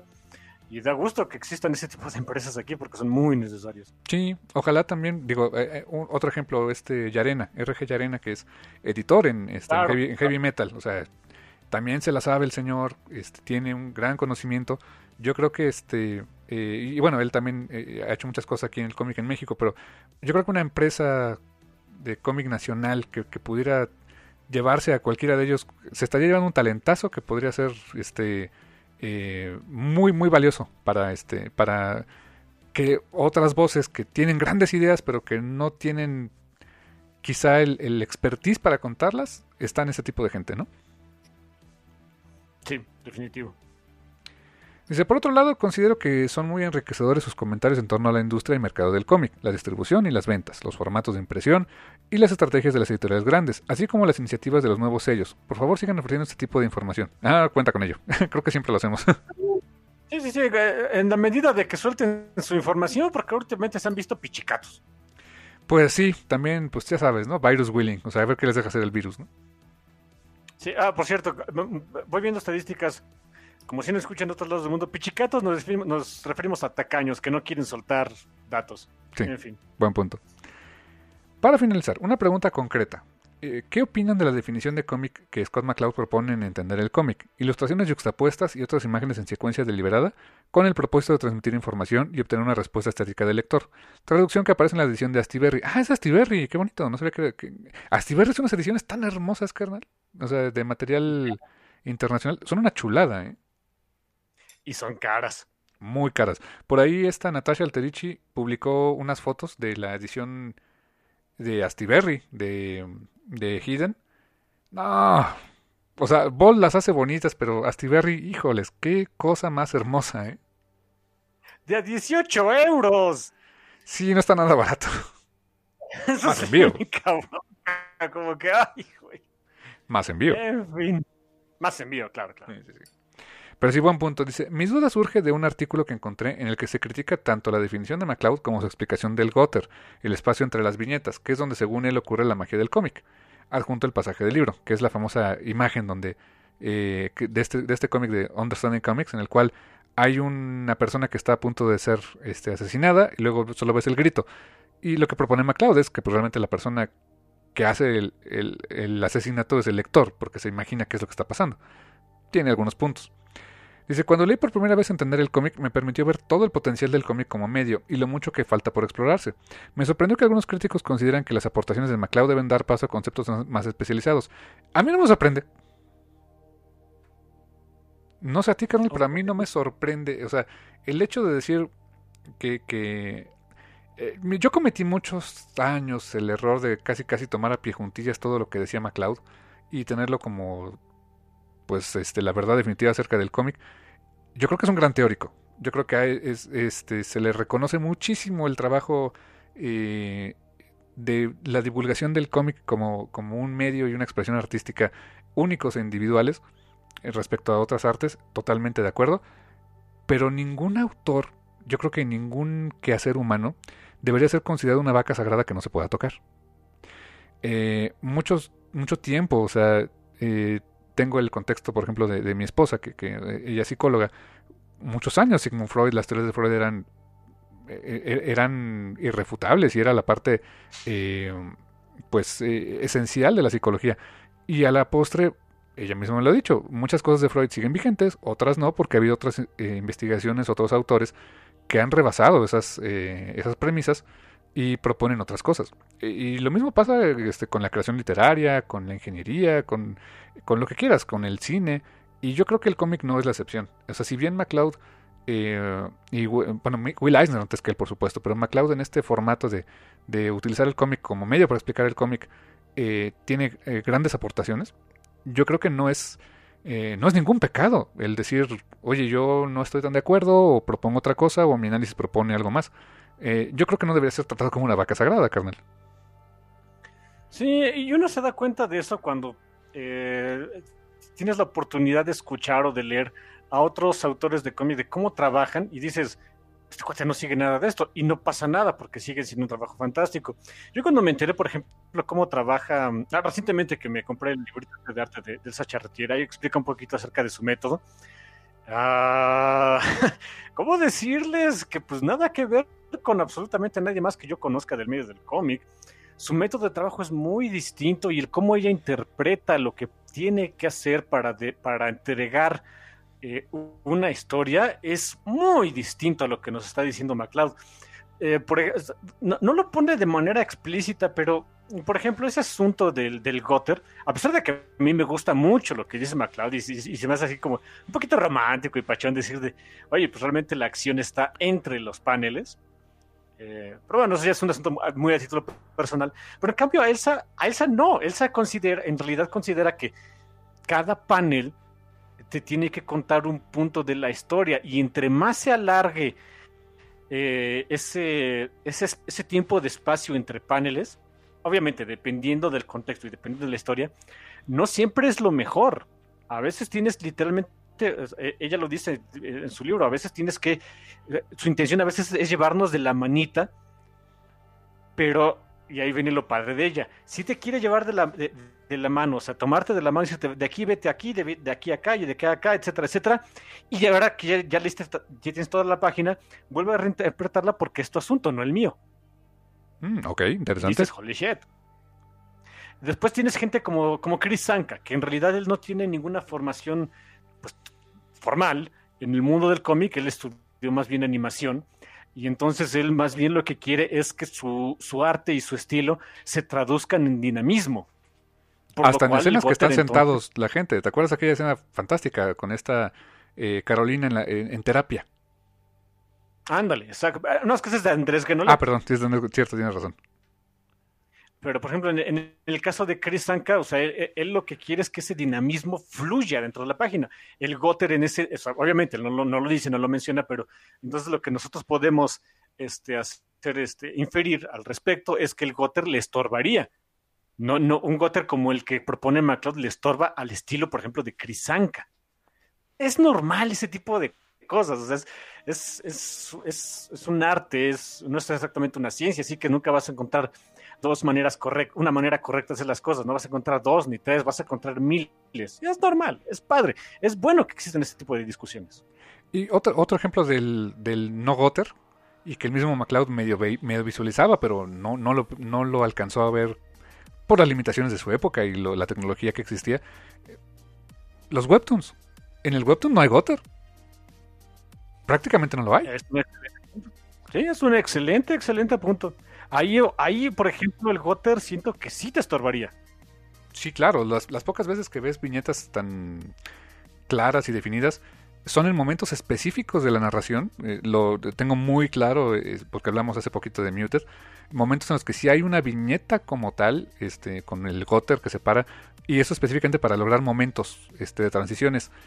Pero en general la transición es el flujo hacia abajo, el scrolling, te habla de una forma diferente de cómo pensar en escribir y en hacer un cómic, en cómo contar la historia, en cómo llevar los ojos del lector a través de ese punto. Hablábamos el programa pasado de cómo los globos de texto te llevaban en una, en una página estática, aparentemente, de Barry Winsor Smith en Arma X.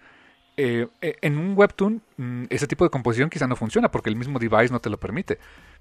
Pero hay otras formas en las cuales utilizas esas básicas del lenguaje de cómic para contar la historia. Entonces, eh, sí, o sea, no está mal que, que, este, que se cuestione a MacLeod y a cualquier otro autor eh, pero nunca, mm, creo que no debe ser cuestionado en plan de no sabes nada, sino más bien es de, oye, no estoy tan de acuerdo, aporto esto. O este, el, punto de debate es por este, no es por decir no lo sabes. Creo que es, eh, eh, es lo sano que debería de ser de esas discusiones, ¿no? Así es como se progresa, hijos. Sí, definitivamente. En general, nada, nada está escrito en piedra chulada, carnal. Qué, qué buena aportación. Y por cierto, aquí recomienda mucho Jorge Cainis. Eh, eh, pone el artículo de la de este de aquel eh, um, documento donde, donde, cuestionan el trabajo de MacLeod. que es de una página muy interesante, muy, este, sí la conozco, que es Zona Negativa, que hay, hay mucho análisis de cómic, eh, gran página, ya échenle un ojo también, hay artículos bastante interesantes también ahí. Sí, nice, me gustó, buena onda de Caínis. Muchas gracias, Jorge. Gracias, Jorge. Siguiente, carnal. De David Satarain. Venga. Sí, Satarain. Sí. Eh, Jam Session, tan pronto, ya Jam Session tan pronto, pues, ¿hemos hecho una en el año? No me acuerdo, tal vez al principio. Creo que una. Creo que ya hemos hecho una, pero ya tenía dos en el año apenas, pues está bien. Dice, un saludo al maestro del aire, Carmix. y Rulke, lector, amo, eh, amo del universo rata. Dios, qué buena. Rulke lector, amo del universo rata. Está muy bueno, ¿eh? Ok, Excelente. Dice, ¿qué diferencia hay entre cómic de licencia y el Syndicate Comic? Ah, mi hermano sabe perfectamente de eso. Sí, es, muy diferente. Y, de hecho el cómic de licencia, como lo quieras entender, mm, ahí depende de dónde, lo leas o de dónde lo, consumas. Eh, si hablamos de license comics en Estados Unidos, eh, el ejemplo más práctico que te puedo decir, y, porque trabajo en ese, es Neymar Junior Comics. Es donde, donde una empresa tiene la licencia de la imagen, eh, de una figura pública, en este caso el futbolista Neymar Jr., y hacen cómics basados en esa figura pública, ya sea contando su vida o usándolo como personaje. Eso es un cómic de licencia en Estados Unidos. Otro ejemplo de cómic de licencia es IDW, que tiene compra licencias a lo loco.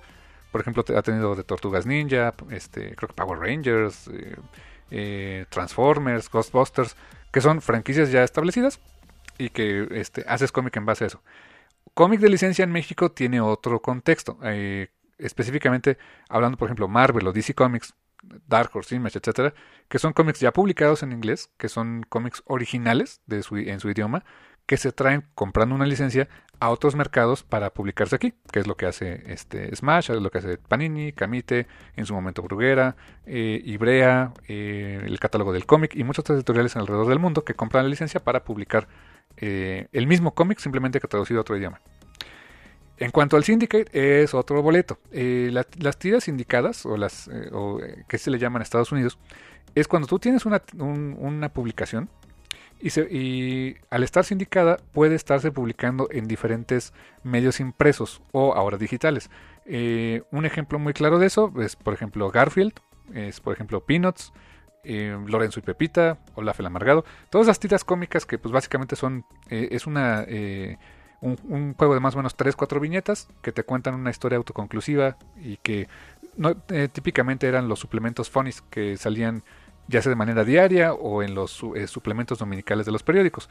El hecho de estar sindicada quiere decir que eh, se podía distribuir o imprimir en todos los periódicos que estuvieran este, dentro de, ese, de esa union y que pudieran este, consumir ese mismo contenido. lo mismo pasa con la televisión. La televisión hay algunas series que para ser este, eh, sindicadas tienen que tener un cierto mínimo número de capítulos, que es lo que le pasó a Robotech. Robotech en su momento, eh, que, fue este, este, ah, esta amalgama que hizo Carl Masick, odiado por unos, amados por otros, que juntó tres series diferentes para crear una serie larga que puede ser sindicada y poderse distribuir en diferentes canales. Eso es a lo que se refiere la sindicación, que es que tu obra se pueda distribuir en varios lados eh, sin que sea exclusiva de un medio específico en particular. Ok, más claro ni el agua. Venga, carnal. Em, después dice: ¿Habrá más Deadpool en el futuro? Ah, o sea, si hablas en general, pues aunque no queramos. Va a haber. Si hablas de que habrá programas de Deadpool en el café, lo dudo. Lo dudo. A lo mejor de la película, de más películas. Sí, de eso sí, seguramente. Sí. Aunque déjenme decirles que hacer un programa de una película de Deadpool es un dolor en el trasero porque las películas de Deadpool son comedia. Y el punto para determinar si una comedia es buena o no es muy sencillo. ¿Te hizo reír? Es buena. ¿No te hizo reír? Es mala. Punto. Así que hacer análisis de eso está complicadito. En la 2 nos mm, sirvió mucho el, el, cambio de expectativas que tenía la propia película en sí misma y giros de tuerca y todo eso que ayudó a hacer un poco más fácil el review, pero de otra manera es muy complicado. Sí, así que pues sí, solamente así. A ver, dice también, si le es de que habrá más por el futuro, me suena más bien como, como este, como que estás esperando que llegue, que llegue la amenaza de de Marvel a decirnos, pues quieran o no, hijos, ¿no? Ahora, si, le dije, si les dieran a escoger un cómic que refleje los noventas, ¿cuál sería? Yo tengo el, el cómic perfecto. A ver. Age of Apocalypse. sí. Yo creo que sí. Yo creo que estoy entre ese y yo y este y Spawn. Spawn se me hace noventerísimo. Sí, pero yo pongo más este Age of Apocalypse porque es el reboot más extreme de personajes que ya conoces en disque nuevas series, en disque nuevo formato, con artistas y escritores que estaban de moda. No podía poner a los super de moda porque estaban en Nimas, pero bueno. Pero bueno, que estaban de moda. Eh, que según era para. Eh, que, que, era todo un eventote con múltiples portadas para sacar dinero, etcétera, etcétera, y que a la postre hay un montón de nostálgicos babosos que nos sigue gustando. Es un buen punto. Sí, y sobre todo que, es, como bien dices, es una editorial super mainstream, ¿no? Que es Marvel. ¿no? Ok. Age of Apocalypse, equal 90s. Eh, 100%. Hay otra preguntita, porque no sube la maldita pantalla. Gracias. Eh, ok, no, no había otra pregunta. Nos dice: Espero que les gusten las preguntas. Como siempre, un saludo desde Sinaloa. Saludos hasta Sinaloa, por cierto. Y sí nos gustaron, David. Muchas gracias. Eh, la siguiente es de Francisco Javier Chegaray Sosa. Eh, saludos a Francisco. Dice: Hola. Hola, Francisco. Saludos, Carmix y Rule Apolo Ismintius. O sea, Apolo cuando era dios de los ratones. ¿Qué tal eso? Que Apolo, Apolo era dios. era dios de los. Ok, luego, luego ya, iba a ya iba a sacar este, la tablet ahí a buscar cada, pero mejor eso después. Sigamos, sigamos. Dice, uno, recomiéndenme un buen manga. Ah, pues mira, uno que acaba de empezar y que a mí me gustó y está entretenidito es el de Cómo cocinar a tu dragón. Digo, el de este Dragons. Está, está muy divertido, la verdad.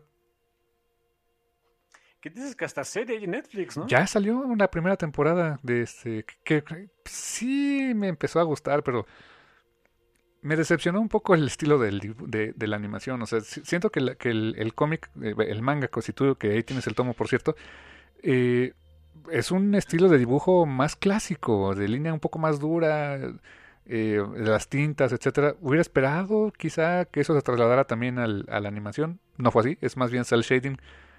Pues no está mal, pero no sé, es, netamente son expectativas mías en cuanto a la estética, pero en sí la serie está, está padre. Yo recomendaría ahorita ese, que este, pues, te digo, va empezando y lleva dos tomitos. Está entretenido, tiene buen, buenos personajes. Eh, échense ese, el de los cómo cocinar tu dragón. ok, síguele, mi hermano. Con la nueva situación económica, que se ve que no pinta bien y que va a durar, así es. ¿Creen conveniente para las editoriales ñoñas seguir sacando formatos deluxe, o sea, pasta dura en lugar de rústicos en México? Mm, no. O sea, sí, es exacto. La respuesta corta, no, no es conveniente, sobre todo a largo plazo. Sí, no. O sea, lo entiendo porque pues obviamente les da a ganar más dinero por unidad, pero por otro lado, el hacerlo es caro eh, y no tan fácil la gente los puede comprar. Yo creo que yo apostaría más, o sea, si estuviera en mis manos, el, seguir publicando en formatos TPB, eh, pues de una calidad aceptable. O sea, no los panfletos que sacan Marvel USA, que honestamente sí están para chillar. Pero es que la neta, aquí tengo el que me prestaste de, de, de Wasp, el, el, segundo volumen de este Unstoppable Ay. Wasp. God damn it. O sea, ya le puse una bolsita porque digo, no quiero entregártelo hecho un chicharrón. O sea que. Sí, sí son unos panfletos espantosos, ¿eh? mala onda. Sí, no, no es por nada, pero en general hasta las publicaciones más baratas de Smash son muy buenas. Pero sí, yo sí esperaría, no sé, no espero, no, espero, no creo que lo hagan, pero creo que sí sería un poquito más conveniente tratar de hacer una edición más, ¿cómo se le dice? Bueno, masificable, pues. No existe el término, pero me lo acabo de inventar, creo. Ok. La siguiente dice, este, siguiendo con esa, idea, dice, ¿creen que sea cierto lo que dicen de Giovanni de Editorial Televisa, que él fue el culpable de que desaparecieran los mangas de Smash porque el proyecto era de Dorden y aparte Giovanni no le entiende el negocio del manga? No había escuchado yo ese rumor, pero... No, no creo, ¿eh? Que, que haya sido él el que matara la división de manga, creo que no. No, no sé. Honestamente no lo sé. Pero las decisiones, es que, ay, no sé, mira, conozco un poquito de cómo se manejan las decisiones en Televisa y en general muchas otras empresas. Ah, muchas cosas sí están supeditadas al capricho del patrón. Eh, buen punto. Me sonaría que tal vez, pero realmente no lo sabemos. Ah, para darte una respuesta sí o no, tendría más bien que ver los números de cómo se había comportado la venta de mangas aquí en México de parte de Smash México. Y ya después de ver esos números y compararlos contra el negocio de, la, de la, otra parte de Italia, que es la de cómic, pues ahí te, y si se ven muy mal en comparación, etcétera, etcétera, y, otros tipos de análisis que más o menos me sé cómo hacer, ya te diría si a lo mejor sí o a lo mejor no, pero seguiría siendo una, una pura especulación. Realmente no lo sé. Yo lo que te puedo decir, hace poquito, unos días, una, esta Maki, creo que se llamaba, o se hacía llamar, la que la presentó Giovanni en la mole, ¿te acuerdas? Que era la como editora responsable de, la edición de manga. Eh, eh, honestamente, con bastante ardidez, porque tiene toda la razón del mundo de estarlo, eh, publicó una, un, hilo en, en, en, Facebook este, de imágenes donde fue contando más o menos algunas cosas que pasaron en Smash Manga. Y, pues creo que el proyecto estaba destinado a fracasar desde su incepción, ¿eh? Y te digo por qué, porque según lo que ella comenta, les dieron nada de tiempo para, para preparar las ediciones. Les dieron, o sea, lo hicieron muy al vapor y aparte este, fue todo terciarizado hacia vendors que les hicieron ese trabajo editorial y que además ni siquiera les dejaron hacer bien su trabajo. Les dijeron, aquí está el papel y con este van a imprimir. Y era un papel que, que ellos no recomendaban para el manga, de ahí que con razón las ediciones de Alita estaban tan del nabo. Y que además eh, en palabras de esta chica, eh, comentó que las imprentas, la imprenta física donde se llevaron a, esos mangas, es la que le hacía el trabajo de impresión editorial Beat hace un friego, cuando ellos tenían mangas. Y que por eso era tan parecido el, diseño y el, por qué eran tan duros los, los mangas para abrir. Entonces, ella sí se quejó mucho en el sentido de que les dieron el, el trabajo que tenían que hacer. Dice ella hubiera sido meses para poder salir con un producto bien hecho, se lo tuvieron que echar en semanas. Entonces, yo creo que desde el inicio se, quisieron montar a ese, a, ese tren, pues por la experiencia que ya tenían con el cómic, pero eh, al terciarizarlo y no y esperar los mismos resultados, pues no, no fue lo no fue lo óptimo y eso fue lo que acabó matando el proyecto. ¿eh? Ok, fíjate que no sabía de eso. Mm, buen punto. Sí, que qué triste, ¿no? O sea, como dices tú, o sea, no, no poder vender mangas en México está cañón. Es lo más difícil del mundo, que vendas manga, o sea, que, hagas manga y no lo vendas, suena difícil. Y es como eh. esos goles que vas, lo, que lo más difícil era fallar el gol, ¿no? Luego dice, pregunta 4, dice, ¿por qué creen que Televisa ni Camita tengan su catálogo en Amazon? De Televisa no sé, de Camita tengo una, eh, una idea de por qué. Porque no es cualquier cosa, el tener tu, catálogo en Amazon requiere ciertos requisitos. Disponibilidad del producto y este, eh, condiciones específicas de venta para que Amazon le gane el producto. Entonces, Camita es una empresa, siendo, siendo muy honestos, mucho más pequeña que Panini o que Smash. Entonces, no creo que se pudieran dar el lujo de hacer eso. Y, le, y ahorita menos, en este contexto de, este económico, difícilmente. O sea, la verdad es que el panorama desde mi óptica se ve muy difícil para Camite. Y yo les deseo el mejor de los éxitos porque pues todo lo que me han permitido trabajar con ellos, pero sí se ve muy complicado y creo que no, no hubieran tenido las condiciones económicas para eh, poder negociar con Amazon. De Smash no lo sé. O sea, honestamente de Smash sí siento que sus productos estarían llegando de una manera mucho más óptima a través de Amazon y se quitarían muchos problemas de, este, de, distribución con su, con su página web que ahorita tiene mil cosas de problemas. Eh, no sé si sea, como bien dices, de, que el patrón dice, tengo, quiero mi tienda en línea y vamos a hacer mi tienda en línea. También está el asunto de que Amazon son medio ventajosos, ¿eh? No creas que tener tu producto en Amazon te va a garantizar hacerte rico y millonario. No, no, no. Son condiciones no las más óptimas para el vendedor. Sí, exacto. Panini le ha funcionado. O sea, Panini sí le ha funcionado tener su producto ahí, pero siempre con desfase. O sea, Panini, por ejemplo, eh, acaba de lanzar mangas nuevos y cómics nuevos y los está sacando por sus este su canal de distribución, que es su página de Panini y los pocos Amazons que ya están abiertos. Y con ese dice, primero voy por ahí y eso estará llegando a Amazon posteriormente, pero ya llega como con unos dos, tres meses de desfase porque les interesa primero sacar lana rápido este, con su propio canal. E, es, entendible. O sea, creo que ellos lo están viendo en el sentido de esto me ayuda a vender no sé si mis excedentes o el inventario que se me está quedando y esto es lo aquí viendo lo nuevo, ¿no? Lo que la gente quiere comprar rápido. Ándale, podría ser. Sí, son situaciones muy distintas. Dice, hoy en día por la cuarentena vimos que es un buen medio de distribución gracias a que Panini tiene su catálogo en este sitio. Y aparte son Prime, o sea que el envío es gratis. Eso sí, yo sí lo he aprovechado, honestamente. Aunque solo quieres comprar un tomo. En cambio con Camite, si quieres comprar un cómic, te cobran envío. Pues sí, o sea, un solo cómic en grapa. Yo nunca les recomendaría comprar un, un cómic solito en grapa de nadie. En ningún, ninguna tienda. Compren varios, o sea, porque si se, encarece mucho el producto por decir, pues compro un cómic de 30 pesos y envío 50, pues como que ya no me sale, ¿no? Sí, sí, sí, tienes que comprar de, a volumen. Pues ni modo. Sí. La última, ¿cuál creen que sea la editorial que se recupere más rápido de este tiempo que no pudieron vender ni producir su material? Gracias por responder y cuídense. Yo digo que Panini.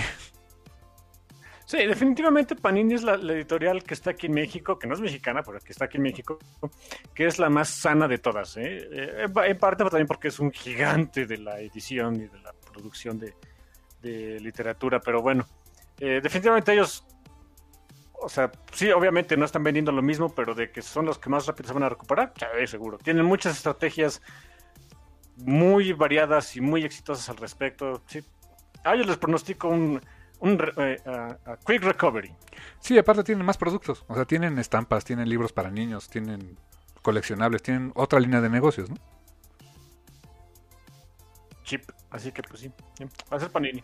Así las cosas, carnal. Gracias, Francisco. El siguiente es de eh, Edgar Mendoza Silva. Vas, carnal. Dice, hola, saludos desde Campeche a Carmix y cómo olvidar a Rul, el niño rata. El niño rata, eso ofende viejo, referencia de los Simpsons. De hecho, sí. Eh, saludos hasta Campeche, por cierto. Soy un lector de cómics y mangas. Además, me gusta coleccionar y jugar cartas de Yu-Gi-Oh! Y gracias a ustedes pude adentrarme más en este medio del cómic disfrutarlo y he podido leer eh, de varias de sus recomendaciones como Orkstein, Murder Falcon, New X-Men de Morrison y otros. Ah, buenos cómics, por cierto.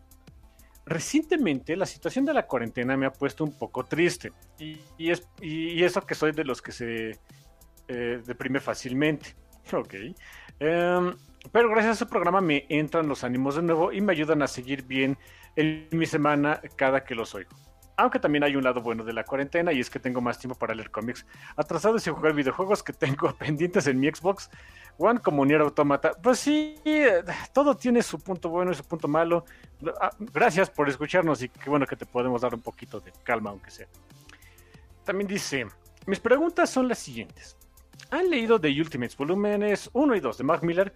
Y si es así, ¿cómo piensan que ha tratado el paso del tiempo a los temas tratados en estos cómics? Desde mi punto de vista me gusta mucho el volumen 2 y lo sigo disfrutando. Pues tiene mucho que no los releo, pero... Pues mira, creo que mucho de la estética y la onda que tenían se quiso trasladar al universo Marvel fílmico, empezando por Samuel L. Jackson. Pero pues no, no sé, a la distancia ya son casi 20 años, ¿no? De, la publicación, casi 20 años de la publicación de Ultimates. Eh, um, no sé qué tanto se sostengan ahora. Mira, lo, que sí me queda claro es que Mark Miller es súper racista y eso se puede hacer muy, muy patente en su en el volumen 2 de Ultimates. En, en las otras cuestiones, pues bueno, se sostiene hasta eso no tan mal, si dejas de lado el racismo. No, no está tan mal porque la verdad es que se parece mucho, sobre todo a lo que más o menos estaban tratando de hacer Marvel con las películas de Captain America. En el asunto, por ejemplo, de Iron Man, eh, se ve ya hasta atrasado. Sí, ¿no? sí, porque esa armadura se ve, o sea, la quieren hacer tan realista que, que, mm, pues ahora, ahora se, ve, hasta vieja, rara, ¿no? Y cuando has visto lo que se puede hacer en, cine, sobre todo con, la armadura de Iron Man, pues como que, como que les daba miedo, o no sé si era la idea de, de, querer verse lo más realistas posible con cada cosa. Y yo creo que un traje como el, de, el que diseñó Eddie Granov, pues no, no se les hacía muy ultimate, ¿no? Y, y creo que con el tiempo ahora se ve, como dices tú, viejona. Sí. pues muy, es un producto muy, muy Mac Miller, ¿no? Querer hacer a, sus Avengers, pero en Extreme.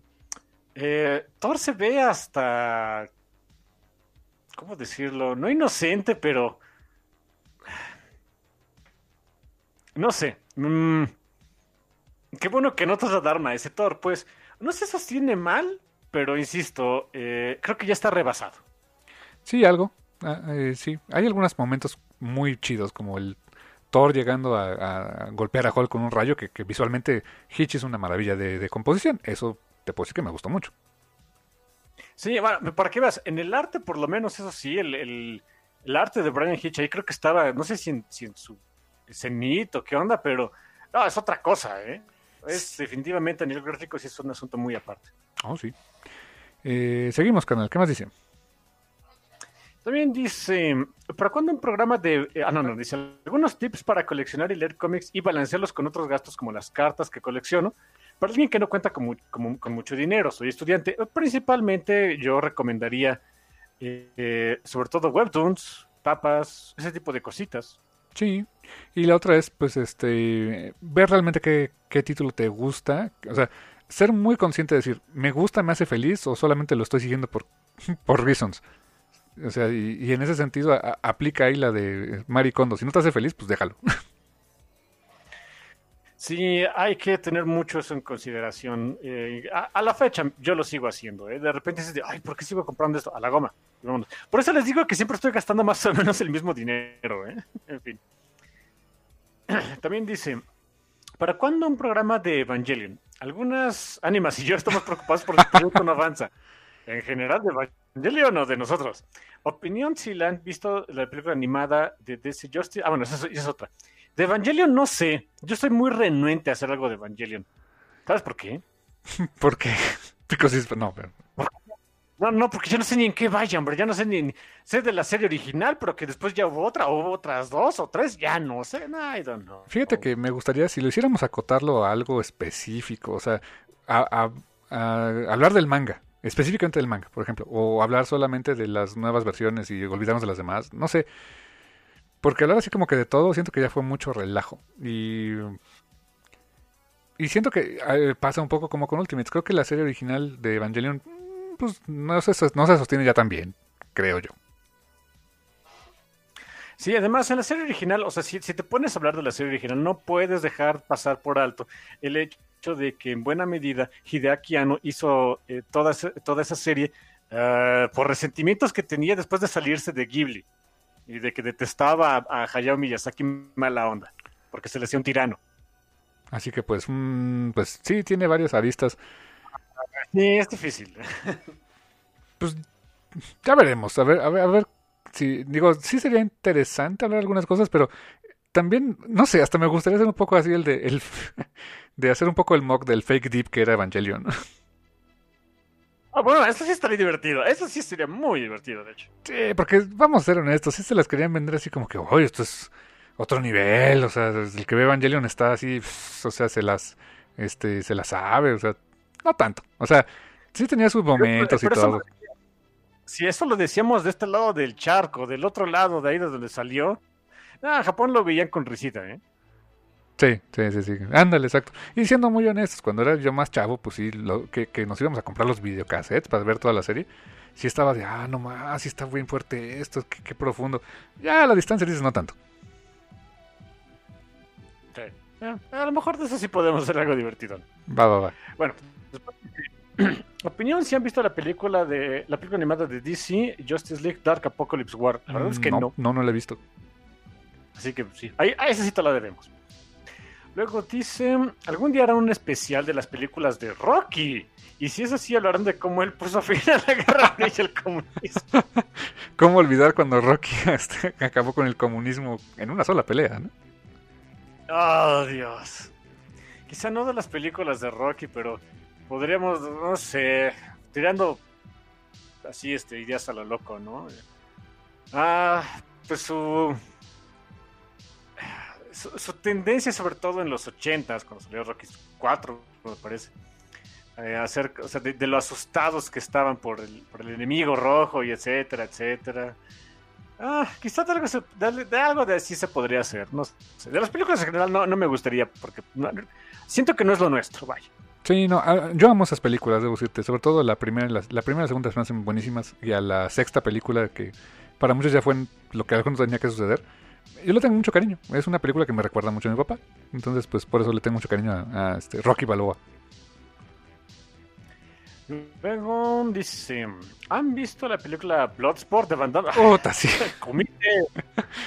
sí, cómo no, cómo olvidarlo. De esas películas súper ochenteras malas. Bueno. A mi papá le encanta esa película de Van Damme, ¿eh? Eh, eh, todas. Hay como tres, creo, ¿no? O dos. ya no sé Sí, pero, eh, o sea, Contacto Sangriento 1 y 2 no se parecen en nada. O sea, no, no sé cuál una de la otra. De hecho, son personajes diferentes. Le pusieron así, pero ni al caso. Ah, ok, no sabía. Dice, a mi hermano menor y, y a mí nos gusta mucho esa película, a pesar de lo ridícula que es. Es que es eso. O sea, te puede gustar, a pesar de que sabes que es ridícula. Incluso decimos kumite cada que sale la canción de Fight for Survival. Es que es como. Claro. No puedes no hacerlo. Ya viste esa película, le- este, tienes es- esa, esa soundtrack en mente, el kumite, tienes que, te sale del alma. No, no, no, es, es, es involuntario. Sí. Ahorita dice, por último, un comentario. Recientemente vi el documental sobre la película de Dune de Jodorowsky, que Jodorowsky iba a hacer. En mi opinión tenía ideas muy interesantes, pero pienso que era muy arriesgado hacer una película como esa en su tiempo. Más sabiendo que quería que durara de 12 a 20 horas e incluso pagarle mucho dinero para que Salvador Dalí actuara en ella, aunque también se ve mucho de la arrogancia de Jodorowsky como poner a su hijo a actuar en el papel principal. Decir que su película planeaba que los espectadores sintieran efectos de drogas como el LSD sin consumirlas e incluso modificando partes y, y el final del libro. Mi pregunta con esto es, santo Dios, en fin. ¿Creen que de haberse estrenado Dune hubiera cambiado el cine como lo conocemos? Y si creen que en tiempos actuales se podría hacer una película como esta. Ok, la primera parte de la pregunta, eh, ¿de haberse estrenado hubiera cambiado algo? No. Defin- Definitivamente no. Ha habido películas igual o más ambiciosas que esa y no cambió nada. Eh, no, aparte, mira, yo creo que si hubiera sido, si hubiera hecho todas esas loqueras, por ejemplo, el, no sé, este, llenar la sala de cine de estupefacientes para que la gente pensara que estaba viajando, no sé. No hubiera pasado una anécdota que de la cual hoy estaríamos así como que, ¿te acuerdas cuando Jodorowsky hizo esas cosas? Pero, nah, no, no, no creo que hubiera sido algo así tan, o sea, un parteaguas. Y si es por la extensión de la película, pues también Los Siete Samuráis de Kurosawa no es poquito, ¿eh? Bueno, pero son como cinco horas, o sea, Eh, no, chill, ¿no? Sí, pues sí. Em,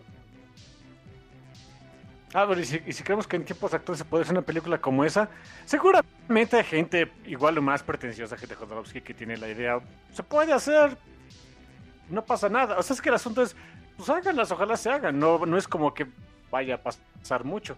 Eh, te habla mucho eh, y lo menciona, este, lo menciona aquí. Sí, es mucho el ego de Jodorowsky. Es una persona muy, muy egocéntrica, con un, ego enorme. Decir que él podía hacer algo así. De por sí, tú no es mi. Eh, no es lo mío, no es mi historia favorita del mundo. Sí leí el libro y dije, "Ah, ok, está padre, pero pues hasta ahí. Que, viene una- Ah, que sí sí. viene una película de Dune, por cierto. O sea, no sé si sabías, pero sí viene una película con Jason Momoa y creo que esta... ah, la que sale como Michelle en Spider-Man, esta Zendaya. ¿Que que no estaba también metido ahí Oscar Isaac? Sí, creo? también, sí, sí, sí. Oscar Isaac Hernández Estrada. Que sí, Eh. así se llama, por cierto. Sí, eh, ese mero, sí. Y creo que es para el siguiente año. Si todo, si el virus willing, ¿no? Si el virus lo permite. Iris Willing. Sí. Sí, entonces, chill. O sea, sé que mucha gente casi, casi es subible, pero eh, chill. Luego dice, ya por último, ¿esperan algo de la nueva adaptación de Dune que está... Ah, mira, pues precisamente, que se está haciendo y algunos productores eh, la citan como Star Wars para adultos? Ah, no. Honestamente, no. Es para hacer una película pachona, pero pues hasta ahí. Eh, perdón el mensaje tan largo y sigan haciendo programas divertidos y entretenidos. No, pues muchas gracias a ti por su apoyo. Gracias, Edgar. Y nos vamos con la siguiente que es de Juan Roberto Pérez. Dice, hola Carmix y Rule Rata Streaming Interestelar. Ok. Ahí estaría tu canal, Rata Streaming, ¿no? Pero bueno. Quería preguntarles, ¿por qué ninguna plataforma de streaming al día de hoy ha llegado a ningún acuerdo con Comixology, si ya sé que es de Amazon, o Marvel Unlimited para poder leer desde la comodidad de nuestro televisor vía streaming toda una biblioteca de cómics? La verdad yo sí pagaría por eso. No sé, es raro, no, no sé si haya verdaderamente un interés de alguien de leer cómics desde su televisión, si el formato lo permite. Eh, no lo... Ah, ya se hizo algo así, ¿eh? ¿Eu? Ya se hizo algo así. eh, Twitch, la consola de Nintendo, eh, tenía ahí un trato para traer, no me acuerdo qué hijos cómics ahí, que los pudieras leer en Twitch, o sea, ya sea en tu pantalla o en la, en la, en la pantallita ¿Twitch o Wii? la, la, No, el Switch, el Switch. Ah, el Switch, el Switch. Sí, Nintendo Switch. Ah, ok. Eh, pero pues no ha pasado nada, o sea, sé que ahí está la, la, la aplicación. En realidad, creo que nadie se está metiendo ahí porque no le ven sentido económico. Pues sí, yo creo que en el momento que le vean ganancia y vean que hay jale, pues alguien más lo podría hacer, pero pues hoy no es algo que mmm, pues creo que a mucha gente le, le esté llamando, sino ya hubiera ya hubieran salido más competidores del Switch haciendo eso, ¿no? Sí, algún, ha habido alguna tontería que PlayStation se le hubiera ocurrido de, ah, también puedes leer cómics aquí, hijo, pero realmente no. No, no ha pasado nada de eso. Pues mira, no lo descarto. En algún tiempo, este, hace muchos años, eh, Microsoft había lanzado una pues una tableta, prácticamente eh, una cosa que era como el iPad sin ser iPad, eh, muchos años antes, y tenía otro nombre, no me acuerdo, y no pegó, realmente no, no hubo jale. Cuando este, Apple lanza el iPad, inmediatamente surge una explosión de, de, fabricantes que quieren hacer sus propias tabletas de diferentes sistemas operativos, y con Android se ha podido hacer muchas cosas. Entonces, mira, hoy no creo que sea viable o que haya mucha gente interesada, pero Tal vez haga falta que se encuentre el producto correcto para hacerlo, el sistema para hacerlo, o el, el pretexto para hacerlo para que se, se, haga una realidad, una idea así. Sí, son otras condiciones que se tienen que dar. Sí. Eh, yo estaba leyendo, ¿verdad? Sí. Dice... ¿Por qué ninguna? Ah. Dice, la verdad yo sí pagaría por eso. Podrían empezar con títulos limitados y poco a poco ir agregando más contenido. Inclusive imagínense que en unos 5 años pudiéramos ver, leer viñetas con movimiento y efectos de sonido a través del streaming. Uf, ya quiero vivir en el futuro. Saludos. Pues te digo, quién sabe, no, no creo que ahorita haya mucho interés, pero quizá tiene que llegar el producto correcto eh, y el contenido correcto para, para ello. No sé si un cómic como tal de hoy, no sé, te pongo un ejemplo, el, de Harley, que, el de Harley Quinn que compré ayer que fue exclusivo de Digital First, si algo así llamara la atención lo suficiente para que lo puedas ver en tu tele, no lo sé. Y no sé si el dispositivo sea el mejor. tendría que haber un, eh, un control remoto que sea tan fácil e intuitivo para, para moverte en las páginas o en las viñetas o en lo que sea. Que sea tan intuitivo como desplazar tu dedito en un Webtoons, ¿no? No sé, no tengo hoy clara cómo podría ser esa interfaz, pero creo que hace falta algo así. Es buen punto, también tiene que ser cómodo, si no, qué chiste. Sí, sí, sí, que sí. En el momento que tu producto le representa un reto al cliente, bye, bye. O sea, ya, ya, ya perdiste, ¿no?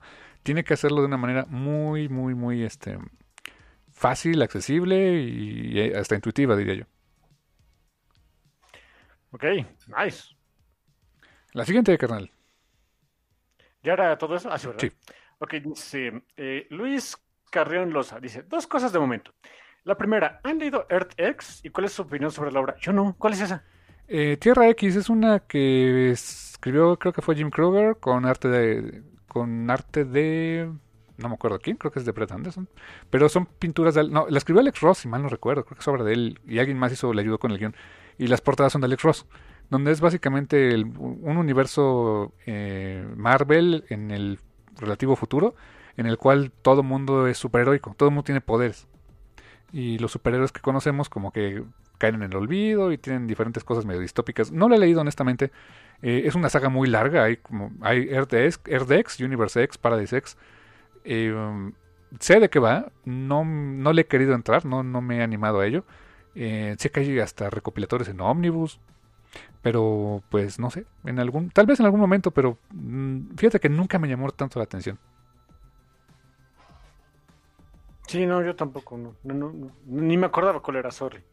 Luego dice, la segunda, le han echado el ojo a las luces de Amalú, de Christophe Gibelin y Claire eh, Wending. Mm, no, la primera vez que lo escucho, pero ok, gracias por la recomendación. Ahora, sí nos agarraste de bajada, Luis, pero bueno, muchas gracias por escribirnos. Gracias, Luis, y pues lo, lo checaremos. Honestamente no, no, no, no me sonaba, pero este, ok, las luces de Amalú, ok. Eh, la siguiente es de José Alberto Gutiérrez Rodea. Eh, échate también, carnal. Sí, pero la otra fue cortita. Dice, hola Carmix y Rul, la mutarrata de la galaxia. Ah, nice. Espero que se encuentren bien en esta época de de, de coronavirus. ok. Quiero preguntarles varias cosas. ¿Algún tip, ¿Algún tip de cómo cuidar los cómics? Ah, mi hermano, yo soy medio malo para eso. Sí, usen bolsitas este, de las que son específicamente para cómics. Hasta, hay una marca mexicana también que es este eh, um, Resistencia, me parece que se llama la, la, marca, que no es, no es mala, o sea, la, la verdad tiene, tiene buena calidad. Eh, aléjalos de la humedad, este, aleja, este, la bolsita es para que no les dé polvo. Y ya, sobre todo que estén en, en lugares que no, te, que no tengas humedad y que les dé la luz del sol directa, porque si se, se llegan a poner amarillentos después de un tiempo. Pues sí, eso básicamente. Después dice, eh, mantener... Eh, ok. ¿Qué opinan de los cómics encapsulados? Ah, los del... ¿Cómo se llama? CGC, creo, y eso, ¿no? Eh, creo que sí es CGC. Ah, pues no es lo Eh, o mío. sea, están- pero no los leo, pero ya no los puedes leer, entonces qué chiste. Sí, yo eh, opino lo mismo, o sea, si es para encapsularlos, para que se queden ahí para toda la eternidad, a mí, a mí, a mí Carmix no me gusta, porque a mí me gusta leerlos. O sea, no les veo chiste. O sea, sé que a mucha gente les encanta pues, por el tema de coleccionismo y especular después con ellos y lo que sea. Yo en lo particular, insisto, es mi opinión personal, yo no le veo ningún sentido. Sí, ese tipo de cosas como que irían más bien para un museo o algo así, ¿no? Eh, por ejemplo. Después dice, ¿harán alguna comparación entre el libro y película del Señor de los Anillos? Eh, no, yo no. No, no creo. 100%. Sí estaría muy cañón. me- Es que es eso, está muy cañón. Aparte son bien distintos, sobre todo los... eh, los em, o sea, el primer libro, que son dos en realidad, perdón, whatever. ah, pues hay pocas cosas que comparar. Y aparte hay unas que no están tan buenas. Yo insisto, a mí ni me digan de Tom Bombadil que esa cosa se vaya al infierno y se muera. Sé que a mucha gente le encanta el maldito personaje, pero qué bueno que lo dejaron de, de- de fuera en, en este en, en las películas del, Se- del Señor de los Anillos, eh, honestamente. En fin. En fin, también pregunta ¿Y cuál es su favorita? ¿De las tres? de- O sea, es difícil de hacerle como que sombra al retorno del rey, ¿no? Sí, digo, eh, te soy honesto, la primera Lord of the Rings, pues es fundacional y tiene sus cosas, pero no, no, no, no me gusta. O sea, cuando quiero ver esas películas, pues la veo porque ahí empieza la historia, pero no es como que mi parte favorita, siendo honesto. Este, El regreso del rey es una chulada. Es una fantástica película. Es, el, el scope es gigantesco. Eh, pues la verdad es que a, mí, a mí me encanta. El retorno, eh, este, las dos torres, el ritmo de repente es un poco pesado, pero cuando llegas a la batalla de Elm es fantástica. Habiendo dicho eso, déjame decirte que a mí sí me gusta mucho la comunidad del anillo. ¿En serio? pero muchísimo, muchísimo. Eh, porque cada, entre más viejo se va haciendo uno, más me voy dando cuenta, por lo menos en lo personal, menos quiero ser Aragorn y más quiero ser un hobbit. Ah, Así que bueno, eso sí. ver los hobbits y toda la pachonés y detrás de, oh, holy shit, quiero más de eso. Y después, es que también, la verdad, tiene muchas escenas muy padres. Eh, escena por escena, creo que es la que más recuerdo en general. El conocer a los Nazgûl es todo un impacto. Eh, bueno, to- todas las escenas de las minas de, Mo- de Moria. santo niño de Atocha. Eh, cuando llega al Balrog, la primera vez que ves al Balrog, es- es- fue algo impresionante. Como lo vi en cine más de una vez, sí, fue, fue increíble. Entre más tiempo pasa, más cariño le tomo a esa, a esa película, en particular a la, la comunidad del anillo, ¿no? Es, es raro, pero sí. Creo que tengo que volverla a ver. Para, a, lo, a lo mejor con el tiempo me pasa lo mismo. A lo mejor puede ser, puede ser. Y después dice, ¿ya vieron fin- eh, Final Space? Y de ser así que les pareció, no sé cuál sea Final Space. No, ¿Película, tal vez? tal vez. No, no me suena, ¿eh? Pero bueno, Mm. o- ok. Pues no la hemos visto, pero gracias por la recomendación. Sí, sí, sí. La siguiente dice es de Luis Juárez. Dice, buen día, ¿a quién consideran peor guionista? ¿Jeff Jones o Brian Michael Bendis? ¿Y por qué? Saludos y que la cuarentena los trate mejor. Mira, no me gusta hablar de, de- de peores guionistas o de que guionistas sean súper malos, etcétera, pero eh, disfruto, creo que menos el trabajo de Jeff Jones que el de Brian Michael Bendis, honestamente. ¿Sí? ¿Por qué, carnal? Se me hace más pesado leerlo. O sea, a pesar de que sabemos que es muy, hace mucho verborrea y demás, pero creo que lo- se me hace más pesado leer algo de, de Jeff Jones en general. Con el tiempo me pasa un poco lo mismo. Cuando empezó, cuando volvemos a leer eso de Sinestro Core War y que. No sé. O sea, siento que sus cosas de Jones no se sostienen tan bien. No en todo. Y de Bendis. Mira, te puedo decir que hay cómics de Bendis que nomás no me cuadran. Pero por ejemplo, si lees Alias, Alias es una chulada. Y creo que es fantástico e, esa capacidad que tiene Bendis para llevarte en esas conversaciones en ese tipo de cómics. Ahí sí, para que veas, creo que sí me gusta un poquito más Bendis. Yo también lo veo del lado del que creo que hay cómics que a la fecha me sigue, o sea, sigo disfrutando mucho que hizo Bendis, ¿no? Lo de Ultimate Spider-Man, por ejemplo, me sigue gustando mucho. Eh, por ejemplo, sí, sí, sí. Y de Jones no tanto, fíjate. De Jones no tanto. Pero no, no, no digo que sean súper malos, o sea, simplemente no son el estilo que normalmente me gusta, pero si tendría que elegir de con cuál me quedo, honestamente, a, pesar de todo, lo que luego les decimos aquí por, pobres hombres, ¿no? Que han dejado su vida a darnos entretenimiento, whatever. Em, es, yo, yo me quedaría con Bendis porque hay más obras del que disfruto. Excelente punto, carnal. Eh, la siguiente es que me la echo yo, porque este, dice patita de perro. me encanta el nombre, patita de perro. Que tiene mucho que nos escribe, déjame decirte. Ah. Dice, saludos Carmix y a su sidekick. No, ¿cuál sidekick? Esto no es Batman y Robin, esto es más como Green Arrow, Green Lantern. Este, ¿qué será? Este, Luke Cage, Iron Fist, o sea, partners, nada de sidekick. Si tú eres, tú eres, tú eres Iron Fist. Habiendo dicho lo anterior. Habiendo dicho lo anterior, dice, saludos a Carmix y Rumura X, Rul Mutarrata, la X sepa Dios de dónde venga al momento de grabar su programa. Rumura, Rul Mutarrata, Rumura. Órale, qué bonito. Nice. A veces que vienes del yermo, pero ¿cuál? Pues quién sabe. ¿De qué yermo vienes, carnal?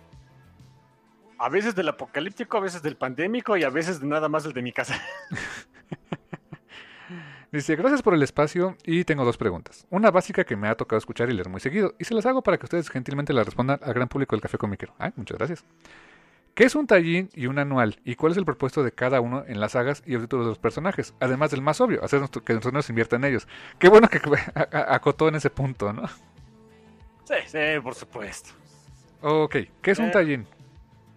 Tallín son historias que eh, tienen conexión con una historia principal, pero que se supone no es necesario que leas. Es solamente para eh, eh, ampliar la experiencia que se tiene del de, leer o, de leer cierto cómic, ¿no?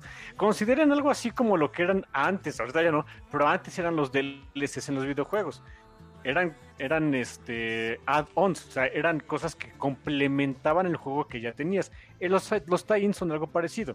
Son cosas que complementan, o sea, eh, expanden lo que ya se está contando en otra historia. Y los anuales pues en realidad son historias, eh, mm, ¿cómo decir? O sea, también son historias complementarias, pero que en realidad, bueno, ahorita, antes era, era otro asunto, pero ahorita no tienen exactamente que, o sea, mantienen algo que ver con la historia que estás leyendo, pero es como una especie de celebración de, de ese cómic en particular. Ah, antes era un poquito más... Eh, como que tenían más impacto dentro de la historia, ¿no? Ahí tienes lo de, este, ay, ¿cómo se llama esta? Bueno, se me fue el nombre, pero eh, Giant Size X-Men, que es un Giant Size, pero que salió, que se supone que era como una especie de anual, pero que tiene todo el impacto del mundo porque era revitalizar el mundo de los X-Men. Se toma ese concepto, se hace el, el concepto de los cómics anuales y pues ahorita es más bien como para echar relajo, darle chance a otros artistas, descansar al artista actual. Em, y a lo mejor como que darle una pausa a ciertas historias antes de empezar como que nuevos arcos. Son ya pocos, honestamente, los, los cómics que hacen anuales. ¿eh? Sí, son pocos. Y, fíjate que eh, algún tiempo hasta se tomó... Eh, la, idea, la idea del anual es que fuera autoconclusiva. Hay anuales muy famosos como hay un anual de Spider-Man donde se revela lo de sus papás, mucho antes de lo de la saga, esa rara de los noventas, sino de que los papás eran este, espías y eh, se enfrentaron a Red Skull y no sé qué tanto, ocurre en un anual, que es una historia eh, pues que no tenían pensada contar en el título regular y pues nada más lo lanzaron así. Eh, hubo tiempos en los que los anuales en sí mismos representaban un evento. hay un, hay un cómic, un TP, que tengo por ahí, que es el de Días del Futuro Presente. ¿No te acuerdas de? Sale a Hub Ándale, claro. todo eso son anuales. Era el era un ex este X-Men anual, era un New Mutants anual, un este Fantastic Four anual y, este en eso se lleva la historia, pero eran puros anuales que estaban fuera de la historia principal, pero entre esos anuales formaron una historia completa. Entonces, lo han usado para un chorro de cosas, pero como bien dices, ya es raro que haya un anual, este, ya no se acostumbran tanto. ¿eh? Sí, creo que el último anual que me tocó ver fue uno de Domino, jamás lo leí, pero él anunció mucho esta Gail Simón en su momento, creo, y salió, no recuerdo si este año o el pasado. Supongo que el año pasado, aunque se me hagan hace 10 años, pero bueno. Eh, pero ya, sí, es, es raro. Los tie son mucho más comunes. Sí, a Marvel le encantan. Eh, sí. Luego ah, no, estabas tú, ¿verdad? Tú, tú, tú, tú síguele, síguele. Dice, ¿qué piensan de la saga de Civil War? ¿Hubieran deseado que nunca se hubiese escrito? Nah, no, ¿por qué? No, o sea, pues Está- ahora sí, está... está bien.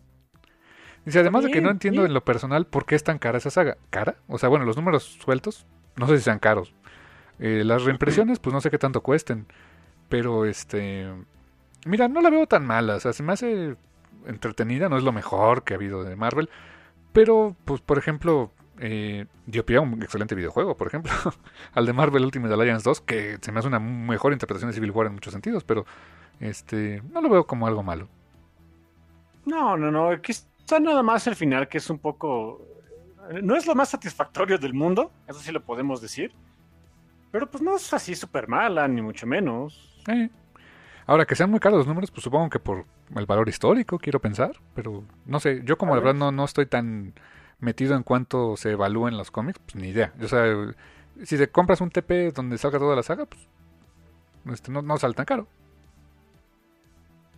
Sí, que sigue habiendo reimpresiones, ¿eh? Oh, sí. donde sé. Y a Televisa le encanta reprimir Civil War. ¿Se le vende bien? Se le vende bien. Dice, ya de pilón, y si tienen tiempo, ¿podrían recomendar una saga que más les haya gustado a cada uno de ustedes que- de alguna editorial fuera de DC o Marvel? Pues, o sea, saga así, multipartes y eso, pues no hay como... pues, no tengo mucho conocimiento de otras más que, pues no sé, cosas como en Valiant. Pero, pues en ese sentido te puedo recomendar Harbinger Wars. Se me hizo muy buena, muy buen evento, este, los Harbinger Wars del 2012, 2013. Eh, había una serie una miniserie que fue Harbinger Wars y unos tie-ins de Harbinger y Bloodshot, que es una historia bastante cohesiva, creo que es bastante buena. Sí, yo, yo no podría recomendar porque honestamente de esas no conozco. En otros lados no conozco. Sí, ¿no? Otra también de Valiant que me gustó mucho fue Armor Wars, este es una lástima que aquí en México ya no se pudo completar por parte de Camite. Este, yo estaba escribiendo artículos en cada uno de esos cómics y estaban muy padres. Se me, hacía un- se me hizo un evento, eh, no sé, estilo, pues no sé, eh, no, sé, Secret Invasion o cosas así, pero muy bien hecho. Y es una lástima que, nunca se pudo publicar acá. Se me hacía bastante buena y es un poquito larguita, pero la pueden encontrar en TPBs, así, Ar- Armor Wars en Valiant. Ok, nice. Dice, este año recomendaron Black Sat. Pasó un tiempo y la compré y ha sido uno de los cómics más hermosos en calidad de dibujo e historia que me han gustado. La neta es una chulada. Entre otros que han dado y por eso cité ese libro como ejemplo. Gracias a los dos por al menos siete años de buenas conversaciones. Ya siete años, carnal. Eh, Eh, ¡Qué bárbaro! Dice, gracias por su tiempo a los dos y deseo que sus familias se encuentren bien y libres de ese maldito, con el plano de la palabra, virus. Sí, fuck that virus. Bendiciones a los dos. Patita de perro. Saludos, patita de perro, muchas gracias por escribir. Y sí, afortunadamente estamos bien, así que bueno, ya es algo, ¿no? Y la familia está bien. La siguiente, carnal. De eh, Miguel Cueto. Ah, Miguel Miguel Cueto. Miguel es el, es, es, es, eh, el host de, del canal Mundo Geek que me invitó a tener un crossover con él. Saludos a Miguel, qué buena onda. Saludos, Miguel. En ese entonces, bueno, antes eh, que nada, un gran saludo y mis preguntas serían las siguientes.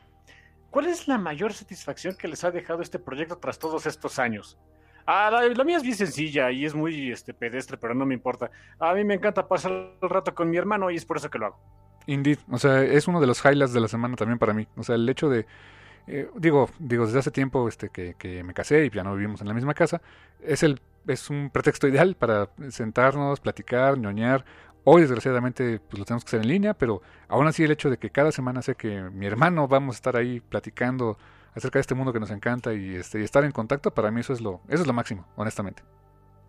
Sí, eh, eso, eh, honestamente es eso. Luego dice, ¿cuál es su editorial favorita? DC, Marvel, Image, IDW, Dark Horse, etcétera. Ah, Bolt Comics. Ahorita sí, Bolt Comics, de plano. Sí, yo sé que eso no se dice, que es como decir cuál es mi hijo favorito, pero. Ah, no, sí, es Bolt. Ni modo, se aguantan. Sí, sé que tienen excelentes prácticas. Ah, por cierto, otra vez ahí el bonito shoutout. Escuchen este podcast, si, si le parlan al inglés, escuchen este podcast de este de Off Panel. Hay un episodio ya algo viejillo eh, donde tienen a los dos a los dos fundadores de Bolt Comics. Muy interesante la charla, muy este eh, enriquecedora respecto a cómo hace negocio Bolt, al, modelo de negocio que ellos tienen. Muy, muy interesante. ¿eh? Sí, los hermanos eh, Basil, Adrian y... Ay, ay, ay, ¿cómo te llamas tú? Adrian y Will, Ryan, no, no, me, no me acuerdo.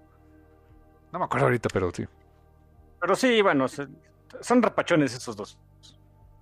Sí, por ahí tuvieron creo que unos temas de pagos, creo que con alguien, pero lo manejaron de una manera muy elegante y creo que ya resolvieron ese tema ahí económico con algunos colaboradores. Pero algo que me gusta mucho de ellos es que son, o sea, dentro de lo que puede ser una empresa son muy abiertos, son muy transparentes en ese sentido y tienen una ética profesional muy interesante. Sí, son, son, muy, tienen una ética de trabajo muy buena. También eh, habla muy bien de la editorial en general. Y sus cómics son re buenos, así que. ¿Qué más queremos? Eh, yo, pues no sé, no sé, pero quizá, al menos en volumen, creo que quien le compró mucho es a Image.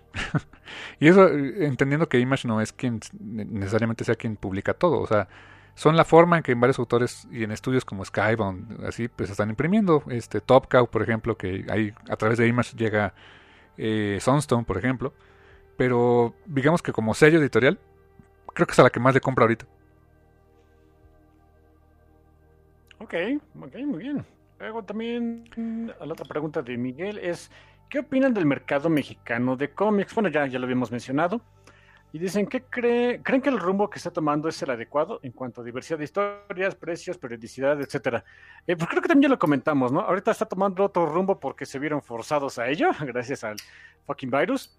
Eh, y pues o sea, es el adecuado porque creo que les está permitiendo seguir sacando cómics. Sí, sí, sí, definitivamente. Eh, pues gracias, gracias Miguel por las preguntas. Un, saludo, un abrazo y que siga también mucho éxito para Mundo Geek. mucho, mucho éxito, Miguel. Eh, y Mures Díaz dice: Saludos desde Culiacán. ¿Ya pudieron leer algunos cómics de ficción en su app? Si es así, ¿cuáles les han gustado? La verdad, eh, he encontrado cosas de gran calidad que no le piden nada a cómics internacionales. Eh, pues sí, sí he estado leyendo este, cosillas ahí de este, en, en la app. Ahorita les recomiendo mucho el, este, el cómic de eh, eh, Campechanísimo, de este mi tocayo Alfredo Bedoya, que es, son cómics bien raros, con una estética bastante, este, una plástica muy interesante este, que, tiene el buen Alfredo. Eh, con un cómic, este, es una serie antológica de cómics de diferentes temáticas y, que lo acaban de estrenar ahorita en la app. Se llama Campechanísimo de Alfredo Bedoya y se llama así porque tiene es como un es como una jam session, es una es como si tuvieras un cassette grabado con un chorro de canciones y cada cada pedacito de ese cómic es como que dice que le recuerda de una canción. Entonces está está está padre, se échenle un ojo a ese y también a Catepunk, échenle un ojo también, que ahorita lo pueden leer ahí muy fácil. Y pues sí, eh, están imprimiendo todas las tiras del ser dotado poco a poquito, así que también no se las pierdan.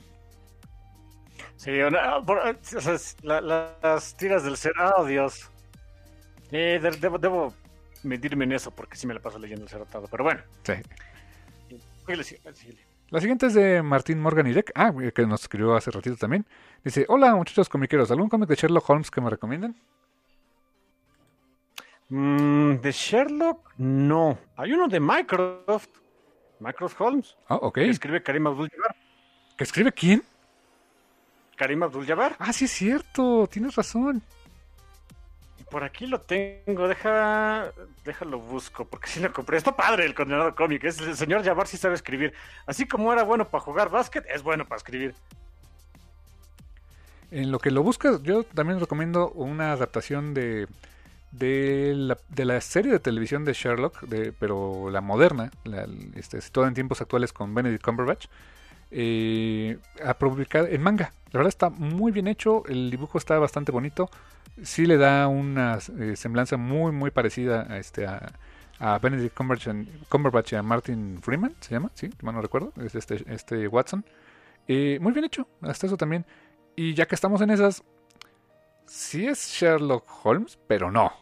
Eh, no quiero decirte mucho, pero si leíste la primera historia de Sherlock Holmes, que imagino que sí, porque me imagino que eres fan, que leíste, eh, em, este, ¿cómo se llama esta historia? Eh, estudio en Escarlata. Léete el cómic o la historia corta, pero también, pues si lo buscas en cómic, de este um, Estudio en Esmeralda, Study in Emerald, que es escrita por Neil Gaiman. El cómic no es escrito por Neil Gaiman, sino que se adaptó su obra y la escribe, bueno, la adapta Rafael Albuquerque con adaptación del guion de él y con dibujos de él, que es una curiosa mezcla entre el mundo de Sherlock Holmes y el mundo de Lovecraft. Chulada de cómic, muy recomendable. Y si es de Holmes, pero no, ya verás por qué. Ok. Ah, bueno, el, cómic esto de Minecraft simplemente se llama Minecraft. Y hay un volumen. Eh, es, es un volumen. Son seis números. Yo nada más tengo hasta el cuatro. Shit. Ok. Bueno, hay un volumen de seis volúmenes. ah, no, sí, son cinco. Sí, claro. Me quedé con. Me, quedé a uno del final, por supuesto. simplemente se llama Minecraft. Lo escribe Karim Abdul Jabbar. Y está bastante padre.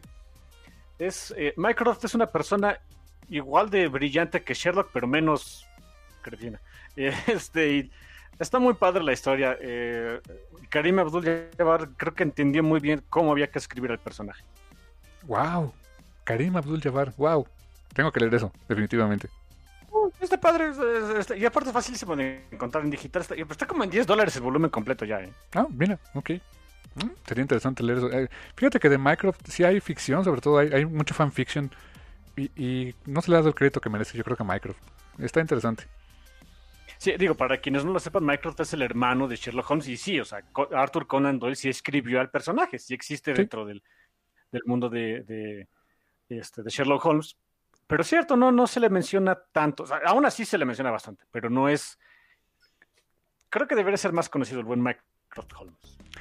Bien, carnal. Y eh, el siguiente es de... ¿Lo, ¿Lo tú, carnal? Sí, de Dania Loza. Ah, nuestra amiga Dania. Saludos a Dania hasta Guanajuato. Saludos. Saludos hasta allá. Dice, hello, hace mucho que no andaba en preguntas de Jam Mi pregunta es la siguiente. ¿Qué cómics actualmente son buenos? Me parece que el mercado de cómic ha caído muchísimo en estos años. Eh, pues es, que en realidad yo siento que hay muchísimos cómics muy buenos, pero muchos. Sí, mira, ah. así de, de bote pronto te puedo decir Harleen de Stefan Sejic, chulada, fantástico cómic. Este, Dragon Hoops de Jinlong Yang, ahí está, otro de los buenos. Mm, Far Sector, yo creo que ahorita Far Sector de esta de Jamal Eagle, Jamal Campbell y ¿cómo se llama la, autora? Esta ah, exactamente. Eh, e, ese también yo creo que es muy bueno ahorita. Em, eh, mis hijitos Runaways, mejor cómic de Marvel en toda la historia, según yo. ok, nice. X-Men, ahorita este, House of X, Powers of Ten, chulada de cómic también. Eh, y pues todo lo que, lo que haga ahorita Pepe Larraz, búscalo, también está súper bueno. Si quieren algo más noir, está la serie November de, de este de Matt Fraction y Elsa Charretier. Es más noir, es más de detectives, pero está pachona. Algo más de horror, este eh, Something's Killing the Children de James Tynion IV. Me encanta por cierto el nombre del colorista, Miguel Muerto. Y se llama la serie Something's Killing the Children, chale. Qué genial este, selección del color. Aparte el color es muy bueno para semejante serie. Sí, definitiva, ¿eh? Pues sí, hay, mucho cómic fregón ahorita. Y otra también, échate un, eh, un clavado en así para leer gratis en este en Webtoons. Lees ahorita Urban Animal, por ejemplo, de este de Justin Jordan, está en Webtoons, súper o sea, fácil de acceder.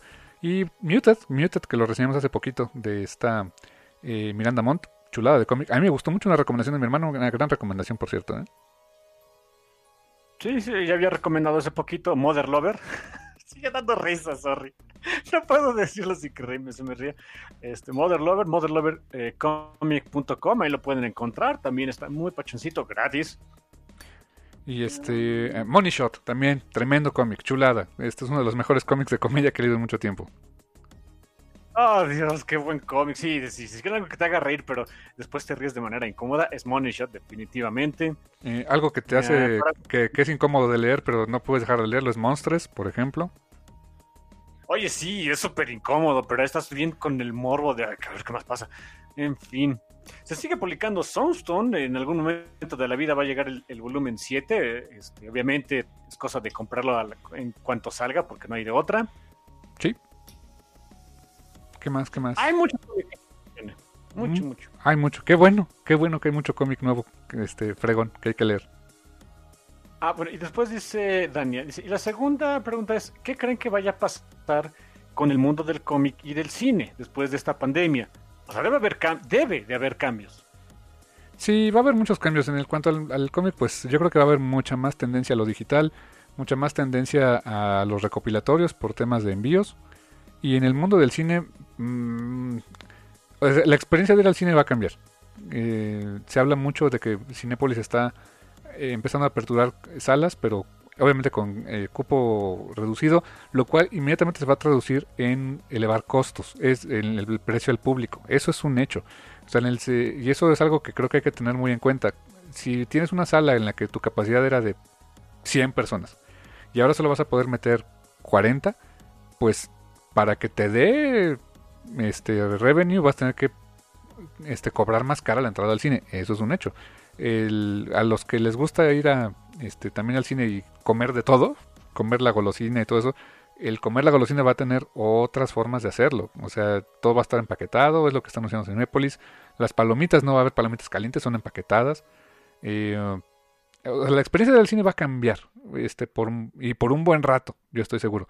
En cuanto a la producción de películas, también sin duda el producir las películas va a ser muy diferente porque eh, pues el producir una película necesariamente es la interacción de mucha gente en un solo lugar, cosa que ahorita con el, con el virus no es lo más recomendable.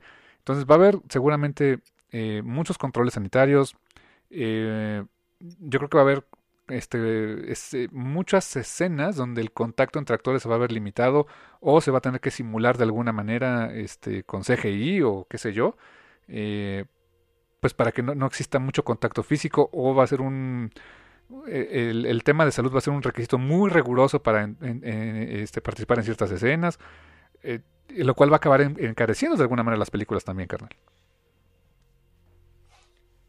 Sí, pues sí, eso va a ser un mundo distinto, definitivamente. Sí. Gracias, Dania, gracias por escribirnos. A ver, échate la siguiente, mi hermano. La siguiente es de Javier Robles. Saludos, Javier. Dice, eh, saludos socialmente a mucha distancia, eh, perfectamente entendible, pero efectivamente con mucha cercanía para ambos. Ah, qué chido, Javier. Muchas gracias. Dos preguntas. Uno, ¿qué historias, recomienden una cada uno, sugerirían leer que por alguna razón sea ad hoc para subir el ánimo o generar esperanza en esta época de pandemia que estamos afrontando? Así como para subir el ánimo, carnal. ¿Cuál dirías tú?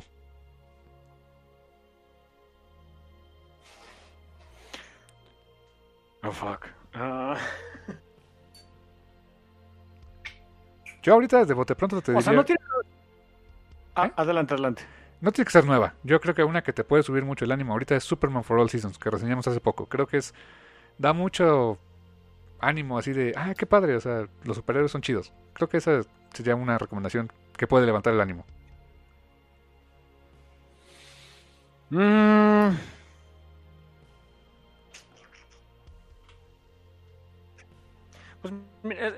los cómics de Avatar para mí siempre son como cuando ando medio apachurrado, eh, leer algún cómic de Avatar me hace sentir un poquito mejor, así que yo me iría por ese lado. Ah, nice, carnal. Perfecto. Que por eso te los pueden encontrar con descuento en la línea de camita, así que aprovechen. Eh, por cierto, ¿eh? La segunda dice, ¿qué personaje que no haya tenido alguna presencia importante en el cine les gustaría que tuviera una película y con cuál historia y por qué? Mm. Pues. Eh, yo, tengo la respuesta rápida y es la más sencilla del mundo. A ver. Denme a mis malditos Avengers, pero ya. Yo creo que es, yo creo que es muy necesario ese, ¿eh? Y, va a pasar. Me queda claro que por ahí en algún momento va a pasar, ¿no? Eh, quiero ver a Kate y a América y a Teddy y a, Bill y maldita sea, o sea, en fin. Sí, y yo creo que también otra que, este, que yo creo que no han tenido presencia, pero que valdría mucho la pena son los nuevos dioses. Se ha hablado mucho de una película que creo que estaba en pausa, pero los New Gods se me hacen una cosa muy interesante de llevar al cine y que creo que valdría mucho la pena. Este, sobre todo ver a Mr. Miracle. Mr. Miracle y Big Barda serían fantásticos en, en, el cine. buena respuesta también. Dice, gracias infinitas y que en este mundo extraño que estamos viviendo ustedes lo sigan haciendo con mi querida mente muy extraño. Ok, gracias Javier. Y Pachón, porque sí necesitamos un mundo de Pachón ahorita, pero bueno. La siguiente es de Diego Pasarán Baranda. Vas, carnal. Diego, que cada rato nos, nos escribe también, muchas gracias, Diego. Dice, saludos, tío Carvix y Ruth Mutarrata, del yermo pandémico. Eh, afor- desafortunadamente. Espero se encuentren bien. Una vez más, busco conocimiento en su sabiduría ñoñeril, santo Dios. Ok.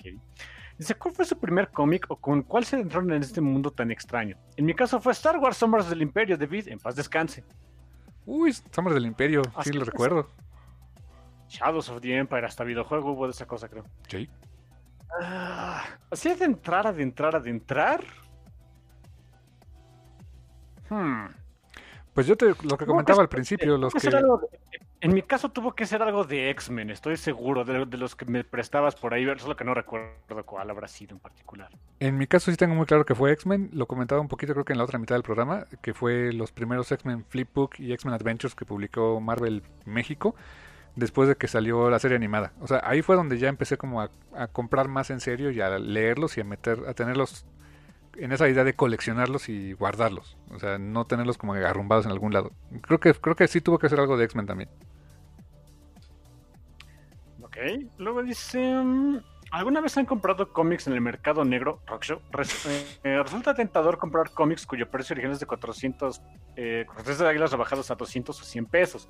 Más en los tiempos que uno es estudiante o Smash se pasa con sus precios.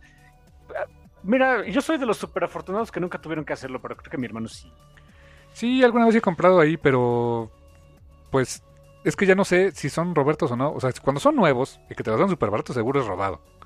Si son cómics viejitos y te los dan a buen precio, es muy probable que sean pues simplemente alguien, algo que alguien ya no quiere. Entonces, este, pues sí, solamente, o sea, sí he comprado así, pero nunca estrenos, la verdad. Ok, ok. Luego dice, ¿qué cómics en español recomiendan para que un niño de 9 años lo, lo lea? Mi sobrino está en esa edad y en la etapa de querer ser un niño grande, eh, medio extreme. Huh.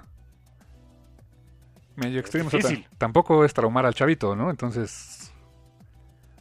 huh, Como de nueve años. O sea, y algo que le pueda interesar así. O sea, que, que no, que no te lo bote a la primera. Hmm.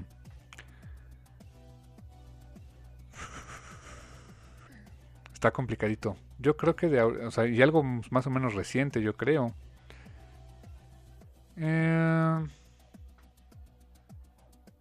Mira, creo que uno que podría ser que si está en onda medio extreme y que le gusta así como que de aventuras, yo pensaría que el, el- y lo pueden encontrar muy fácil hasta en, hasta en español, que es el de Batman Tortugas Ninja. Es Batman, son las tortugas ninja, hay violencia y todo ese rollo, pero también no está tan, tan, tan, tan violento. Y, y el arte está muy bonito, o sea, muy atractivo. Yo pensaría que ahorita por ese, ¿eh? Ok.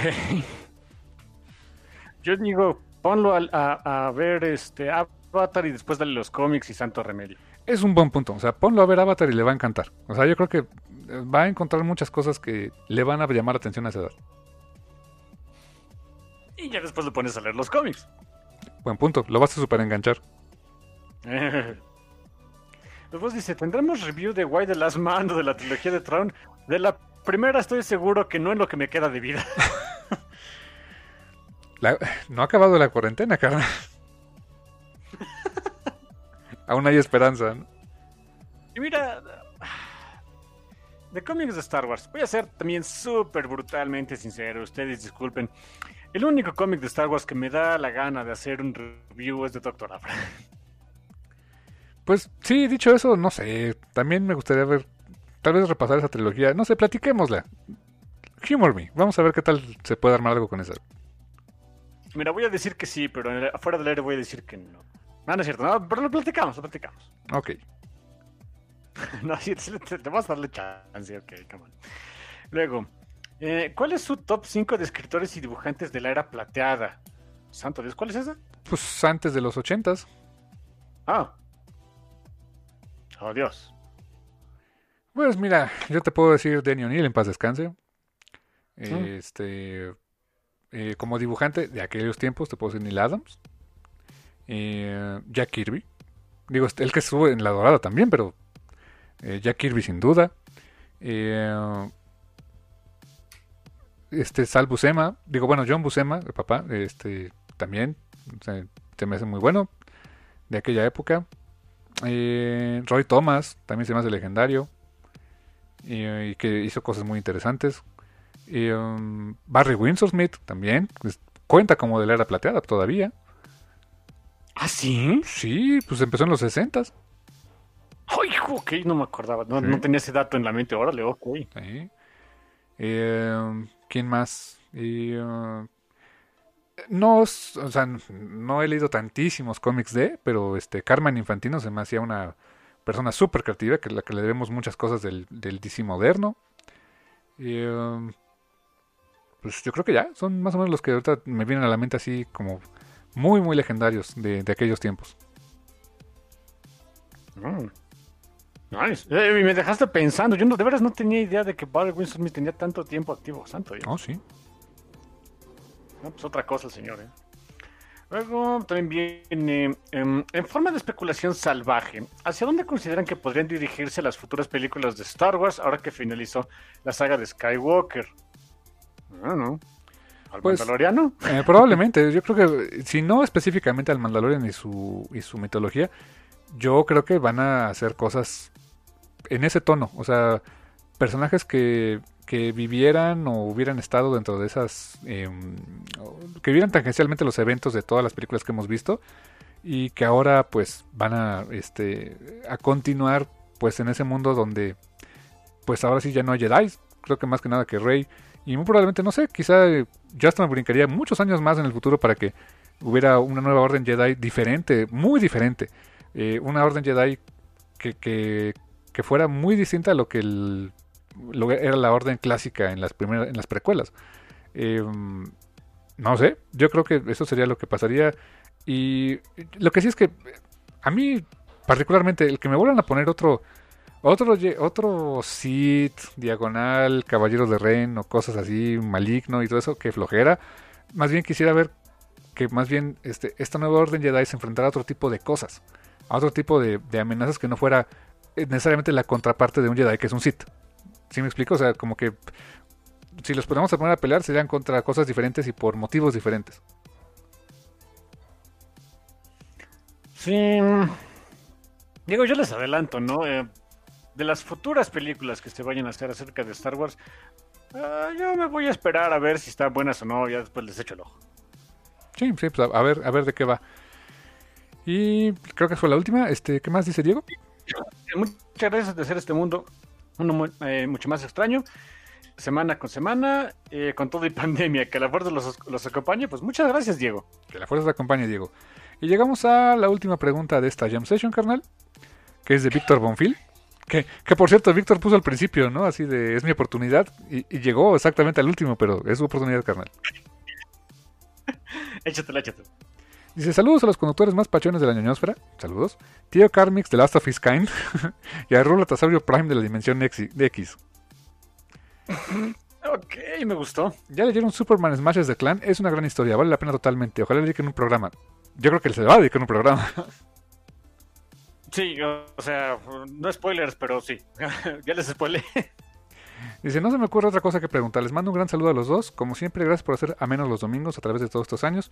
Y ojalá sigan haciéndolo por mucho tiempo más. May the force be with you. Ah, curiosamente también. Que la fuerza te acompañe, Víctor. Sí, y sí, la, la idea es seguir haciendo esto por mucho, mucho tiempo más, porque es, es repacho. Y así llegamos, carnal, al final de esta Jam Session, junio 2020. Qué barbaridad. Gracias a todos quienes comentaron, quienes pusieron sus, este, sus preguntas. Eh, para hacer una Jam Session bastante larguita, bastante entretenida esta semana, carnal. Y muy, muy pachona, de veras, se los agradecemos muchísimo. Eh, estuvo bueno. Estuvo bueno, carnal. Pues creo que no queda más que decir. eh, te- tenemos nuestra salida provisional todavía. Así que pues seguimos diciendo que pues este es un mundo nuevo. Vamos a hacerlo mejorcito y aparte, ojalá este, a- a nuestro esfuerzo porque sea menos pandémico. Exactamente, carnal. Y no me queda más que decirle que a todos, pues gracias Totales. y hasta la próxima. Bye.